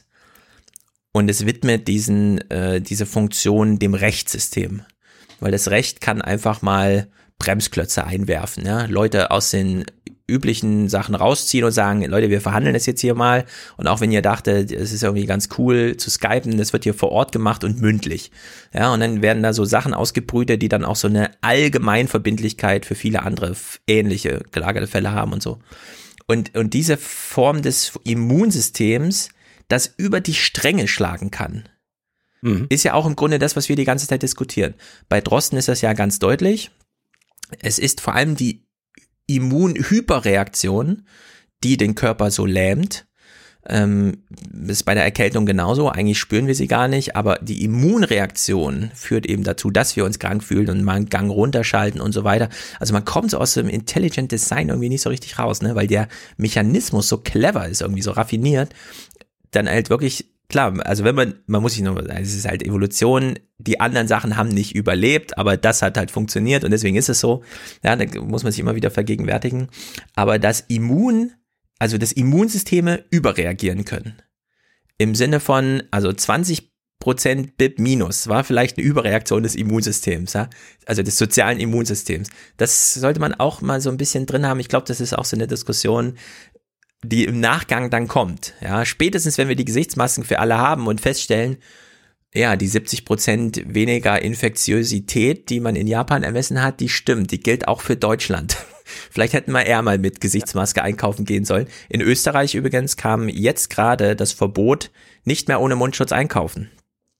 Also es robbt Dann sich so langsam ran. Die DPA hat eine flächendeckende Versorgung. Genau, es setzt Besorgt. diese flächendecke Versorgung voraus oder man muss halt sich anders den Mund irgendwie zuhalten ja, in dem Moment, also irgendwie abdecken, so dass es nicht, dass der Husten, ja. der wirklich mit 160 kmh, ja, fliegen ja die Dinger aus dem Mund, wenn du hustest, dass das eben wirklich abgebremst wird. Also in der Hinsicht Immunüberreaktionen, nicht nur biologisch, sondern auch sozial äh, sind äh, Diskussionen, die uns einfach auch noch schmerzlich, schmerzlich, denn es geht sehr vielen Leuten sehr schlecht und wenn es am Ende dann heißt, ja, da haben wir leider überreagiert, ist natürlich dann auch nicht so schön.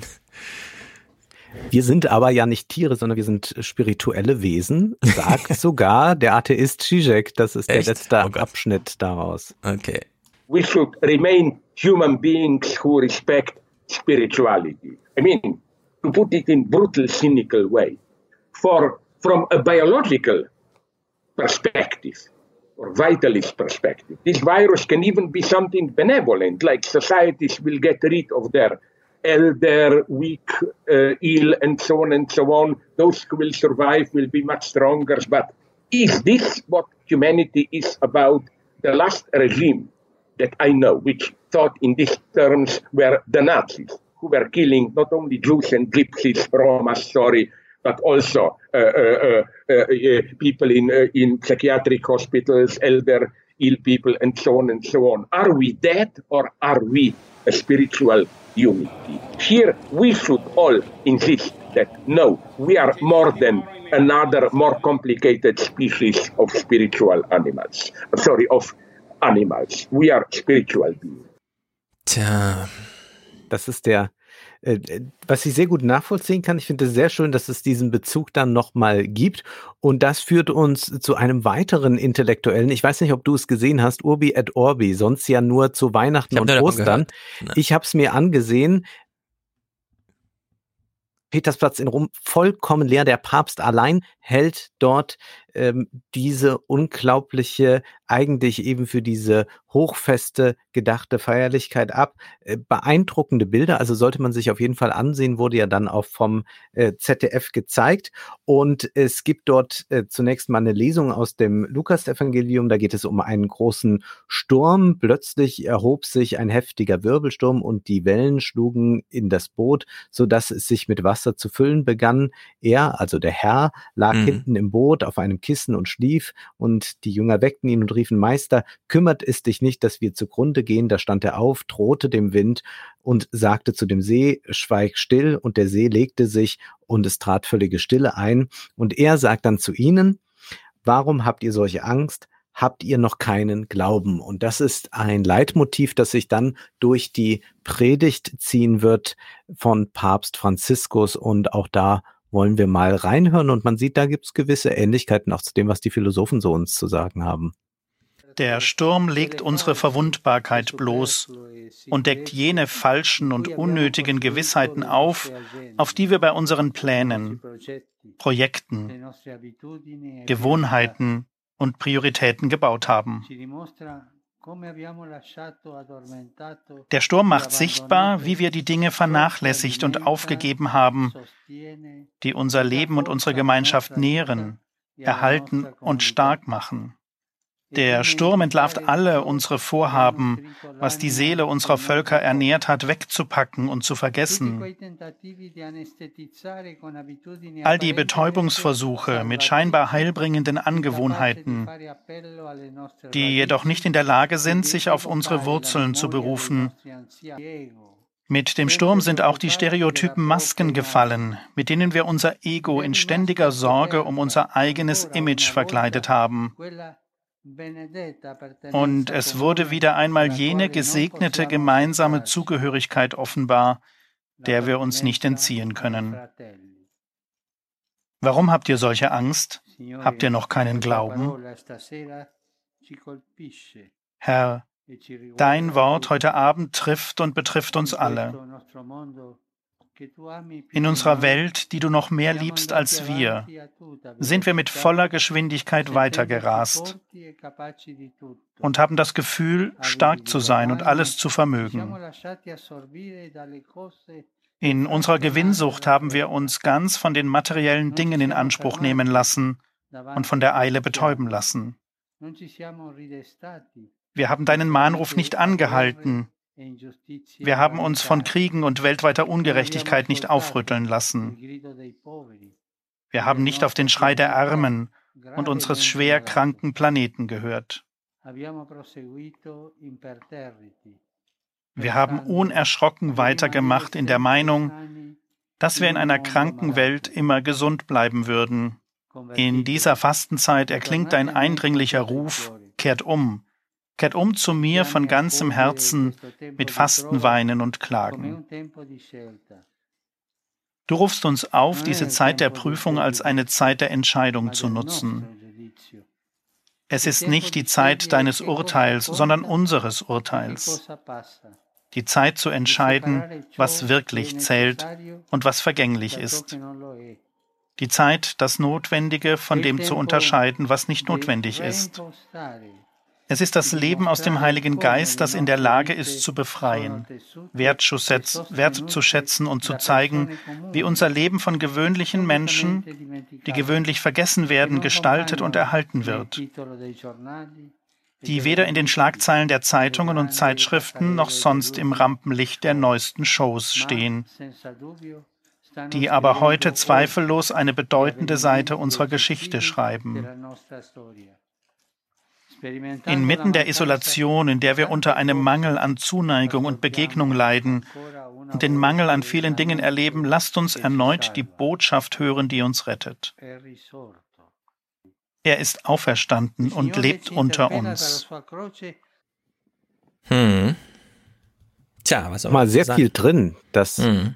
Wichtige vom Unwichtigen unterscheiden, was Bason Brock sagte. Da ist nochmal diese Menschheitsfamilie. Da ist auch ein bisschen Postwachstumsökonomie drin, die sagt, wir waren zu schnell, wir haben es übertrieben, kehrt um. Das ist selbstverständlich nochmal religiös unterfüttert, aber das ist ja nur noch immerhin der Papst. Mhm. Also da hat man schon nochmal einige Aspekte, die die Philosophen auch so äußern und was man hier dran sehen kann. Originalität ist jetzt momentan gerade von den Philosophen nicht so sehr zu erwarten. Also das ist jetzt alles, was wir gehört haben, äh, bedenkenswert mitunter. Manches ist auch ein bisschen obskur, aber es ist nicht so, dass wir jetzt hier die neue Theorie vorgelegt bekommen, die neue große These, mit der das funktioniert. Ähm, das ist doch äh, erstaunlich. Also eigentlich sind die geradezu deckungsgleich, zum Teil mit dem Papst. Die hätten das auch gemeinsam mhm. ausformulieren können. Ja, also ich würde jetzt keine neue Theorie fordern in dem Moment, aber eine Anwendung bestehender Theorien, zum Beispiel äh, Luhmann, äh, also dieser symbiotische Mechanismus, das Immunsystem, ja. das steckt da alles so drin. Man kann es jetzt raussammeln. Auch Fragen zur Moral, das ist ja ganz interessant. Die Moral der Gesellschaft, also er hat ja immer ne, das Funktionssystem der Gesellschaft, die einzelnen Monographien. Die Moral von der Gesellschaft, äh, die Moral der Gesellschaft ist keine derartige Monographie, sondern es ist eine Zusammenfassung von Texten zum Thema. Die fällt aber auch dadurch raus, dass sie alle anderen Funktionssystemsbücher aufhebt. Weil die Funktionssysteme immer symbolisch generalisierte Kommunikationsmedien, also Geld, der Umgang mit Geld, wie funktioniert's, mit Macht, ja, mit juristischer ähm, soll man sagen, mit dem Urteil, mit der wissenschaftlichen Wahrheit, wie gehen wir damit um? All das zählt plötzlich nichts mehr, wenn es um Moral geht, weil Moral eben nicht das große irgendwie, keine Ahnung, äh, Caroline M. Gedenkgebäude, wie sollten wir jetzt und so, sondern Moral äh, summiert im Grunde die Achtungsbedingungen auf, mit denen wir uns im konkreten Kontakt, nach denen wir uns richten. Mhm. So, und ähm, eigentlich brauchen wir diese Form äh, der Moralsoziologie jetzt. Eine, die nicht auf dieses, mhm. die große Ethik und hier nochmal der Ethikrat und so weiter, ja, die großen Fragen, sondern wie begegnen wir uns jetzt künftig? Welche Achtungsbedingungen gelten? Wann kommt Respekt, also Asymmetrien und so weiter ins Spiel, Verehrung und so weiter? Ja, das, man hat ja so neue Prominenz mhm. plötzlich. Ja, Drosten zum Beispiel. Bei Drosten muss man ja einfach sagen, oder sagen wir mal so, sehr viele Menschen nutzen das Thema oder das, die Methode Podcasts, um eine gewisse Prominenz in Medienaufmerksamkeit umzumünzen.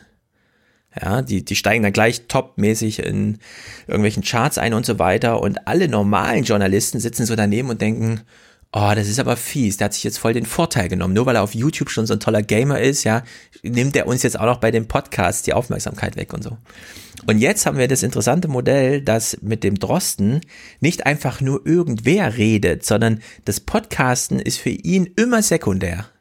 Also der Typ, der das Reichweitenspiel mhm. am besten spielt, für den ist das Podcasten nur sekundär. Das macht er eine halbe Stunde am Tag.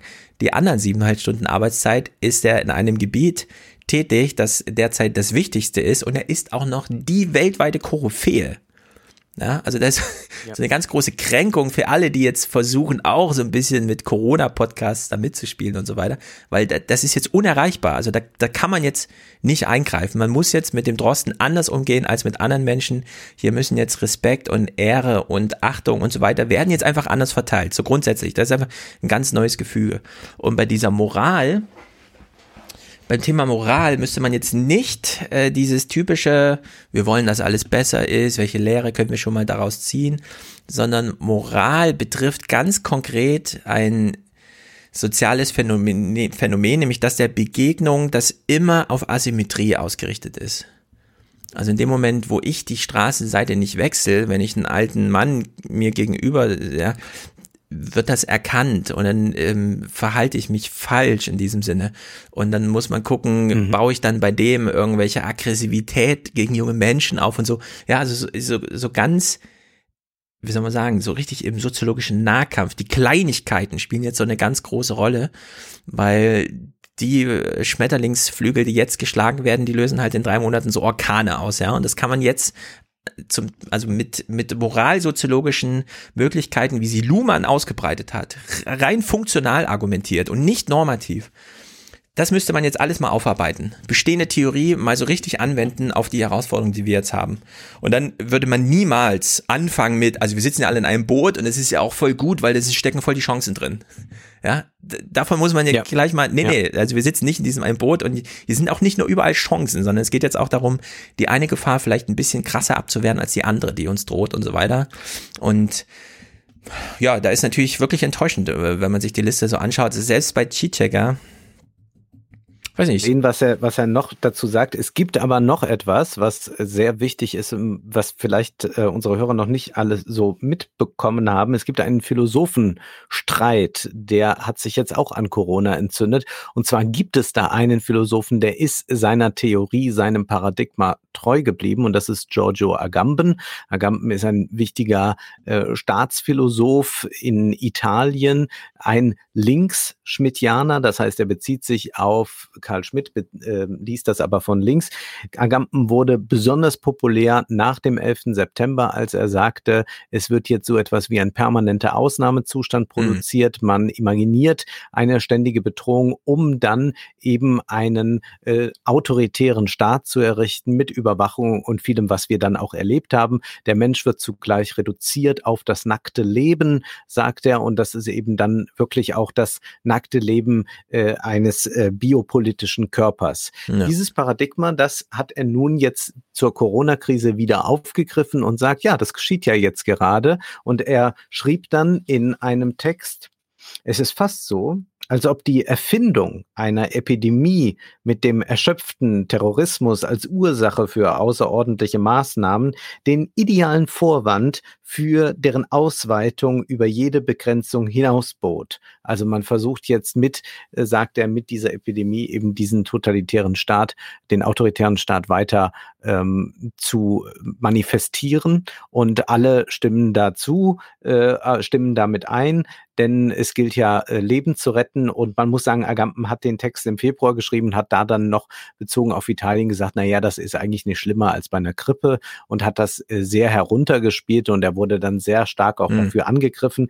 Ähm, und was man aber sagen kann, ist, natürlich ist es nicht eine Erfindung, ähm, was jetzt mit Corona ist. Und auch äh, Zizek hat sich dazu geäußert, dann wiederum in der NZZ und er sagt, der italienische Starphilosoph schildert einen wichtigen Aspekt der Funktionsweise staatlicher Kontrolle im Rahmen der laufenden Epidemie. Doch es bleiben entscheidende Fragen offen. Warum sollte staatliche Macht daran interessiert sein, eine derartige Panik zu fördern, die mit Misstrauen gegenüber der Staatsmacht einhergeht und zudem die reibungslose Reproduktion des Kapitals stört. Liegt es wirklich im Interesse von Kapital und Staatsmacht, eine globale Wirtschaftskrise auszulösen, damit ihre Herrschaft erneuert werden kann? Also da kann man in der Tat skeptisch mhm. sein. Und Zizek sagt auch, diese Idee, dass das eine Erfindung sei, sei eben pure Ideologie. Und ganz interessant ist, dass nicht nur Agamben äh, sich äh, zu Wort meldet und Zizek dann kontert, sondern auch Jean-Luc Nancy, ein französischer Philosoph, hat sich auch dann in die Debatte eingemischt. Und der hat äh, dann gesagt, gegen Agamben, wir müssen aufpassen, dass wir nicht das falsche Ziel treffen. Eine ganze Zivilisation steht in Frage, daran besteht kein Zweifel. Es gibt eine Art virale Ausnahme, biologisch, computerwissenschaftlich, kulturell, die eine Pandemie ist. Regierungen sind nichts weiter als grimmige Henker und es an ihnen auszulassen, scheint eher ein Ablenkungsmanöver als eine politische Reflexion zu sein. Er sagte also, ja, die sind aber jetzt ja gar, äh, gar nicht die Souveräne. Es ist nicht wie bei der Politik beim 11. September, dass man es mit Souveränen zu tun hat und die machen jetzt vollkommen übertriebene Maßnahmen, um einfach ihre Herrschaft zu stabilisieren, mhm. sondern die Politiker sind selbst, und ich glaube, das können wir an unseren Leuten wie Spahn oder so am besten beobachten, stehen mit dem Rücken an der Wand und müssen irgendwie agieren. Das heißt, die sind gar nicht die Souveräne. Und dann kommt eine sehr schöne Anmerkung, sowas hat man in Philosophenstreit sehr selten, deswegen lese ich es vor. Ich habe erwähnt, dass Giorgio ein alter Freund ist. Und ich entschuldige mich dafür, dass ich eine persönliche Erinnerung vorgebracht habe, aber ich gebe damit nicht ein Register allgemeiner Überlegungen auf. Vor fast 30 Jahren entschieden die Ärzte, dass ich eine Herztransplantation brauche. Giorgio war einer der ganz wenigen, die mir rieten, nicht auf sie zu hören. Hätte ich seinen Rat befolgt, wäre ich wahrscheinlich früh gestorben. Ja. Also was äh, Nancy hat ein sehr schönes Buch darüber geschrieben, also ein Essay, der Eindringling, der Eindringling heißt äh, dieser Essay, wie das eigentlich ist, wenn man etwas Fremdes plötzlich im eigenen Körper hat, nämlich ein Herz. Und worum es hier geht, was sich hier so auf persönlicher Ebene nur zeigt, ist, Nancy ist überhaupt niemand, der diesen Begriff Biopolitik gut findet. Das ist ja etwas, was man nicht nur bei Agamben findet, sondern auch bei Foucault. Äh, Foucault wurde ja jetzt ganz viel wieder zitiert, dass man sagt, wir haben also hier den, den, äh, den äh, Körper, den, äh, mhm. und deshalb, wir haben die Biopolitik und die sorgt jetzt für so etwas wie Volksgesundheit und all das. Deswegen kann das mit Foucault gleich ähm, problematisiert werden und Agamben tut das auch. Und sie ist aber ganz fern von diesem Paradigma und deswegen äußert er sich dann auch nochmal so auf persönliche Weise, dass er sagt, na ja, also du bist immer technikkritisch und all das, aber ich wäre schon längst tot, äh, wenn ich auf dich gehört hätte. Also hier haben wir nochmal so ein ganz konkretes Beispiel, wo man auch sagen muss, ja, das ist ja tatsächlich eine sehr große Gefahr, die ich im Übrigen auch sehe, dass wir jetzt einen dauerhaften Ausnahmezustand bekommen, bei dem dann alles Mögliche bewilligt wird, weil man immer sagt, ja, wir retten da gerade Leute vor Corona. Mhm. Aber zugleich muss man sagen, es gibt ja reales Leid. Es ist ja nicht nur eine rein imaginierte Bedrohung, sondern es gibt ja re reales Leid und gerade in Italien, äh, wo eben sehr viele Menschen sterben, wo man nicht sagen kann, na, das ist nur so ein interessantes Paradigma, womit sich die Herrschenden äh, im Prinzip mhm. stabilisieren können. Ja, allerdings Also ich finde bei Agamben, zu dem ich wenig Zugang habe, ich habe zwar auch seinen Ausnahmezustand hier, aber ich konnte es nie so richtig lesen. Ich fand aber immer bewundernswert, wie Kommilitonen, die ich äh, sehr geschätzt habe, weil sie sehr klug waren, abs also totale Fans davon waren, sowas zu lesen. Das ist doch toll. Ja, vielleicht sollte ich es mir nochmal anschauen. Ich finde jedenfalls die Herangehensweise ähm, mal ausdrücklich nicht von wir sitzen in einem Boot Bild heranzugehen, sondern es umzudrehen und zu sagen, ja, wer, wer fährt denn gerade mit einem Schnellboot hier durch ne, den Kanal, wo wir uns alle durchretten müssen und spritzt uns auch noch alle nass, während er uns überholt und so. Das, das finde ich gar nicht so schlecht. Also wie vorhin schon gesagt, ja, nur weil die Gesellschaft nur noch ein Thema kennt und es zumindest so sich niederschlägt bei uns, heißt das nicht, dass die Organisation, die diese Gesellschaft irgendwie, also sehr viel Verantwortung da tragen, dass, dass die jetzt nicht irgendwelche Chancen nutzen oder mal so Sachen ausprobieren. Und man muss halt auch sagen, ne, an so Kleinigkeiten wie, dass die Friseur noch offen, offen lassen durften, da zeigt sich ja auch, dass es eben doch mit einer kontingenten Situation zu tun haben, weil man hätte die Friseure zum Beispiel ja auch gleich schließen können, statt noch drei Tage später. Ja. Aber nein, man hat halt Überlegungen gehabt, wie wer muss hier wem Regress und so weiter, ja, wer ist, wer ist eine Verpflichtung, da irgendwie Entschädigung zu zahlen? Wollen wir nicht doch nochmal der Trude die Möglichkeit geben, morgen nochmal zu Helga in den Laden zu gehen und sich zu verabschieden für die nächsten drei Monate? Ja, also alles solche Sachen. Und äh, daran sieht man schon, es gibt Spielräume und die werden auch genutzt. Und wenn Agamben jetzt sagt, die Pandemie ist eine Erfindung, dann müssen wir natürlich sagen, nee, also die Pandemie, äh, Pandemie ist einfach dieses kleine Virus, der uns ja auf Zack hält. Aber alle sozialen Reaktionen, das ganze, der ganze Abschwung der Wirtschaft bis hin zu minus 20,7 Prozent, das ist gemacht. Ich möchte noch eins hinzufügen, um wirklich auch äh, hier eine kleine Ehrenrettung zu machen für Agam. Also er hat dann sich nochmal geäußert in einem weiteren Text und da sagt er, und ich glaube, das sollten wir uns auch in, im Gedächtnis behalten, vielleicht müssen wir es mal wieder in zwei Monaten zitieren, wenn Lockerungen da sind, aber mhm. äh, gewisse andere Sachen dann uns drohen. Er schreibt hier, die Menschen haben sich so sehr daran gewöhnt, unter Bedingungen ständiger Krisen und Notlagen zu leben, dass sie nicht mehr zu bemerken scheinen, dass ihr Leben auf einen rein biologischen Zustand reduziert wurde, der nicht nur jede soziale und politische, sondern auch jede mitfühlende und emotionale Dimension verloren hat. Eine Gesellschaft, die in einem permanenten Ausnahmezustand lebt, kann keine freie Gesellschaft sein. Wir leben tatsächlich in einer Gesellschaft, die die Freiheit den sogenannten Sicherheitsgründen geopfert hat und sich infolgedessen dazu verurteilt hat, in einem permanenten Zustand der Angst und Unsicherheit zu leben. Hm. Das müssen wir mal überprüfen, wie das so ist. Wir haben uns auf jeden Fall nach dem 11. September an etliche Einschränkungen, die nicht sein müssten, äh, gewöhnt. Und man stellt auch immer fest, dass Dinge, wenn sie einmal dann gemacht wurden, nicht mehr zurückgedreht wurden. Also gerade ja. jetzt diese Geschichten mit der Handyüberwachung, äh, dass da auch sinnvolle Möglichkeiten in äh, einer Art äh, der, der Konzentration von Leuten oder so drin besteht, dass man da Dinge überwacht. Aber was bedeutet das eigentlich, wenn sich irgendwann wieder politische Versammlungen äh, oder Demonstrationen bilden? Wie ja. geht dann die, äh, geht man dann mit einem solchen Tool um? Ähm, andere sagen dann, vielleicht ist das, also Agamben würde ich auch sagen, ist eigentlich noch die, der interessanteste Philosoph, weil er hier wirklich mal was ganz ähm, gegen den Konsens ja. artikuliert und deswegen dann auch direkt von seinen Kollegen eins drauf bekommt. Es haben sich ja noch viele weitere geäußert. Und was dann auch noch ganz schön ist, ist, dass Medienwissenschaftler über das Phänomen nachdenken. Also du hast es jetzt auch schon angesprochen mit dem Podcast, was das jetzt hier gerade eigentlich äh, bedeutet, wenn ein Virologe der Podcast mhm. da plötzlich ist. Ja. Und äh, wir haben ja jetzt gerade wurde wieder irgendein so Podcastpreis vergeben äh, an, an die üblichen Verdächtigen oder so. Ja. Und dann hat man aber den eigentlich relevanten Podcast hat man da und den kannte man aber vor acht Wochen noch gar nicht. Das ist ja. natürlich wunderbar, äh, dass sowas entstehen kann jetzt gerade. Äh, das, das freut einen sehr. Wer darüber auch nachdenkt, über das, wie jetzt eigentlich unsere Kommunikation und unser Medienverhalten stattfindet, ist Peter Weibel, befreundet im Übrigen mit Barson Brock. Der leitet das äh, ZKM in Karlsruhe, ist also großer mhm. Kunstkurator und der hat in der NZZ äh, einen Artikel geschrieben. Im Übrigen erschien sehr viel in der NZZ zu diesen ganzen Dingen. Und da sagte er, Immer bedurfte es eines Boten, der eine Botschaft überbrachte. Mit dem Telegramm und dem Morsecode konnten erstmals Zeichenketten Botschaften körperlos übertragen werden.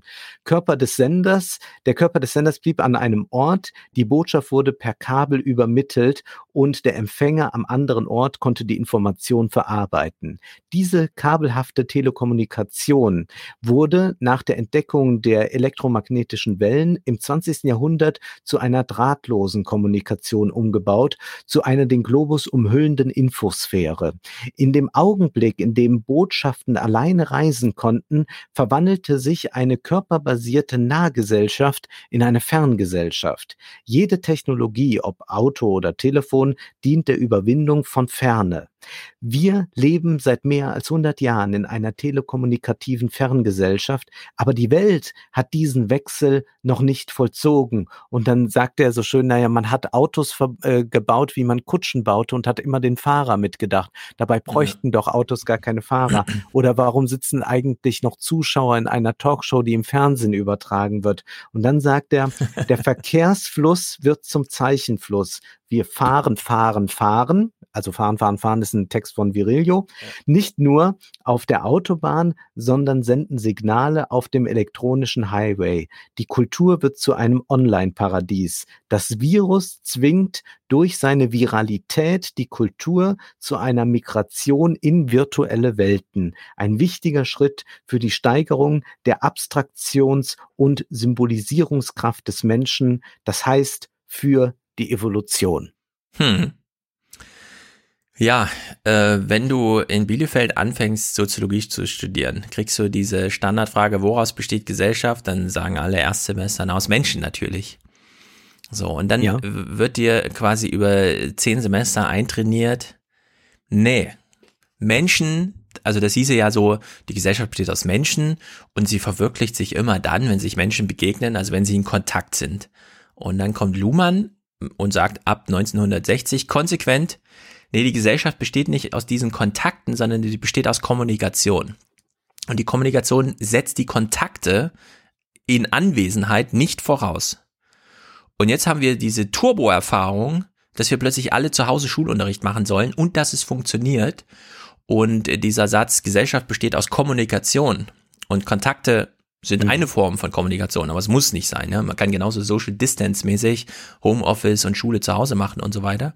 Plötzlich ergibt dieser Satz so viel mehr Sinn und wenn man dann feststellt, dass die ganze soziologische Systemtheorie auf diesem Satz beruht, dass es um die Kommunikation geht, dann ähm, hat man jetzt zwei Regalmeter Surkamp, um das nachzulesen. Also wir haben eigentlich alles da, um das so zu verstehen äh, wo, wo wir jetzt so reingeworfen werden. Ja, plötzlich ist der Virus überlebenswichtig. Bisher dachten wir irgendwie sind alle anderen Themen, die so in den Top 100 iTunes Charts durchgeprügelt werden. Jetzt ist es quasi nur noch das Virus. Und wir lernen, also wir könnten jetzt genauso gut äh, so viel über das Soziale lernen. Wie zum Beispiel auch, dass in der das? Gesellschaft Einsamkeit das größte Problem war und nicht äh, diese zu viel Kontakt. Ja, also wir sind eigentlich schon eine recht kontaktlose Gesellschaft glaube ich, ganz schön sehen, wenn wir eben das Virus mal in seiner Begrifflichkeit begreifen, wie wir es eigentlich in den letzten Jahren gebraucht haben, dann denken wir, Weibel weist darauf hin, an das Viralgehende im Netz. Und das ist auch kein Zufall. Das kann man ja auch schon nachlesen äh, bei Richard Dawkins, der macht ja einen weiteren Begriff auf. Es gibt einmal das Gen, aber er sagt, es gibt auch irgendwas äh, wie kulturelles übertragen wird, eine Melodie, ähm, mhm. ein Spruch, irgendetwas, was sich vererbt irgendwie von Generation zu Generation, was äh, fast nicht ausrautbar ist. Und das ist bei ihm das Mem. Und nun ist es ja so, dass ich ja jetzt selbst ein Meme geworden bin, wie ich kürzlich festgestellt habe. Und zwar hab macht gesehen, jemand ja. bei Instagram, äh, macht so Meme aus mir, was äh, sehr amüsant ist. Aber das ist ähm, ja etwas, was erstmal noch so sehr metaphorisch gebraucht wurde äh, von, von Dawkins, wenngleich er das schon immer sehr ernst gemeint hat. Aber es gibt auch ganz äh, auch andere äh, Evolutionsbiologen, die sich damit auseinandersetzen. Also ich habe das jetzt extra nochmal gelesen, äh, dieses Buch von Daniel Dennett von den Bakterien zu Bach und zurück. Und dort geht er eben auch auf äh, Meme ein und sagt äh, da erst einmal äh, ganz, ganz deutlich, dass für ihn Meme Wörter sind. Also ein Wort ist für ihn ein Mem und das übertragen wir uns dann. Ein, und er sagt aber dann nicht nur ein Wort ist ein Mem, sondern er sagt auch, ein Wort ist wie ein Virus, eine minimale Art von Akteur. Es will gesagt werden. Warum? Weil es andernfalls rasch aussterben wird. Ein Wort ist auf genau die gleiche Weise egoistisch wie ein Gen. Diese metaphorische Redeweise hat uns viele erhellende Perspektiven auf die Evolution beschert keine Angst vor ein bisschen Metaphorik. Die beißt nicht. Sie sollten nur jederzeit noch die nackten Tatsachen dahinter erkennen. Was hier, glaube ich, deutlich wird, ist, na ja, so ganz kann man das äh, Paradigma jetzt nicht wirklich biologistisch anwenden. Mhm. Und ich würde auch davon abraten. Aber jetzt, glaube ich, um unsere Zeit auch zu verstehen, um auch zu verstehen, wie kann es sein, dass in WhatsApp-Gruppen plötzlich solche Fake News äh, plötzlich Millionen Menschen erreichen ja. und Eltern ihre Kinder anrufen und sagen, ja, ich habe aber gerade gehört, gehört bei WhatsApp, es ist gar nicht so schlimm oder bald werden alle Supermärkte für immer schließen oder solche Dinge. Ähm, das ist auch was, dass wir hier ein Virus auf einer anderen Ebene nochmal erleben, nämlich auf dieser telekommunikativen Ebene. Das mhm. sind also die Viren, die in der Ferngesellschaft, wie Weibel sie nennt, sich so stark verbreiten. Und das ist äh, schon erstaunlich, dass äh, eben so viel davon schon gedacht wurde bei den Evolutionsbiologen, dass man auch sagte, naja, äh, so ein Mem, das funktioniert eigentlich mit so einer Fähigkeit ohne Verständnis. Also äh, er sagt, die Gestaltetheit mancher kultureller Dinge hat weder einen einzelnen noch mehrere Urheber, Architekten oder Designer. Das heißt, wir können also so einen klaren Autor gar nicht mehr ausmachen, wie wir auch nicht mehr so genau wissen, wo kommt denn jetzt eigentlich dieses verflixte Covid-19 her. Mhm. Aber es verbreitet sich einfach. Äh, dann gibt es eine gewisse Finesse von Memen. Äh, sie haben so eine Fitness, wie wir das eben bei dem Virus auch haben. Und Meme sind informationelle Dinge, heißt es dann noch. Sie sind Rezepte für Verhaltensweisen. Sie können weitergegeben, gespeichert und verändert werden, ohne ausgeführt oder umgesetzt zu werden. Und dann geht es eben auch nochmal sehr stark darum, dass ähm, wir uns auch vor manchen Memen gar nicht schützen können. Ja, also wir, hm. wir werden von denen irgendwie überflutet und nehmen sie wahr. Wir können sie dann vielleicht nur in andere Bahnen nochmal lenken. Das ist, glaube ich, in der Meme-Kultur ganz schön zu sehen, wenn es Memes gibt, die erst von rechts kommen, also von, von rechten äh, Influencern oder 4chan-Nutzern oder mhm. so. Und dann wird dieses Meme ein bisschen umgebaut ja, also man, einen richtigen Impfstoff gibt's eigentlich nicht dagegen, aber es wird dann ein bisschen umgebaut und wird dann plötzlich wieder von links äh, äh, verwendet. Hm. Also wir, wir leben in einem viralen Zeitalter in doppelter Hinsicht. Ja, ganz genau. Also alles, was du jetzt vorgetragen hast, zeigt ja nur, eigentlich ist das ja alles nicht neu und ist auch schon da. Nein. Nur das ähm, Coronavirus offenbart es uns eigentlich. Ja, es, plötzlich wird der Decke so weggezogen und wir haben entdeckt, entdeckt, dass alles so funktioniert. Wir können ja dran erinnern, wir haben ja äh, vor zwei Wochen den, die erste Westworld-Folge in einem Salon-Special äh, beschrieben und da habe ich ja auch dieses Luhmann-Zitat von dem Buchrücken mitgebracht. Ich trage es nochmal vor. Wenn unsere Gesellschaft sich auf ein Symbol einigen müsste, so würde es vermutlich nicht der Kreis, nicht das Kreuz, nicht die Linie sein, sondern die schwindelerregende Exponentialkurve. Weil natürlich sich alles so entwickelt das, das, der Reichtum der Reichen wird genau durch so eine Exponentialkurve, ja, wenn man einmal investiert ist, verdoppelt, verdoppelt sich das Zeug halt und dann kann man es halt wieder verdoppeln.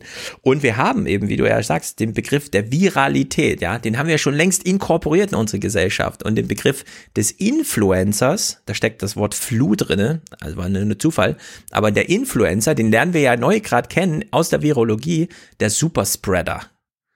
Also der Typ, der in Ischgl äh, einfach jedem ein Getränk gibt. Ja, das ist halt der Superspreader. Und ja, wir können uns eben dagegen nicht wehren, dann von ihm infiziert zu werden.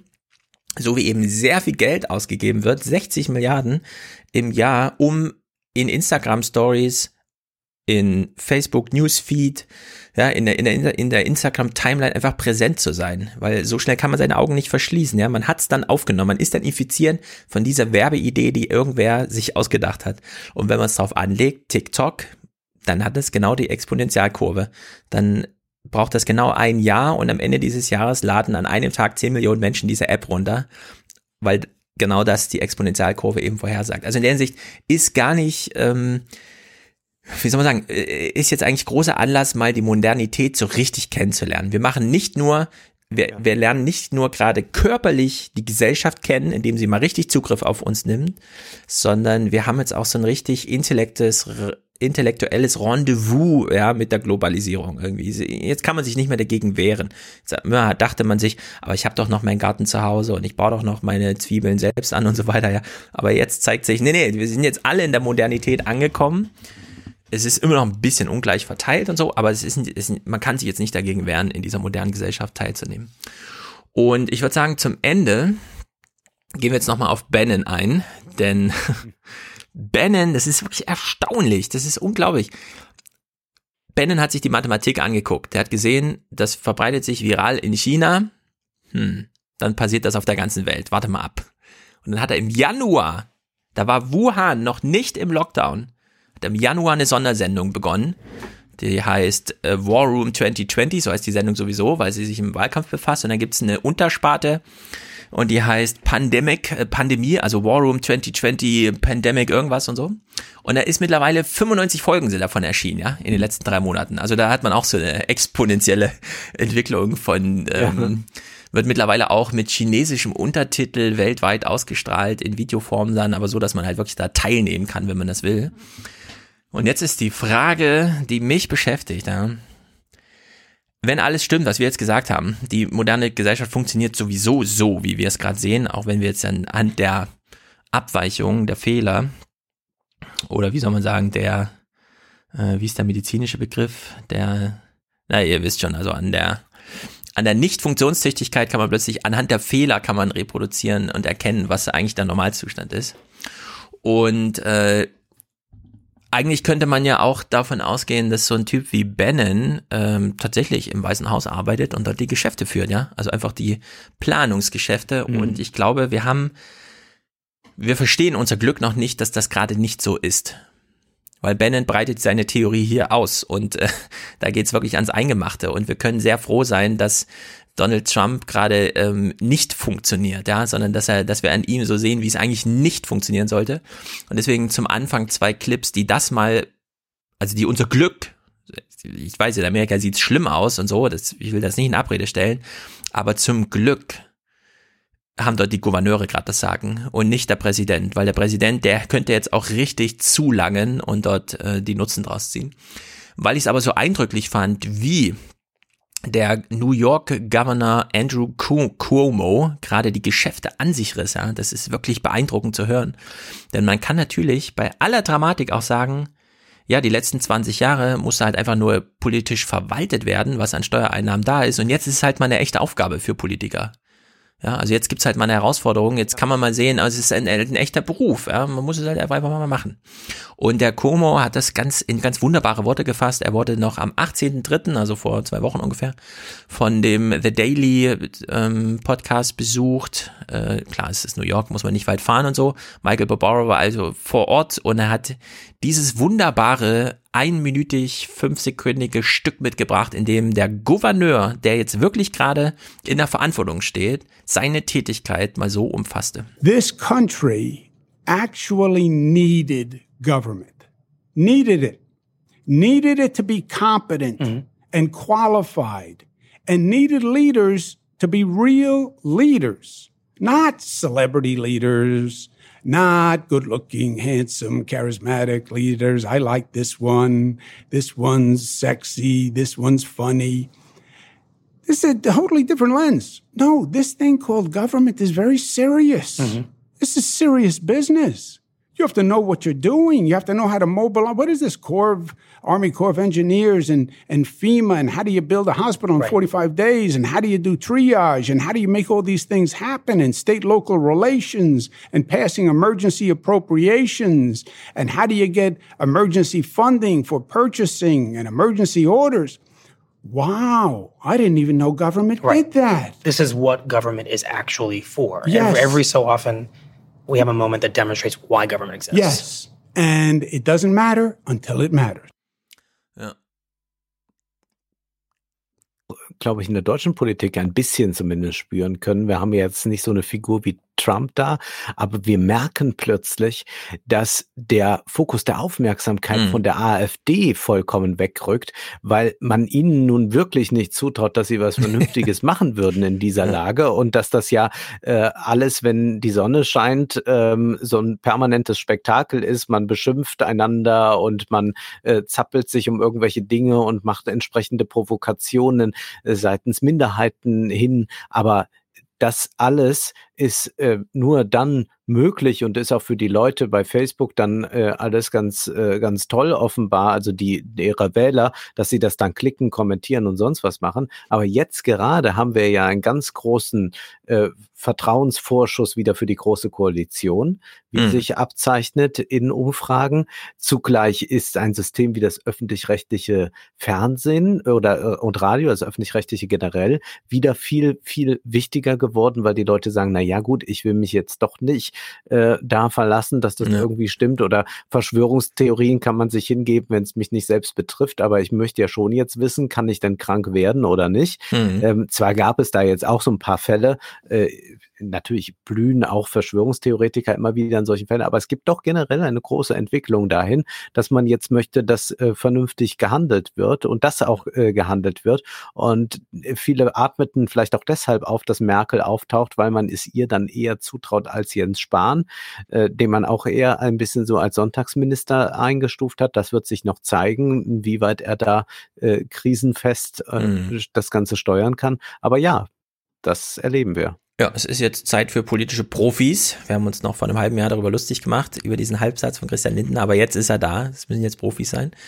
Und äh, dieses Zitat jetzt von Como, das könnte man auch als Kitsch durchgehen lassen, wenn es irgendwer von der Seitenlinie so gegeben hätte. Aber er ist nun mal der Gouverneur gerade, der nun in dem Staat ist, in dem die Hälfte aller Corona-Fälle inzwischen wohl 50, 60.000 da aufgelaufen sind. Und alle Krankenhäuser sind jetzt überlastet. Also man kann das nochmal nachhören. In zwei Wochen er hat äh, sozusagen bis Juni so vorausgeplant, da ist dann die Spitze, also die stehen jetzt richtig in der Gefahr, es eben auch richtig machen zu müssen. Die haben jetzt einen versucht, politisch zu handeln. Und in Hex Tap hat Mike Murphy, der ansonsten amerikanische republikanische Kandidaten auf Präsidentschaftskandidaturen vorbereitet, hier mal eine Empfehlung gegeben, um das Weiße Haus einen Bogen zu machen. My last call is just a quick note to Republican governors. Take a page from what the Democratic governors are doing and get out front on this because you don't have a president you can rely on to give the, the country leadership. Ja, also man arbeitet gerade an einem Workaround um Trump herum. Und jetzt stellen wir uns mal mhm. vor, es wäre anders. Trump hätte das von Anfang an erkannt als große Chance. In China ist ein Virus. Wir hätten niemals unsere Produktion dahin auslagern sollen. Das war ein großer Fehler der demokratischen kan äh, Präsidenten. Das, ja, das muss jetzt alles zurück nach Amerika und äh, sofort abschotten, Amerika abschotten. Das hätte man ja alles machen können, ja. Hat er sozusagen alles verpasst. Frühen Aufsatz zu Corona, den er bei Spiegel Online publizierte, also noch vor den Dingen, die ich jetzt eben vorgelesen habe, gesagt, die werden das wahrscheinlich jetzt erkennen. Also das wird jetzt die Möglichkeit mhm. sein, um Wer den Nationalstaat Zizek ah, ja. hat das geschrieben. Er hatte die Prognose, dass äh, jetzt jemand wie Trump oder so das erkennt, aber es ist nicht passiert. Es ist nicht passiert. Genau. Und in diesem Hex on Tap Podcast am 20., also auch vor zehn Tagen, war John Heilemann zu Gast von MSNBC und der hat hier mal so ein Trump-Drehbuch nach Bannon-Art durchgespielt, wie es hätte jetzt sein können. Basically, we're kind of getting back to normal by June or July. Trump can say, well, I said it was going to be July or August. We're a month ahead of schedule here because we waged war from a wartime footing. I was a wartime president. And on top of that, of course, the predictable layered Trump xenophobia and racism, which is to turn this thing not just into a war, but a war against a Chinese uh, a Chinese foe. He's already indulging in the conspiracy theories that somehow this was intentionally unleashed by China to make mischief in, in the United States. And to cover, they had a major national catastrophe of their own. Yes, of course. Well, that makes no sense as much of it doesn't, but this is a very Bannon-esque kind of way of dealing with this. This is what Bannon would want from Trump. Pretend like you're, you're Douglas MacArthur, pretend like you're Roosevelt or Truman or Eisenhower, and then layer on top of that the kind of jingoistic, racist, xenophobic element of attributing the, the, the peril to the Chinese. And that's, I think, what he now thinks is the only way to win. Ja, und das merken wir uns mal. Wartime President. Diesen Status hätte sich Trump ganz früh geben können. Mhm. Die, den Kampf gegen China hätte er strapazieren können mit seinem Wuhan-Virus und so weiter. Ja, und äh, dieses America First Ding, alle Produktion zurück nach Amerika, es geht um die amerikanischen Arbeiter und so weiter. Ja, die voranstellen. Das wäre alles konsistent mit seiner mit seinen bisherigen drei Jahren gewesen und er hat aber nichts von den dreien gemacht, ja. Statt zu sagen, ich bin der Wartime President, hat er gesagt, nee, wir haben hier gar kein Problem, die Zahlen sind ja niedrig und so weiter. Er hat genau das Gegenteil gemacht von dem, was ihm Bannon empfohlen hätte. Und wir rollen das mal rückwärts auf. Entschuldigung, wir, wir, ich muss dann nochmal ganz kurz unterbrechen, mhm. weil wir nochmal verweisen auf unseren äh, Podcast äh, zu Kemmerich und der ganzen Thüringen-Geschichte. Erscheint uns heute als äh, eine kleine Laune der Geschichte, wenn man ansieht, was Corona jetzt da ist. Aber das war für uns das große Ereignis im Februar, als wir drüber gesprochen haben. Und wir haben ja auch da sehr viel darüber gesprochen, äh, wie so Souveränität geht, wie ähm, man eben so Krisen äh, produziert bei der AfD, um dann irgendwann sich Souveränität zu erlangen, ja. wie es so etwas wie einen autoritären äh, Liberalismus gibt. Darauf haben wir verwiesen. Und eigentlich ist es verrückt und man, man kann es wirklich nur, äh, also ja, es ist, es ist wirklich ein glücklicher Zufall, dass Trump offenbar diese Theorie, die er an die er sich sonst gehalten hat, also sofort an die Macht zu kommen, dann zu sagen, so ein Dekret nach dem anderen, äh, mhm. Chaos äh, stiften und dann wieder als der große Ordner auftreten,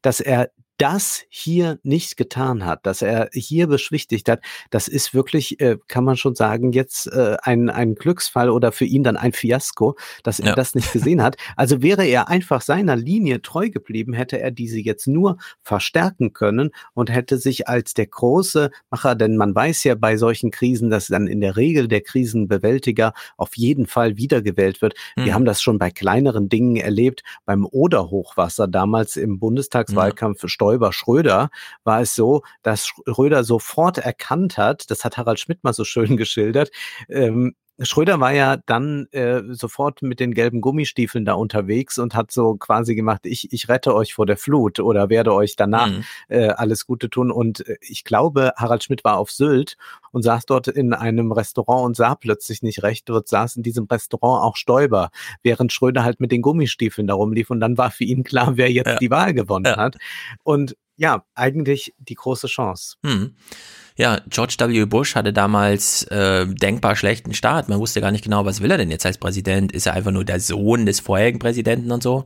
11. September Approval Rating über 80 Prozent. Und er gilt heute immer noch als so. Der ist der schlechteste Präsident aller Zeiten. Aber damals über 80 Prozent nach dem 11. September und bei Trump, das dümpelt weiterhin bei diesen 44 Prozent und ist historisch niedrig, ne? Also es ist wirklich, es ist wirklich krass, wie, ähm, ja, wie Trump sich da selbst aus dem Spiel genommen hat. Bis hin zu, dass jetzt die Gouverneure wirklich das Heft des Handels in die Hand nehmen. Mit Aufforderung Mike Murphy, ja, das werden sie wahrscheinlich dann auch tun. Auch die Republikanischen, die werden äh, nicht mehr groß Rücksicht nehmen. Fauci ist der Einzige, der da noch irgendwas koordiniert. Ansonsten ja, hat Trump ja auch angesagt, äh, liebe Gouverneure, bitte sorgt mal selbst dafür. Wir können euch zwar unterstützen, aber es ist eure Aufgabe, äh, sozusagen für Nachschub zu sorgen. Also hat sich da wirklich auch explizit selbst rausgenommen. Und jetzt hören wir mal ein bisschen Bannon, wir rollen es allerdings hintenrum auf. Am 24.03., also vor einer Woche, hat Bannon äh, das erste Mal angezeigt in seinem eigenen Podcast, das gefällt mir nicht, was Trump hier macht. Er hat bis dahin immer die Maske oben gehalten und gesagt, ey, geiler Präsident und so weiter. Aber, mm. und jetzt brach es dann auch so ganz leicht aus ihm heraus. Ähm, es geht um die Hilfe, die die Bundesregierung in Amerika herstellt, um die Unternehmen oder und das hat ja Bannon damals schon kritisiert. 2008 wurde ja nur Wall Street rausgehauen und nicht die normalen Leute. Daraufhin Tea Party und der ganze Kram, ja, bis, bis hin zu so Überreaktionen, dass man dann halt auch einfach Trump wählt, weil man unzufrieden ist und man weiß nicht genau warum.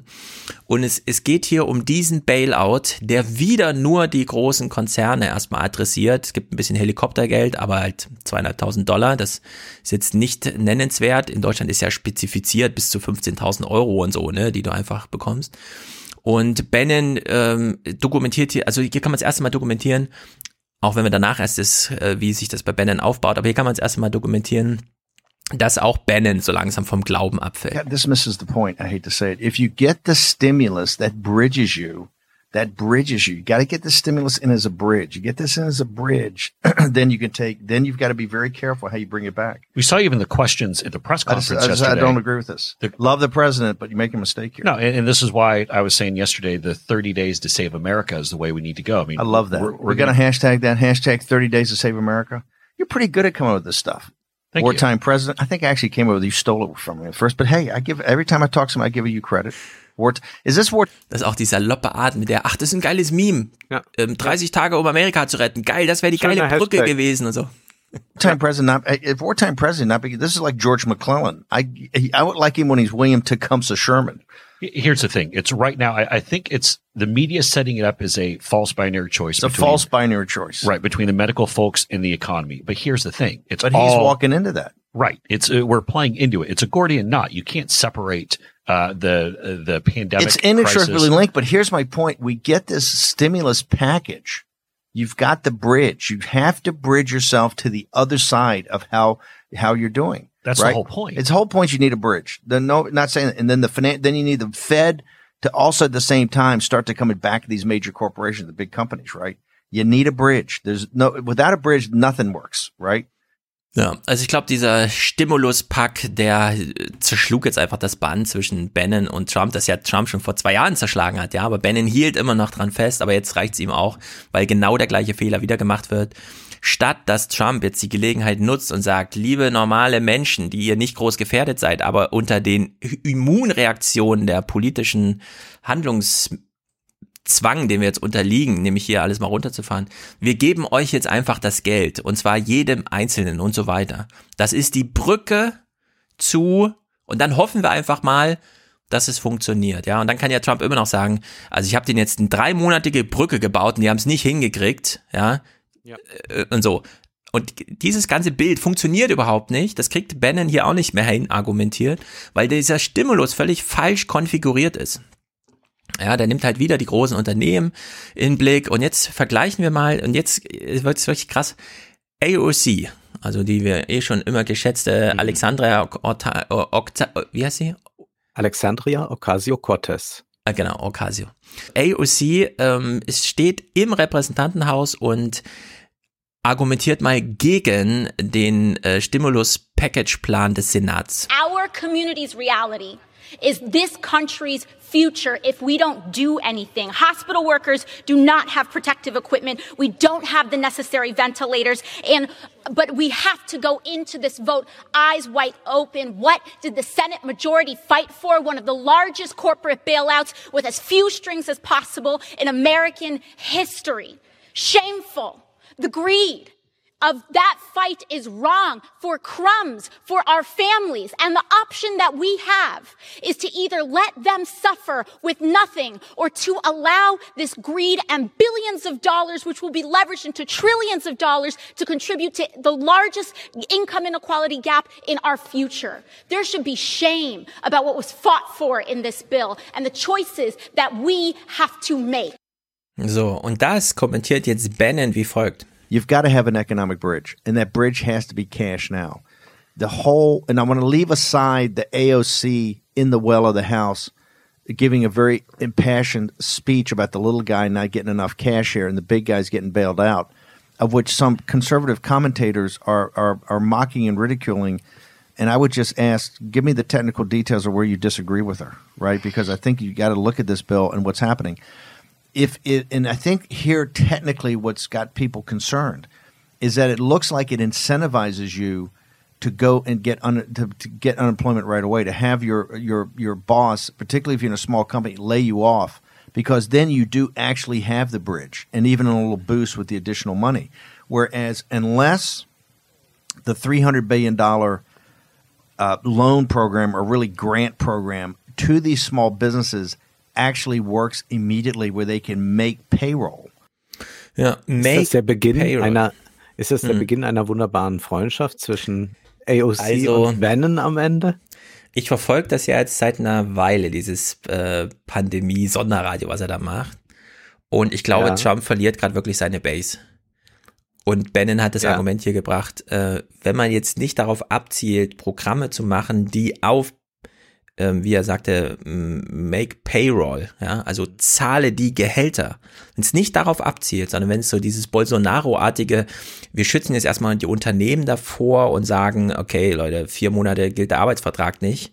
Ja, in Deutschland, Kurzarbeitergeld zielt ja auch wirklich nur auf, wenn die Unternehmen das annehmen, sie müssen es nicht, ist freiwillig, aber wenn sie Kurzarbeit annehmen, muss die Beschäftigung bestehen bleiben und 60 Prozent des Lohnes kommt vom Staat in der Hoffnung, dass das Unternehmen selbst so ein bisschen ergänzt. Ne? Je nachdem, vielleicht wird ja doch noch ein bisschen gearbeitet und so. Aber während es in Deutschland ja unter den gegebenen Umständen ordentlich gezielt ist und wohl auch funktioniert, das sehen wir natürlich erst im April und so, äh, ist das in Amerika hier absolut vernachlässigt worden, was Bannon seit 2008 als Kritik an diesen Bailouts hat. Komplett ignoriert von der Trump-Regierung. Und ich glaube, hier ist ein ganz großer Bruch drin. Weil das wird man auch sehen. Die Menschen werden anfangen zu leiden und es wird alles nicht so richtig funktionieren. Und den Unternehmen nützt dann auch nichts, wenn sie äh, ihre Workforce da irgendwie loswerden. Klar, dann hat man erstmal drei Monate sichere Bilanz, aber man will ja dann noch wieder einsteigen und dann neu rekrutieren. Also rekrutieren ist ganz schön teuer und aufwendig und so. Und in der Hinsicht, äh, glaube ich, kann man an diesem Podcast so ein bisschen absehen, wie es auseinanderbricht frage ich mich ja, wie kann man das jetzt mit Helikoptergeld gerade machen? Helikoptergeld ist ja dann sinnvoll, wenn der Laden mal wieder richtig laufen ja. soll, wenn man dann sagt, äh, jetzt teilen wir aus. Also nehmen wir an, es würde sich jetzt alles sehr gut hier gestalten in Deutschland und wir wären so, dass wir Mitte Mai sagen, alles kann wieder öffnen, außer ein mhm. paar Großveranstaltungen und wir haben genügend Mundschutz. Dann könnte man sagen, okay, und jetzt bekommt jeder nochmal 1000, 1500 Euro äh, Helikoptergeld als kleinen Anreiz, damit die Leute auch sofort mal loslaufen in das Geschäft und kaufen sich jetzt das, was sie immer schon kaufen wollten, dann würde das funktionieren. Aber wenn wir jetzt Helikoptergeld austeilen würden, was würde mhm. dann kommen? Dann würden die Leute vielleicht nur noch Klopapier kaufen. genau. Vor allem, es fehlt halt die Perspektive. Das ist, das ja. ist ja das Wichtigste in Deutschland, dass man die Perspektive hat, der Arbeitsvertrag bleibt. Es ist, wie Ben sagt, es ist die Bridge, ja. Es ist eine Brücke. Wir haben so eine Perspektive auf Ende Juni oder so, keine Ahnung. Und dann kann man wieder und, ja, und, und genau das wird in Amerika da komplett ignoriert. Und, äh, Bennen wäre, glaube ich, sehr zufrieden mit dem, wie es in Deutschland so funktioniert, weil hier wird die Payroll gemaked, ja. Also hier zahlt man einfach das Gehalt. Und, ähm, um ein paar kleine Clips hier bei Bennen mal am 14.3., weil ich wollte nicht nochmal in den Anfang reingehen, wo ich mir noch nie, nicht damals rausgeschnitten habe, was, wann, wie, wo sagt. Hier erinnert er sich nochmal rückblickend, wie war das, als wir mit diesem äh, Pandemie-Sonderradio angefangen haben. When we started the show, there was one country that had this. In fact, we started the show, I think the day before they actually put, or two days before they put uh, Wuhan in lockdown. And remember, there were not that many cases in Wuhan at the time and not that many dead. But but Lung actually came out and said, "Hey, I think the real base here is is forty four thousand, right?" And he did extrapolated math. He's he said, "Look, by the end of May, there will be you know this thing will double until he said it will you know you will have herd uh, herd immunity globally." That this thing will, will, double every 6.2 days. And he would not put a set of math at the end of it. But we did the, remember, you yeah, and I did the math did at the, the time. And at first I said, should we put this up on radio? This is going to be kind of scary. Ja, so.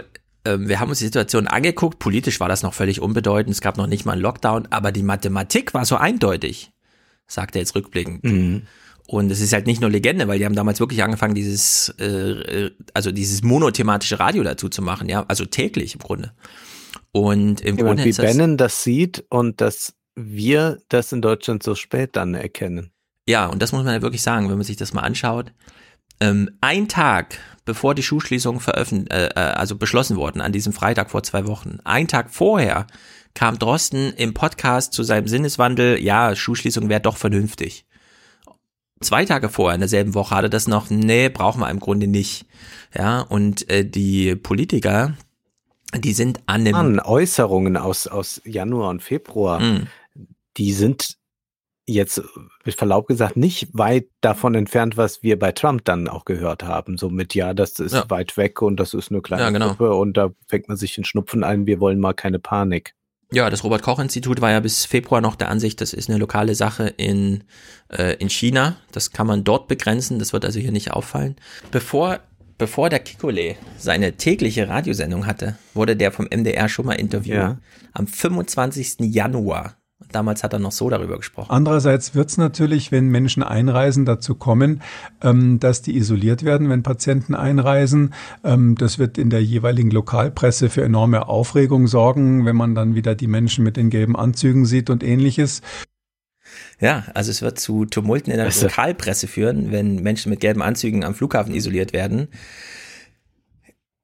Der Drosten sagt das ja in seinem Podcast auch selber. Er muss sich selber immer wieder dazu zwingen, jetzt exponentiell zu denken. Aber die Mathematik ist halt wirklich nicht bestreitbar. Also wenn du so eine, ähm, äh, also wenn du die Spezifikation des Viruses kennst, wie ansteckend es ist, musst du das nur auf die Gesellschaft legen, wie sie ist, und dann kannst du durchrechnen, wie lange es dauert, bis alle infiziert sind. Und dann heißt 70 Prozent Infektionsrate innerhalb von drei Monaten. Ja, das ist, man kann sich halt wirklich nicht vorstellen, aber die Mathematik ist ähm, unerbar unerbarmen, also kein Erbarmen, ja, die, die greift da einfach durch.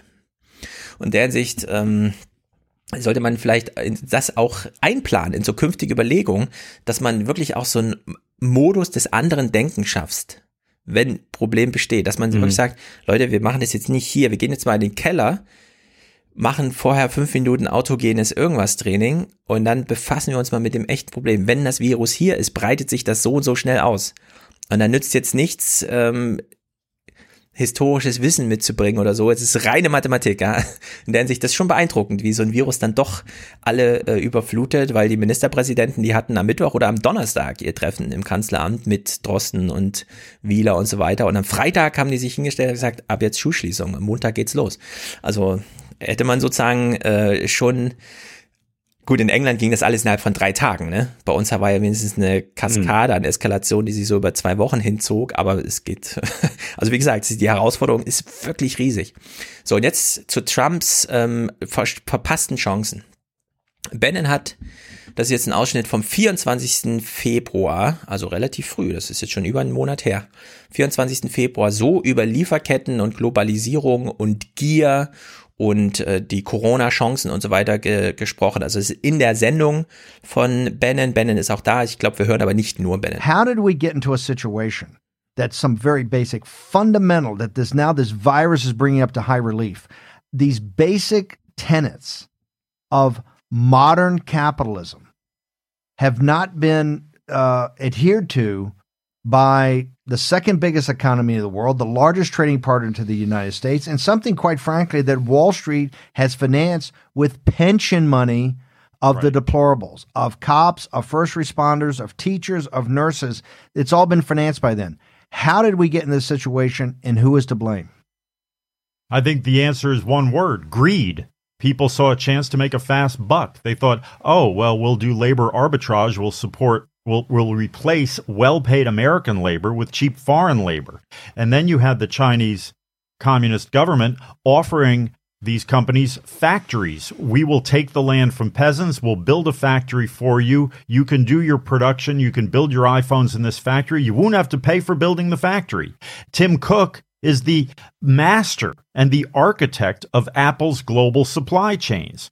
It is time for shareholders in Apple to demand that Apple move its production out of China. We now see the material risk to the shareholder value. Ja, also was soll man dagegen sagen? Ja? Äh, Die Kette ist tatsächlich so, du hast amerikanische Arbeiter, die in irgendwelche privaten Rentenfonds einzahlen. Dieses Geld sammelt sich in der Wall Street, wird als Kredit an Unternehmen gegeben, die dann damit Lieferketten nach China aufbauen und die Produktion weglagern. Aus Amerika raus. Ja. Stell dir mal vor, Trump hätte das in so einer halbstündigen Rede irgendwie Ja. mal so als Problem markiert, ne? Ja. Also es ist wirklich erstaunlich. So AOC übergeben, Hm. diesen Gedanken. Ja. Hier nochmal äh, so kurz, zu, also hier ist schon ein schöner Spruch, der es wirklich auf so auf ein Satzlänge bringt. There's something happening there that's never happened before in human history. And that's why it has to be ascertained. At the same time that we've had this now whole globalization project, and the theme of this thing and the theme of yours is the China price has a cost. The China price has a cost. We've been we've been dining off this. Wall Street and the corporations have been dining off the shipping of the factories, the shipping now we understand the drugs and everything like that, because this was all done by people who knew the price of everything and the value of nothing. And now it is a problem for every American. Ja, die, die, also das was hier ist vom 26. Februar. Es gab allerdings jetzt äh, von, von Felbermeier und anderen äh, Wirtschaftsleuten schon äh, diese äh, Gedanken im Februar, dass durch Corona wahrscheinlich ein äh, Denken, ein ein Denken sich breit machen wird, das auf eine Deglobalisierung hinausläuft. Also die haben offenbar schon erkannt, dass man das äh, nutzen kann. Also dass das Trump dann nicht in dieser Weise getan hat, ist erstaunlich. Ähm, auch dass äh, der Freihandel nach wie vor nicht äh, groß äh, kritikwürdig erscheint, ist ja auch etwas, was äh, man erstmal so konstatieren muss. Das ist ja auch was, was jetzt ähm, damit reinspielt in das, was Ben ausführt. Mhm. Vielleicht wird das noch kommen, aber das wäre jetzt sicherlich auch eine Gelegenheit, ohne dass man jetzt äh, zu so einer Deglobalisierung kommen muss, denn die hat ja auch viele Nachteile, dass man sich tatsächlich äh, eben sehr kritisch einmal damit befasst. Und das wäre dann wiederum für linke Parteien eigentlich hm. jetzt angebracht, gerade weil das Trump versäumt ja. wird. Ja, ja, also genau, ich will auch nicht sagen, dass jetzt Bannon irgendwie super klug ist im Sinne von, er hat zuerst an so ein Deglobalisierungsding gedacht, denn das steckt natürlich, also es steckte damals schon bei Bannon drin und äh, hat der Trump auch drei Jahre jetzt propagiert.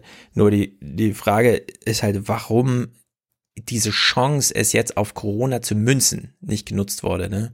Und mhm. ähm, da hätte ja tatsächlich nur einer aus dem Weißen Haus, statt mal einfach nur sinnlos Bürojob scheiße zu machen, diesen Podcast hören und sich inspirieren lassen können. Mhm. Ja. Äh, es gibt hier noch eine Aufnahme vom 29.02., die fasst es, glaube ich, inhaltlich am stringentesten zusammen. Da ist Benne leider nur durchs Telefon zu hören, aber das schaffen wir trotzdem. Wir sind ja jetzt gestellt in diesen Corona-Zeiten an Audioqualität und so weiter. Also hier Benne noch mal anderthalb Minuten, auch noch aus dem Februar. You know, we have two different, we have a pandemic on this virus, a health, you know, this health crisis throughout the world.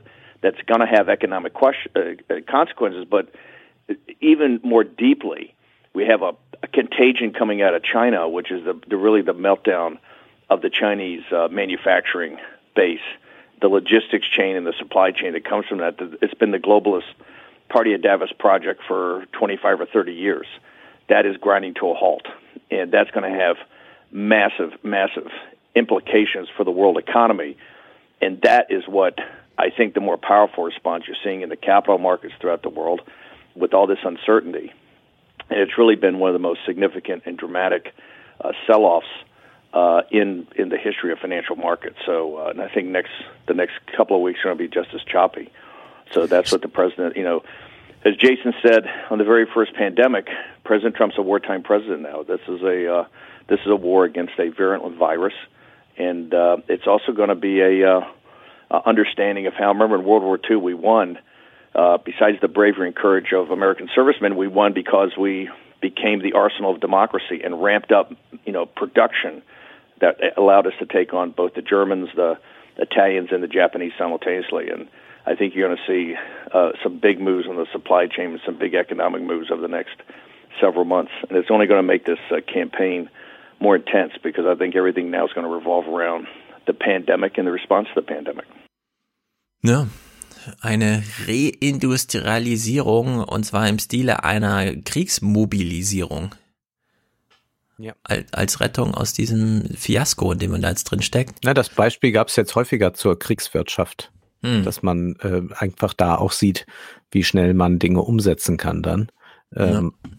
Und beim Krieg geht es auch in erster Linie um Bedarf und geht es darum, dass äh, Menschen nicht in großer Weise darben müssen und es geht um Sofortmaßnahmen, weil keine Zeit zu verlieren ist. Also insofern sind diese Vergleiche zum Krieg zwar ein bisschen martialisch, aber grundsätzlich falsch. Ökonomisch betrachtet ist es nicht unbedingt. Hm. Ja, hier ist nochmal eine Einschätzung von David Axelrod, sozusagen von der anderen politischen Seite, also so wie Mike Murphy vorhin der Berater amerikanischer, republikanischer Kandidaten war, war ja Axelrod zum Beispiel Wahlkampf Chef oder hoher Mitarbeiter da bei Obama und dann auch groß drin, hat auch nochmal hier zu diesem Wartime President. Welche Chance lag eigentlich drin? For about five days, he was a wartime president. We were hunkered down for the long fight. People were going to have to sacrifice. People were going to have to separate. And then in a 24 hour period, starting with a tweet and then his briefing yesterday, everything changed. Let's let's listen to some of what he had to say yesterday. Now, do we have to? America will again and soon be open for business.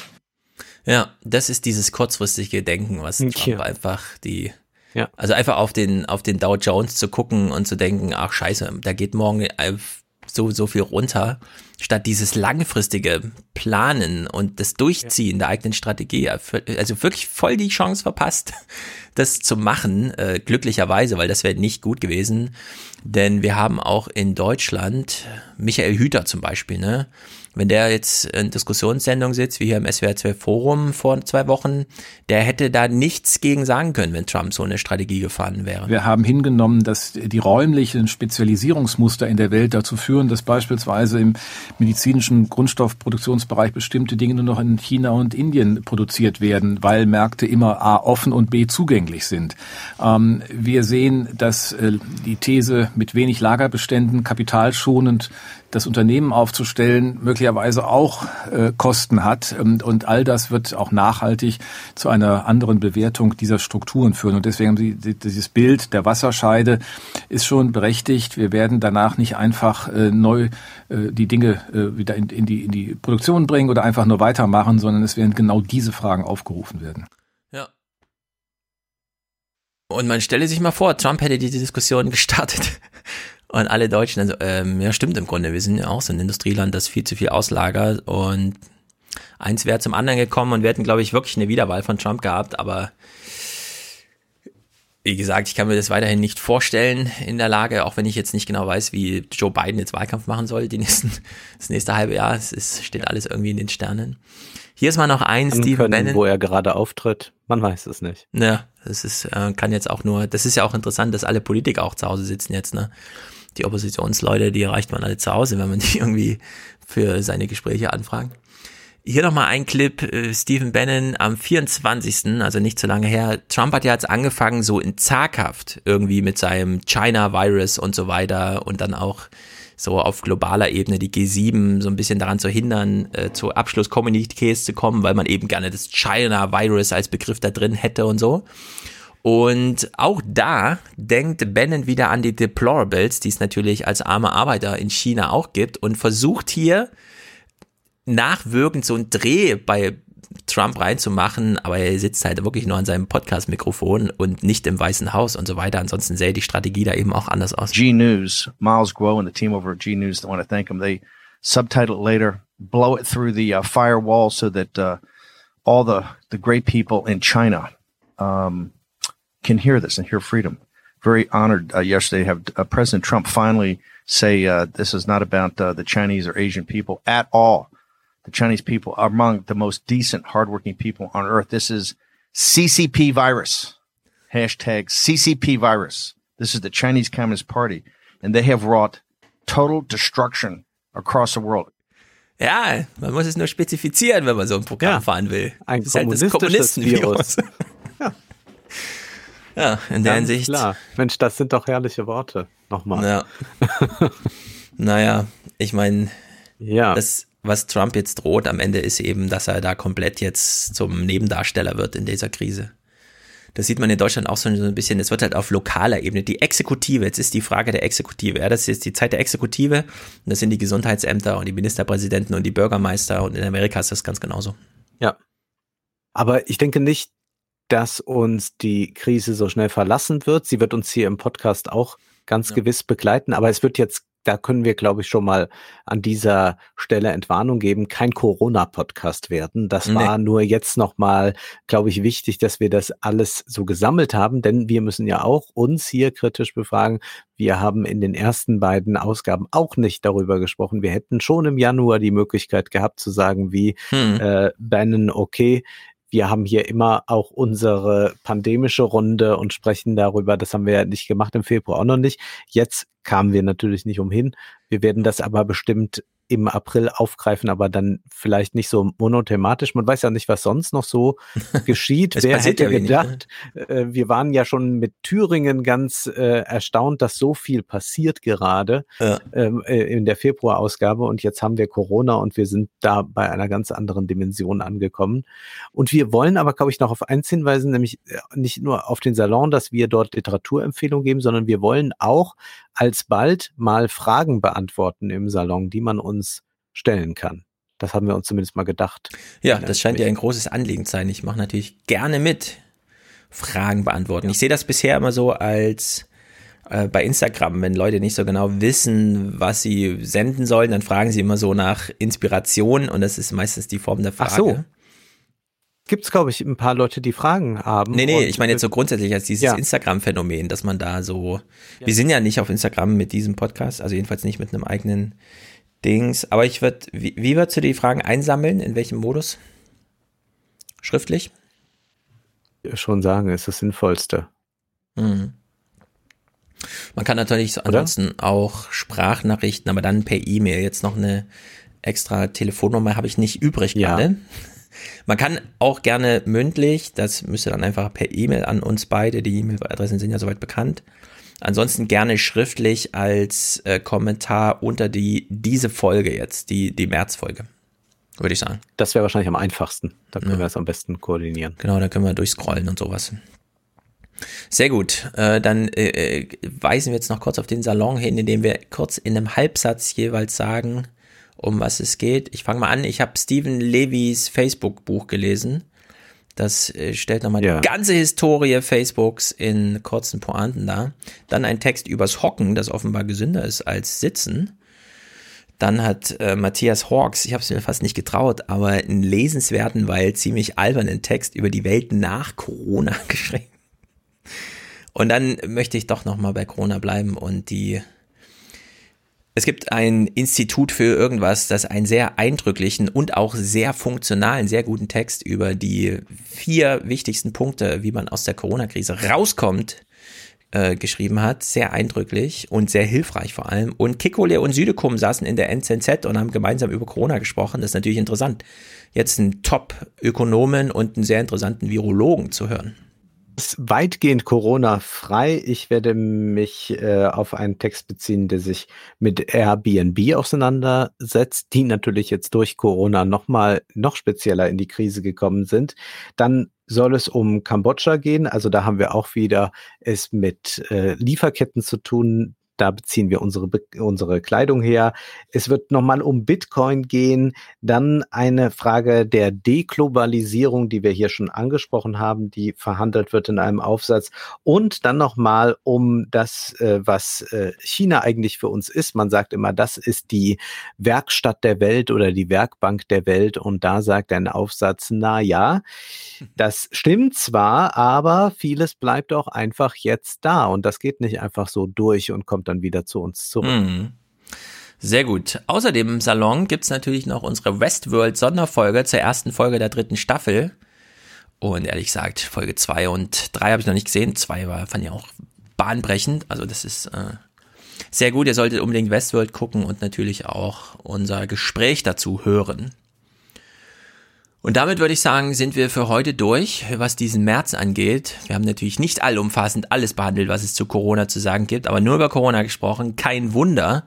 Im April, ich bin mir ziemlich sicher, gibt's, auch wenn es vielleicht Nebenschauplätze zu Corona sind, aber trotzdem Schauplätze, auf denen einiges stattfinden wird.